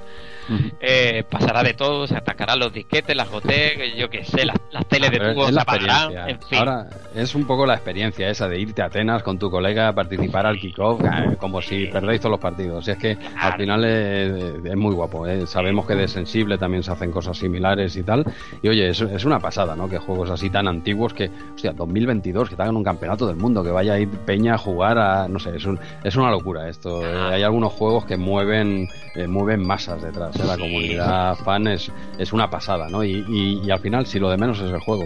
Si es que te vayas tú allí con, con Canu y os lo vais a pasar en grande. Y si ganáis, de paso, pues de lujo. Y si no, pues será un pedazo de viaje, estamos seguros. Ya, no, ya nos contaréis, ¿no? ¿O qué? Sí, sí, sí, a la vuelta os contamos, mandaremos también alguna fotillo por Twitter y os- bueno, Genial. pues si queréis por Twitter os mandamos el enlace de los eh, por YouTube porque se graban las la, la semifinales y finales, esto se, se da, se da en directo, ¿eh? O sea que Claro, claro, sí, sí, envíanos que nosotros en nuestra cuenta informaremos en la medida de lo posible. Y oye, y hostia, nos encantaría veros jugar, ¿eh? En cualquier liga, es igual, ¿eh? pues sí, os pasaremos el enlace por si hay curiosidad de, de, bueno de la comunidad de RM30 de echarle un vistacillo que seguro que le va a encantar. Sí, sí, sí, está muy bien, está muy bien. Una experiencia, la verdad es que tenemos muchas ganas de ella. En noviembre. tanto que sí. Pues, pues nada, el día cuando monten uno de Mazda y 2, pues ya me iré yo, donde sea, ¿eh? a, a petarlo. ¿eh? Estar- igual seré yo el que tenga que organizarlo. El torneo mundial de Mazda y 2 puede ser muy heavy. Aunque sea en tu casa, casa, Jesús. casa. Aunque sea en tu casa, Jesús. Mi casa, pues hace aquí en plan, ser- monto aquí el servidor y se hace online, no sé, alguna cosita. Esto lo hemos hablado fuera de micro, pero aquí, Mazda y es complicado. Pero estaría bien hacer alguna cosita a nivel así local, entre comillas, ¿eh? comunidad RM30 con Sensible o con Kickoff, ¿no? En plan, partidos online, no sé, no sé, no, no, es que no tengo tiempo ya para meterme en manjardines, pero me molaría hacer alguna cosita de sensible que la peña se apunte y oye, eh, no sé, y no, no es tan complicado, es cuestión de dedicarle tiempo, cosa que no tengo. Hombre, la verdad bueno. es que os voy a tirar un órdago. Ya A que ver. me habéis lanzado a mí el del equipo, voy a tirar un órdago. Antes de que llegue el número 80 o cuando termine el 80, bueno, podéis intentar en la medida posible hacer una quedada eh, para que toda la comunidad de RM30 nos juntáramos algún día con vosotros. Oh, eso, Hostia. eso, eso estaría, eso estaría guapísimo, desde luego. Hacer- no hace falta que os mováis todos a Barcelona, ¿vale? Que mínimo, después de los 80 programas que, que vais a hacer, que, jolín, es que ya no queda mucho, ¿eh? Que ya vamos por el Ujú. 51.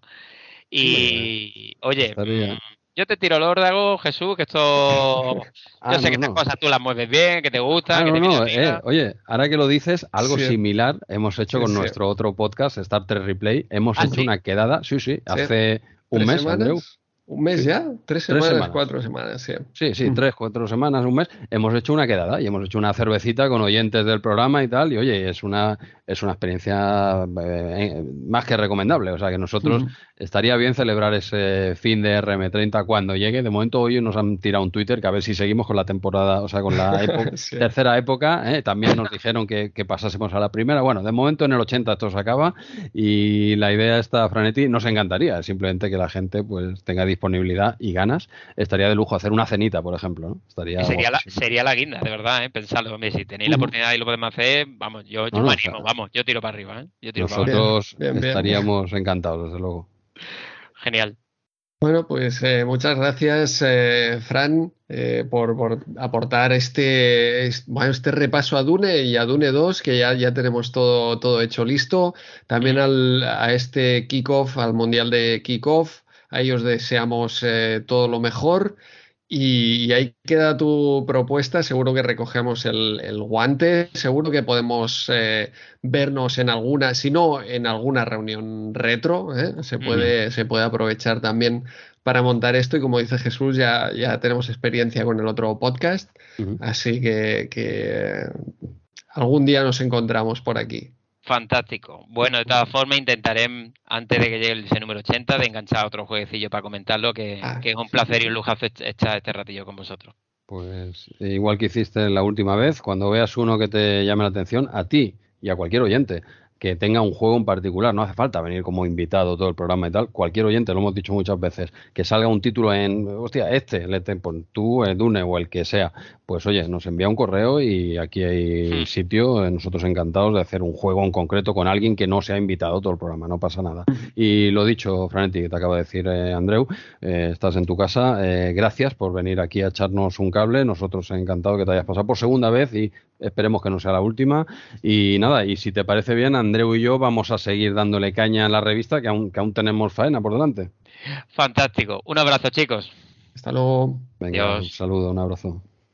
Bien, pues eh, Andreu, seguimos ahora sí, tú y yo a solas ya, ah, nos quedamos a solas y vamos a finiquitar la revista que nos quedan un, un par de jueguitos, ¿vale? Eh, sin la ayuda del gran Franetti, eh, tendremos que finiquitar esto, no por todo lo alto, tendríamos que haber puesto el Dune al final, ¿eh? no, no hemos estado listos, ahora eh, lo que queda de revista lo vamos a acabar solos, como el resto de- del programa, y, y nada, seguimos, seguimos avanzando y damos un saltito a la página 66, ¿eh? donde me voy a parar un momento a ver si hay algo a ti que te, no sé, que te escame. ¿Tú, tú no ves nada raro en esta página 66 Arcade Machine?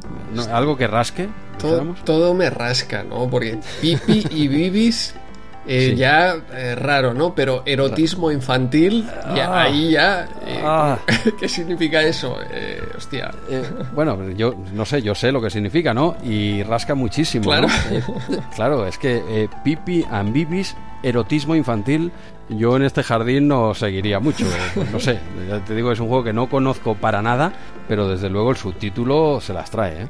Sí, sí, sí, no está nada acertado. Es de esas cosas que sí que han envejecido fatal. Mal. De hecho, yo creo que esto incluso en ese momento ya rascaba, ¿eh? Si ya rascaba en el 92, pues, Sí. pues ahora ya no es que rasque, es que ya te cierran el chiringuito, ¿eh? Sí, bueno, sí. eh, pues, pues no sé, no tengo ni idea de qué ni idea de qué va este juego, pero ese subtítulo lo, lo estaba viendo ahora cuando pasaba el PDF. Digo, per- perdona, no, no me había quedado hasta ahora, eh, así mirándolo un poco por encima y bueno, para flipar un poco, ¿no? Realmente no, no sé de qué irá este juego, pero ese subtítulo rasca muchísimo. Nada, el subtítulo de abajo también se las trae, pero claro, al lado del otro, el- sobre este Saboten Bombers, Sí. eh, un juego muy, nutri- muy nutritivo. Bueno, Sí, bueno, es que si lo, si lo cambias también era malo. Ese Pipi and Bibis, un juego muy nutritivo, también quedaría mal. también quedaría mal. Pero, pero no peor de lo que. cierto, cierto, es verdad, queda, queda un peor tal cual está. Sí, no queda. Pues bueno, aquí son dos juegos que no hemos tocado, pero con unos subtítulos, especialmente el primero, pues eso, que, que rascan bastante. Y yo lo estaba viendo ahora el PDF. Mira, esto ni lo habíamos hablado, ni lo tenemos No. apuntado. Te lo he preguntado y ha sido lo primero que has visto. Es Sí. que, es que, ojito, tío, hay que ir al loro con estas cosas, macho. Y pues nada, ahí lo tenéis. eh, no sé, igual hablamos de dos pedazos de juegos que han sido hundidos en la miseria por, por cómo los ha subtitulado Micromanía. ¿eh? Vete tú a saber. Dos arcades que yo no conozco para nada. Sí, sí, totalmente desconocidos. Pues nada, eh, solo era esta pequeña anécdota. Y ahora sí, ahora sí pasamos ya a la sección de videoconsolas y con dos juegos que van a ir muy de la mano y con esto vamos a cerrar el, el programa de, de este mes. Dos juegos de la primera hornada de Super Nintendo, dos juegos deportivos, dos juegos que utilizaban muchísimo el modo 7. eh, Esto era nuevo y había que sacarle partido. Eh, oh, mira que bien, sacarle partido. eh, ¿Te, ha- te ha- te ha- te ha Ya gustado? te apuntas ahí a la, Sí. A la nueva, el nuevo estilo, Matías. el nuevo estilo Matías totalmente involuntario no lo he hecho queriendo no lo he hecho queriendo pero pero sí sí do- dos juegos pues bastante top ¿eh? y estamos hablando de Super Soccer y Super Tenis Eh, empezaré yo con el Super Soccer eh, Super Nintendo vale luego creo que eh, solo hemos cogido estos dos juegos verdad de Ujú. videoconsolas Sí, y, sí, sí. y es suficiente. Yo creo que eran un combo perfecto para analizarlos más o menos eh, juntos. Y, y nada, decirte que, que este lo jugué, pero no mucho, ¿vale? Lo jugué en su día, me moló, pero no es uno de los que no lo tuve en original y sí que pasó por mis manos, ¿eh? Este cartucho, no sé si lo alquilé, algún, creo que algún fin de creo que me lo subiría al camping o algo así. Yo, yo este lo he tenido y le he dado, pero desde luego no, no lo tenía muy por la mano, no lo recordaba demasiado y ha sido ahora cuando lo he probado. Y para así de anticipo decir que a mí, cuando el primer, segundo partido, mm, la verdad es que eh, no me ha gustado. Digo, hostia, tanto Super Soccer, no, espera, espera, déjame un segundo, ¿vale? Digo, tanto Super Soccer, tanta historia y tal, me he puesto, digo, hostia, pues no le veo yo a esto el rollo, ¿no? Y, y cuando, pero digo, oye, voy a forzar la máquina un poquito, y no, este no lo he probado hasta mañana, este ya lo probé hace dos semanas, digo, voy a, voy a forzar, voy a ponerme aquí media hora, me guste o no, ¿vale? Vamos a, esto tiene que tener algo que yo no pillo, ¿vale? Porque no hay manera. Y es que es un juego para mí difícil eh, de un inicio, cuesta cogerle el rollete, sobre todo so- por esa perspectiva.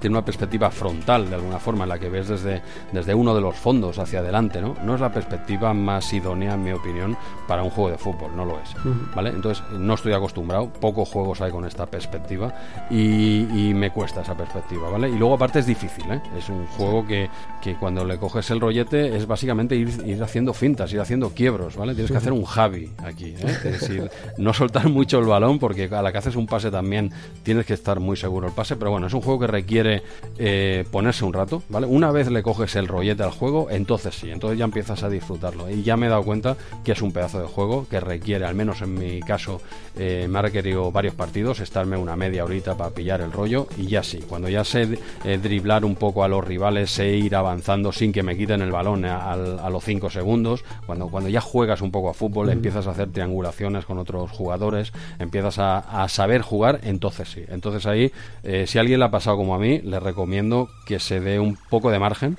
porque quizá media hora, no seáis tan mancos como yo y en vez de media hora en 10 minutitos lo tenéis, que es lo que dura un partido. A mí me han hecho falta 3-4 partidos para pillar el rollo, pero una vez lo he sabido controlar un poco, supongo que, que es lo mismo que el que juega un partidito solo al sensible soccer, ¿no? Sí. Dirá, "Hostia, esto es basura, ¿no? Claro, basura es que es muy chungo de controlar. Una vez lo tienes por la mano es una maravilla. La Pues diferencia, pasado- eh, perdona Jesús, aquí que hablabas de, de sensible, la diferencia es que en el sensible piensas que es difícil de controlar. Y en cambio en este juego, pues eh, controlarla la puedes controlar. Lo que te parece difícil es que a ti te cuesta llegar al otro lado y a la máquina no le cuesta nada. Claro, claro, eso, eso aparte, claro, aquí lo que cuesta es avanzar el Sí, campo, sí. es que a, a la que coges el balón se te echan encima, te Sí. cargan, te hacen faltas, bueno, faltas pocas, aquí el árbitro, el, árbitro es un colega, ¿eh? Árbitro- creo, creo que ni, no sé si aparece en pantalla o no, pero bueno, como, como si no estuviese, ¿eh? aquí es un juego bastante guarrete, que se permite mucho el juego, pero sobre todo, sobre todo, el truco está en moverte continuamente. Cuando tú avanzas en línea recta, ya sea, eh, a mí me da igual, ¿eh? el atacar arriba o abajo, a mí la verdad es que no me varía mucho. Como es una perspectiva tan rara, para mí me va igual de mal, entre comillas, las dos, ¿no? Sí. Entonces tampoco varía mucho, pero sí que sobre todo moverte. Cuando vas con un jugador, eh, moverte para cuando se te acerca alguno, ¿sabes? Eh, izquierda, derecha, hacer un poco ahí el mo- la mosca, ¿eh? para arriba, para arriba, abajo, moverte un poco y el, entonces el otro va a hacer una carga y no te da. O, o coge el balón el tío con los dos pies y salta con él y, y esquiva el, el barrido, ¿no? Por ejemplo, eso que hacía yo mucho en los torneos de- del camping. Tú recordarás, cogía el balón y me Ah, elevaba y... Pensaba que hablabas de tirarte ahí a los pies, del contrario. Era más el de abajo, ¿verdad? yo era más el de abajo. Pues sí, sí, la verdad es que eso, que una vez, eh, una vez le en mi caso, una vez le coges el rollete, me ha encantado. Si, si a este juego le doy 10 minutos, te digo que, que yo no sé tanto Super Soccer eh, a qué viene, ¿no? Pero con- me he esforzado un poco y cuando le pilla el rollo es un vicio de juego, es, un, es una pasada. Quizá no tanto, me gusta más el que tú vas a traer, el de tenis, pero, pero este, la verdad es que una vez le coges la, la historieta, la jugabilidad, dificultad que tiene, pues, pues chapo, es un juego súper adictivo, eh, pues eso, de la, no sé, quizás Nintendo quiso innovar con esta perspectiva tan extraña, pero bueno, con el modo 7 mola mucho. Decir, he leído por ahí que una de las críticas que se le hacen desde aquí, se le hizo mucho, es que no aparece España, ¿no? No aparece España. No, claro, yo he flipado. Digo, ¿cómo que no aparece España? Pues si es el único equipo que he jugado, que, que he probado yo. He estado jugando con España todo el rato para aprender a jugar. ¿Y qué pasa? Que yo lo he estado probando en la BOP. Claro, claro. ¿vale?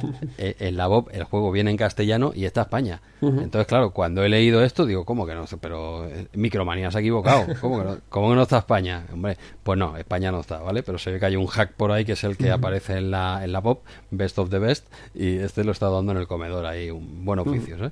Y claro, yo me pillaba a España, me te, te hace gracia, ¿no? Y, y, bueno, en el original no viene España, ¿eh? Digo, si a alguien le hace gracia coger a España en este juego, pues tendrá que, que rascar un poquito en Google o bajarse directamente la un más que recomendadísima esta colección. Por cierto, la última recopilación que han hecho de hace, antes de verano, hace unos meses, tremenda, ¿eh? Te permite jugar entre diferentes plataformas, ya sea un PC con una Raspi, de forma online, te digo, ¿eh? Cualquier tipo de plataforma que esté disponible en la POP te permite jugar en multiplayer de forma muy muy sencilla. Eh, yo juego ya con varios. Hay un canal de Telegram en que tú te pones, oye, ¿alguien quiere una partida? Pues yo, no sé qué. Va, y entras, creas una partida de servidor y entra uno, dos o tres en juegos de hasta cuatro jugadores. O más, no, no lo sé, que juegos hay más de cuatro. Y oye, yo ya me he pegado unos vicios guapos. eh, eh, bueno, me han hecho polvo en Street Fighter. me, han hecho, me han hecho polvo. Uno jugando en una en un arcade, porque digo, hostia, espera un momento, que ahora vengo, da- tal, déjame un momento. Y me pone, te espero sentado. Y me envía un privado por el Telegram de su máquina recreativa como la tuya con una silla. El- la tenía en el parking, ¿vale? El colega dice, te espero sentado. Y yo estaba jugando en, en el ordenador de en mi comedor, por ejemplo, ¿no? O sea, esta última colección de la Pop es, es muy, muy recomendada, sobre todo por el tema este online. Es una gozada, tío. Te la has de poner en tu máquina, Andreu. Sí, sí, sí, vamos a ver cómo, cómo me lo monto, ¿cierto? Se, se puede, o sea, este tío tenía la boba ahí y pues eso, y puedes jugar online, podemos jugar a jueguico de la Super para analizar aquí y, y es muy sencillo, ¿eh? O sea, de verdad te lo recomiendo, esta última en concreto, no sé si es de mayo o junio, eh, está Bob, eh, hostia, multisistema y para el que tú tengas, pero bueno, que da igual, puedes jugar unos con otros. Pero bueno, no, no, no me lío, no me lío con la Bob, va. El, el Super Soccer, pues lo dicho, que es un pedazo de juego que, que requiere ponerse un poquito, el portero yo lo pondría mm, quizá automático, porque cuando lo pones manual pues la puedes liar un poco. Si no sabes manejarlo, pues, eh, estás perdido. Cada vez que chuten va a ser gol. En ese sentido es, es com- complicadillo. Y también he hecho en falta, o al menos yo no he, sabido ver, que puedas cambiar la duración de los partidos. Cinco minutos por parte. Creo que eso no hay manera de, modificarlo. No sé si tú eso... No lo he probado. Em, creo que era Jorge, lo, lo han comentado este mes en Retro Hobby 30, ellos dicen lo mismo. Eh, yo, eh, la verdad es que empiezas, pone 5 minutos y, y al ver 5 minutos pensé que podías escoger otra duración, pero no lo intenté, no lo intenté. Sí que te marca ahí 5 minutos al inicio, yo creo, de cada partido o, o- o en los menús aparece 5 minutos, eso sí que lo, lo recuerdo.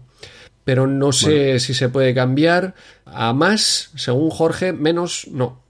Pues si se puede, no, no he dado con eso, pero bueno, ya me estaba bien, ¿eh? la duración de 10 minutillos por, por partido ya, ya me está bien.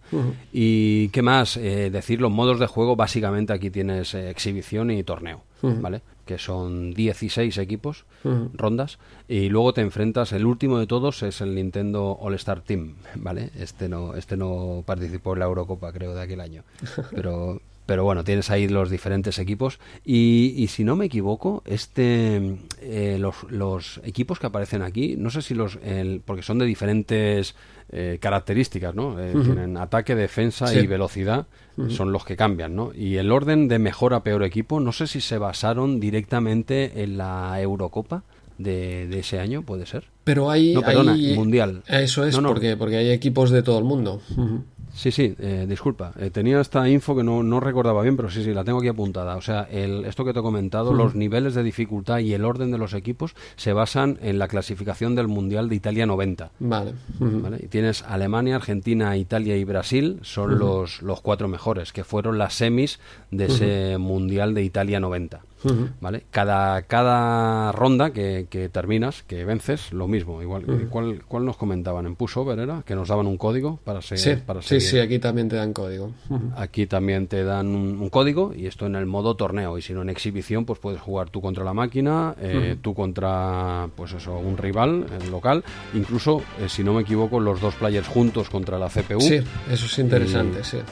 Eso es muy, tiene que ser muy divertido. ¿eh? Te lo has de poner, hombre. Ponte esto en tu maquinica, ya verás el, la Bob esta última, y los dos juntos ahí a hacer un torneo entero, puede estar muy guapo. y, y bueno, lo que sí que no permite son cuatro, hubiese estado tremendo, jugar cuatro a la vez en local. Imagínate cuatro en la Super Nintendo, dos contra dos. ¿eh? Sí, creo que eh, luego hubo más eh, Super Soccers que no sal- creo que no salieron en Europa y salieron en Japón eh, con pocos, cuatro. poquitos cambios, pero creo que el siguiente permitía ya cuatro. Sí. Hostia, pues es que eso se echa, hubiese sido muy, muy loco, ¿eh? Jugar aquí Dos contra dos. dos. hostia, sí. Sí, con el multipat aquel que, te- que traía la Super y tal. En este no se puede. Este sí que he leído que como mucho dos y uno contra uno o los dos juntos contra la máquina, ¿no? Y bueno, y la chicha de este juego está en el modo torneo, básicamente, ¿no? Que es ir avanzando. Creo que siempre es el mismo orden de equipos con los que te vas enfrentando, de menor a mayor hasta acabar con ese Nintendo All Star Team, que no lo recuerdo del todo en el Mundial de Italia 90, no sé dónde, eh, hasta dónde llegó, pero bueno, aquí lo ponen como la final, ¿no? Y esa es la chicha. Entonces, bueno, yo, yo he ido jugando exhibiciones, ¿eh? partidos de exhibiciones para pillarle un poco el rollo. Y ya te digo, un, un aprobado alto, pero tras, tras echar un ratito, ¿eh? De primeras me enfadé un poco, ¿eh? Digo, "Buah, este Super Socket, todo, toda una mierda. y chicos, de, de eso nada, es un, es un pedazo de juego, ¿eh? Sí, sí, el juego es muy divertido y como dices, es un juego para rato, es, es todo un, un reto. Em, yo también he jugado exhibiciones, también lo había jugado en el momento, no recuerdo quién eh, lo debía tener, pero de aquello de intercambio o quizá como dices de, alquiler, yo diría que algún intercambio, lo había tenido eso, ah, pues alguna semanita. Y, y la verdad es que esta vez que le he metido, eh, hostia, el primer partido eh, 0 a 12, llevando yo a Alemania contra Estados Unidos. Pedazo, pedazo de victoria, ¿no? Eh, no, no exactamente. Ah, vale, vale. Y, y claro, yo pensé, en la media parte dije, hostia, voy a, voy a mirar los controles. No vaya a ser que es que no sabía Sí. bien bien cómo pasar, cuándo chutar, cómo entrar, etcétera. Media parte que iba 0-6, miro los controles. Segunda parte, 0-6 también. eres, un equipo, como te diría yo, muy. eh, que se mantiene, ¿no? Constante, Eh, mantiene- sí, sí. Muy constante, un equipo muy constante, ya veo. No, no tenéis altibajos en tu equipo, veo. Para, para nada, para nada. Y, y lo que lo que dices, digo, hostia, este, este juego hay que darle, hay que darle más chungo, tiempo. tío. Segundo partido ya fue un 3-4, ya perdido solo por uno, con un Bien, palo ahí en el último segundo mío para, para empatar. Oh, pero aquello que ya dices, vale, empiezo a, a entender cómo funciona. Es- siempre es eso, tío. siempre selección muy buena contra selección mala.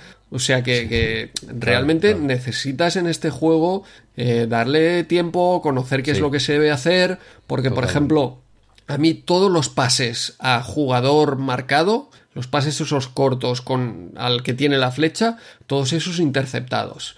Sí, la, Em, la mayoría sí, pero, pero llega un punto, eh, lo ves cuando está en la diagonal buena, llega un momento que dices, este, este le llega, ¿sabes? Claro. Pero tiene que estar cerca tuyo de, de- en, en un ángulo que, que, o sea, no te- claro, así explicarlo cuesta, ¿no? Pero una sí, vez sí. lo tienes Si está un poco ves- lejos, no va a llegar. No, no. No, tienes que tenerlo más cerca y en un ángulo exacto, Sí. yo que sé, me invento, 30 grados, ¿vale? Más o menos. Esto cuesta explicarlo, pero en, en directo, jugando, no es tan complicado, ¿vale? Entonces lo, lo ves, dice, aquí llega, ¿vale? Y luego sí que tiene algunos patrones que una vez le coges el rollete a marcar goles en diagonal, o eh, creo que Jorge comentaba, un- Sí. no, o- Jorge o Marcos, ¿no? Comentaron un truquete que te pones en, Sí, en el círculo de medio campo, ¿no?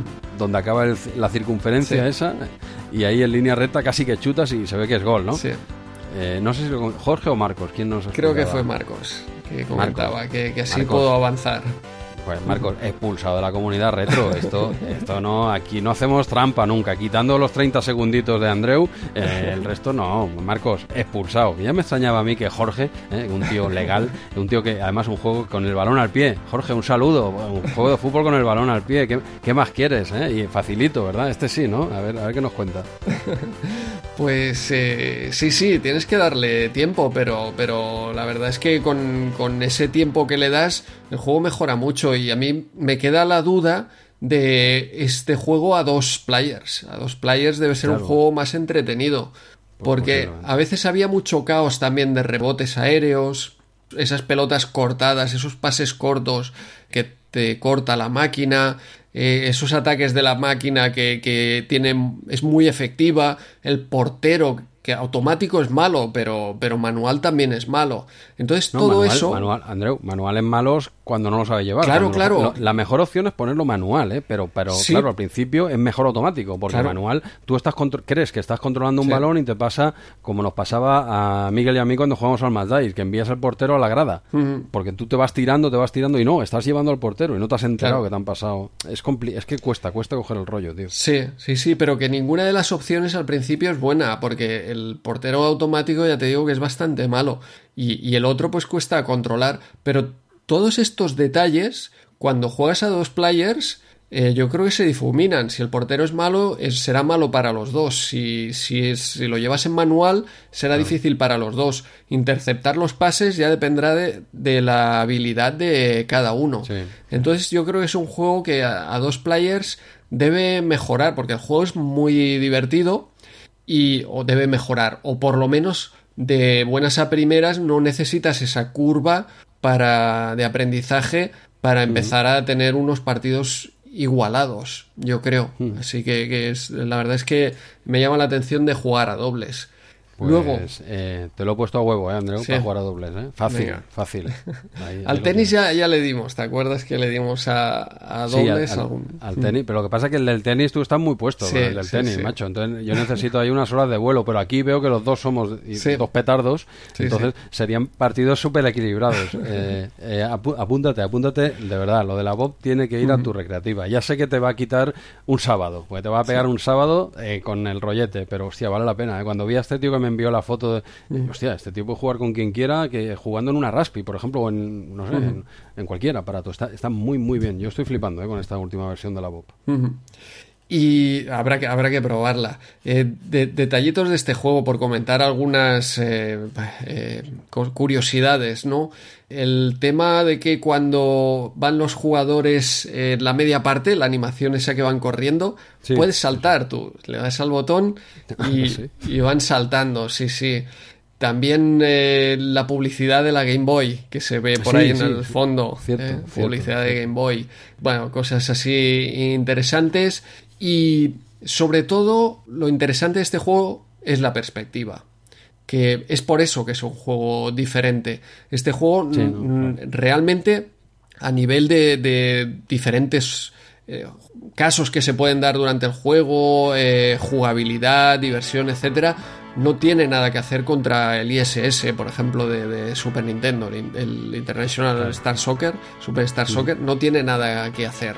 Porque el otro es mucho mejor en cuanto a esa diversidad ¿no? de acciones, pero estamos en una situación que lo, lo hemos hablado también muchas veces, es la variedad de juegos, ¿no? Tú tenías un juego de fútbol de perspectiva lateral y oye, lo disfrutabas mogollón, pero te venía uno con perspectiva como esta, un poco diferente, y ya te era un juego diferente. Sigue siendo fútbol, pero se juega de manera Sí, totalmente diferente. Otro género. O- exacto, es, es, es igual de, de divertido, ¿no? O sea, o, o te diviertes de otra manera. Los, los dos juegos, queda claro que hay uno que, que tiene más vida y el otro menos vida.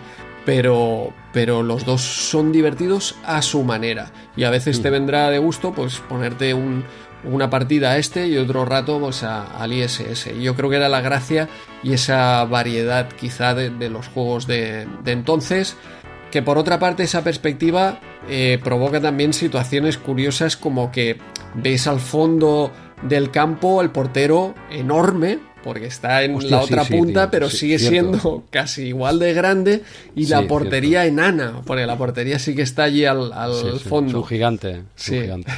Es, es, eh, muy, muy curioso, pero, pero no, un juego que realmente pues eh, valía la pena tener, de esos juegos de salida, de esos super, eh, que todos los Sí. super que le ponían a los juegos de Super Nintendo, pues este también eh, valía la pena. Mm, Cierto, cierto. Eh, pues nada, y no nos olvidemos del modo penaltis, que también tienes Sí. la, la opción del modo penaltis, que es en primer plano, visto desde atrás. Sí. Es otra es la misma perspectiva, dijéramos, pero ya con los jugadores en grande y tal. Es una modalidad, eh, bueno, si quedas empate y tal, y, y también puedes jugar directamente en Sí. modo en modo penaltis. Ahí lo tienes. Y sobre el ISS que comentabas, el, el International Superstar Soccer sería del año 94 y Sí. sería el, el siguiente gran pelotazo de fútbol. Este Sí. fue, oh, que, oh, que bien me ha quedado esto. gran pelota, ¿eh? Apúntate otra sin querer, ¿eh? Ya van dos. Hostia, has empezado la sección con, con titular Matías y la acabas también. Exacto, el siguiente pelotazo futbolero es el ISS del año 94, otro concepto diferente, como bien dices, casi otro género, pero bueno, estos serían los dos grandes así Sí. de fútbol, ¿no? De, de Super. Nintendo, al menos de los primeros años. Este, este en Super Nintendo es del 91 y el ISS, el primero al menos del 94, ¿no? Sería el siguiente, pues eso. Juegazo, juegazo de Super. Juegaco, juegaco, pues, pues nada, de juegaco a juegaco, ¿o qué? Sí, sí, sí.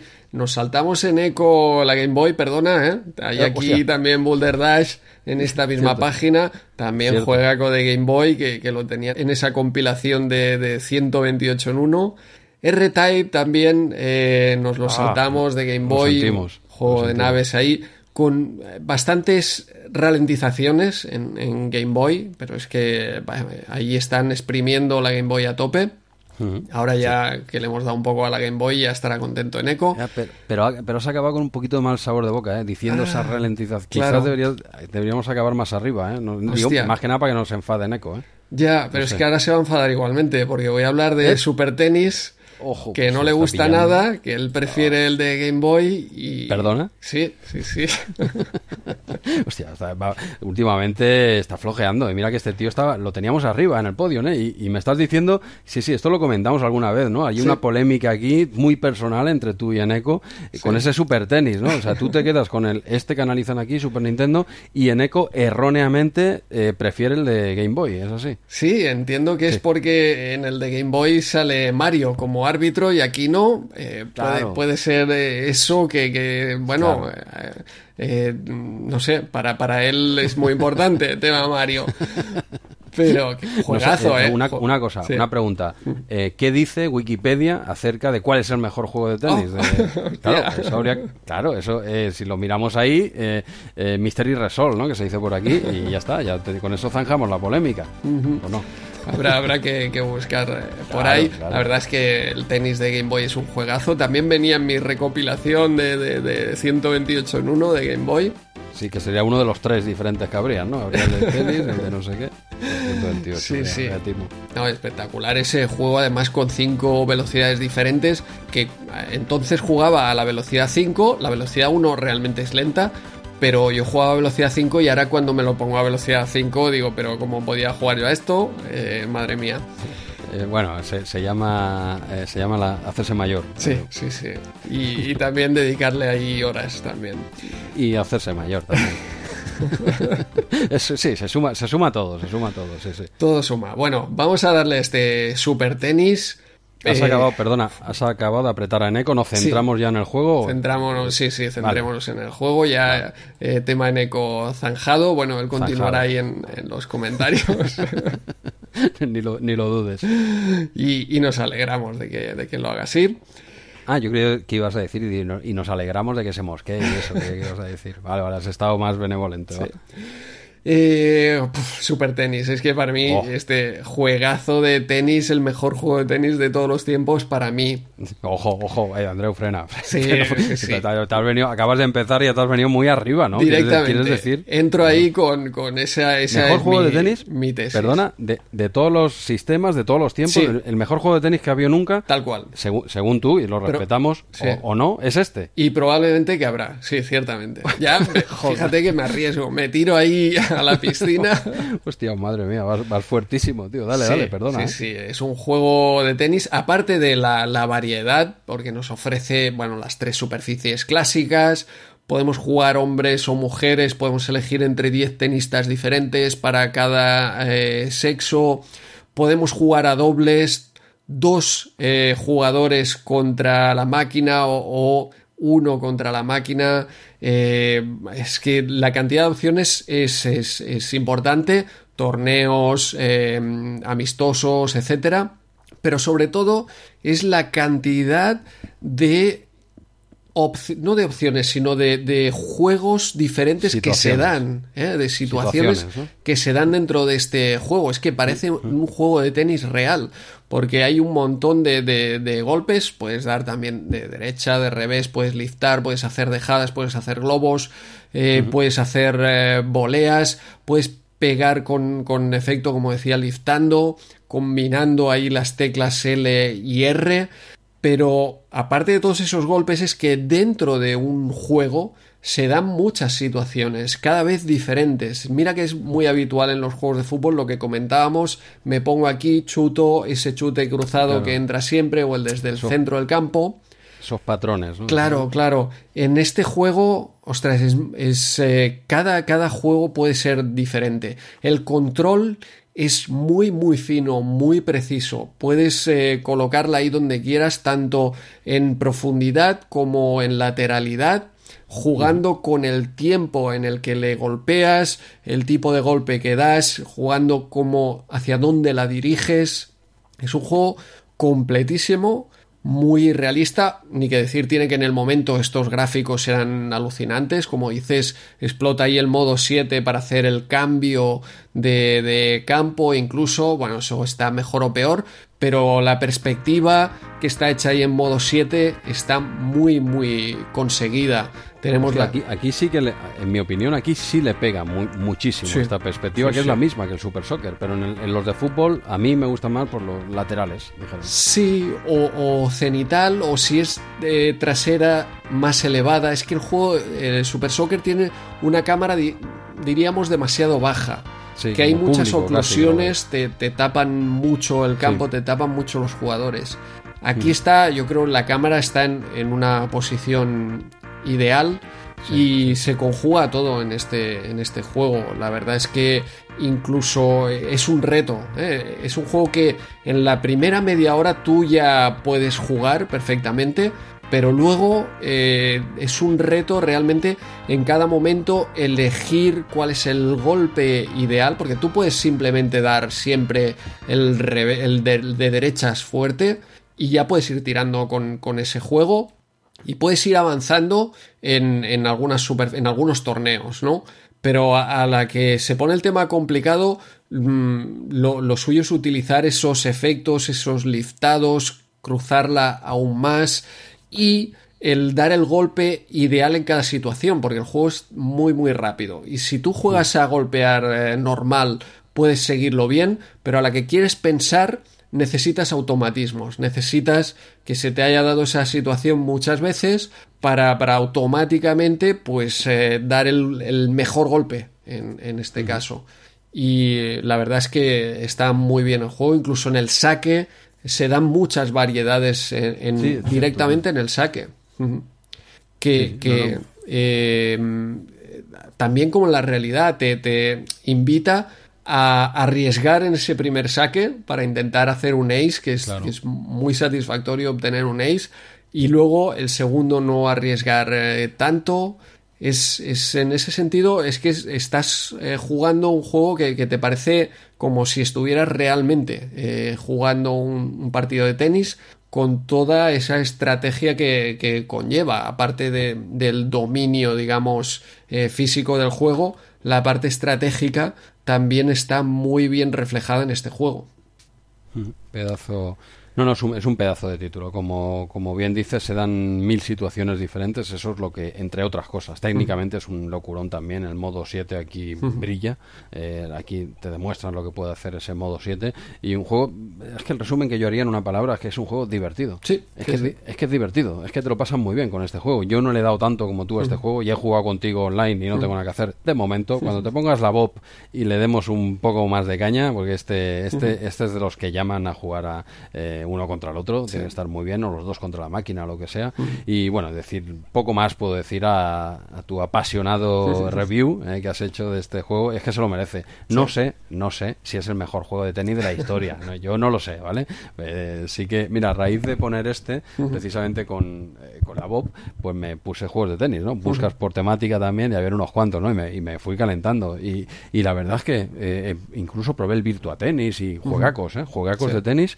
Y este es que no tiene nada que envidiarles a los juegos de, de generaciones posteriores. Realmente es un juego que, que igual que Pushover lo puedes poner esta tarde sin, sin miedo a aburrirte, este Super Tennis eh, es de los plenamente jugables a, a día de hoy y bueno, y multitud de, bueno, sobre todo lo que te lo que mola de este juego, igual que en el de fútbol, por ejemplo, aquí es el, el modo circuito, ¿no? El modo circuit, Sí. eh, puedes jugar a singles, a dobles y luego el modo circuito, ¿no? Que tienes 20 tenistas, 10 hombres, 10 mujeres y tal, y vas avanzando en diferentes eh, torneos, ¿no? Eh, con los cuatro torneos principales, como en plan como en la vida real, y vas subiendo el ranking en plan ATP, ¿no? En el que vas mejorando y bueno, y haces una temporada y a ver hasta dónde llegas. Un poco la gracia de este juego cuando si juegas solo y, Sí. y luego la otra gracia es jugar a dobles, piques, piques a dobles, los, los que quieras, ¿no? Eh, poco más que añadir a este juego, que yo no lo tengo tan por la mano que tú, no le he dado tanto como tú, pero este sí que tiene un control bastante más intuitivo. Este a la primera ya estás gozando, ¿vale? Sí. Este rápido lo pillas, no es como el de fútbol que requiere ponerse un poco. Este ya, aún perdiendo, te- te- ya la primera partida mola. Digo, hostia, que este es guapísimo, tío, tengo que aprender, ¿no? Porque es un pedazo de juego, ¿no? Y es mucho más intuitivo que el Super Soccer y ya te digo, eh, lo gozas desde la primera partida y conforme vas aprendiendo, que este también le he dado, le he dado bastante ahora, eh, conforme vas aprendiendo ya, pues, hostia, solo hace que mejorar, ¿no? Con esos diferentes tipos de pista, que, que, que varía el tipo de Sí, bote, el tipo sí, de... sí. Es que es que es súper completo, tío. Y un juego, pues eso, ya te digo, el resumen que yo haría de, de este juego, aparte que técnicamente, que es un locurón, modo 7, todo lo que tú quieras. Eh, en una palabra te diría eh, divertido. Sí. Muy divertido. Sí, sí, muy, muy divertido. Yo creo que es el está en el top 10 de los juegos con los que me lo he pasado mejor. Eh, sí, sí, este eh, lo tenía Manel, ¿te acuerdas? Que, que vino a ayudarnos a ganar algún campeonato ahí Ah, de, sí, hostia, de fútbol. hostia, joder, joder, sí, sí. Bueno, no, que no hacía falta, también te lo digo. No hacía falta, pero, pero ayudó, ayudó ahí. Sí, algo, algo ayudó, pero quiero decir que la base, la base fuerte ya estaba, la base fuerte ya estaba, que era ese, pues esa, la, la- la jugada de siempre, la robaba yo abajo, te la daba, tú te ibas de 5 y gol, ¿no? Hostia, Era- es que es verdad, el mes pasado eh, no, no lo explotamos, pero era No. pillar la bola y Mark eh, para hacer esa paradita. eh, te la pasaba, pelota para adelante y yo la pillaba y para adentro, ¿no? Y para adentro yo Y Javi aquí, mirándola. de- Javi mirando, Miguel abajo tampoco. arriba. Claro, Miguel apenas aportaba nada tampoco, No, no, sé si recuerdas. Un saludo aquí a Miguel, que básicamente lo teníamos porque era buen chaval. Porque futbolísticamente hablando, y algún partido más o menos bueno tuvo, pero vamos, en, en siete años, que tuvo? Un par- ¿Dos partidos buenos? En- entre dos Aquí y podemos doscientos, decir ¿no? lo, que- lo que, lo que queramos, sí, ciertamente. Sí, pues dilo, dilo, digo, porque luego el mes que viene nos va a escribir un anónimo. Es verdad, lo es que verdad, sea. nos escribirá Claro. ahí el anónimo negándolo. Bueno, a Es ver a quién creen eh, los oyentes. Exacto, exacto. La- básicamente la base de- del equipo aquel éramos tú y yo. Sí. Tú y yo y el resto hacía pues cosas. Bueno, era, sumábamos cinco, teníamos que ser cinco para jugar. Si Claro, no, no nos como, dejaban. Claro, era por- no era como el super tenis este que estamos analizando ahora. Eh, básicamente la base éramos nosotros. Un saludo al resto del equipo mm, totalmente prescindibles. Bueno, venga.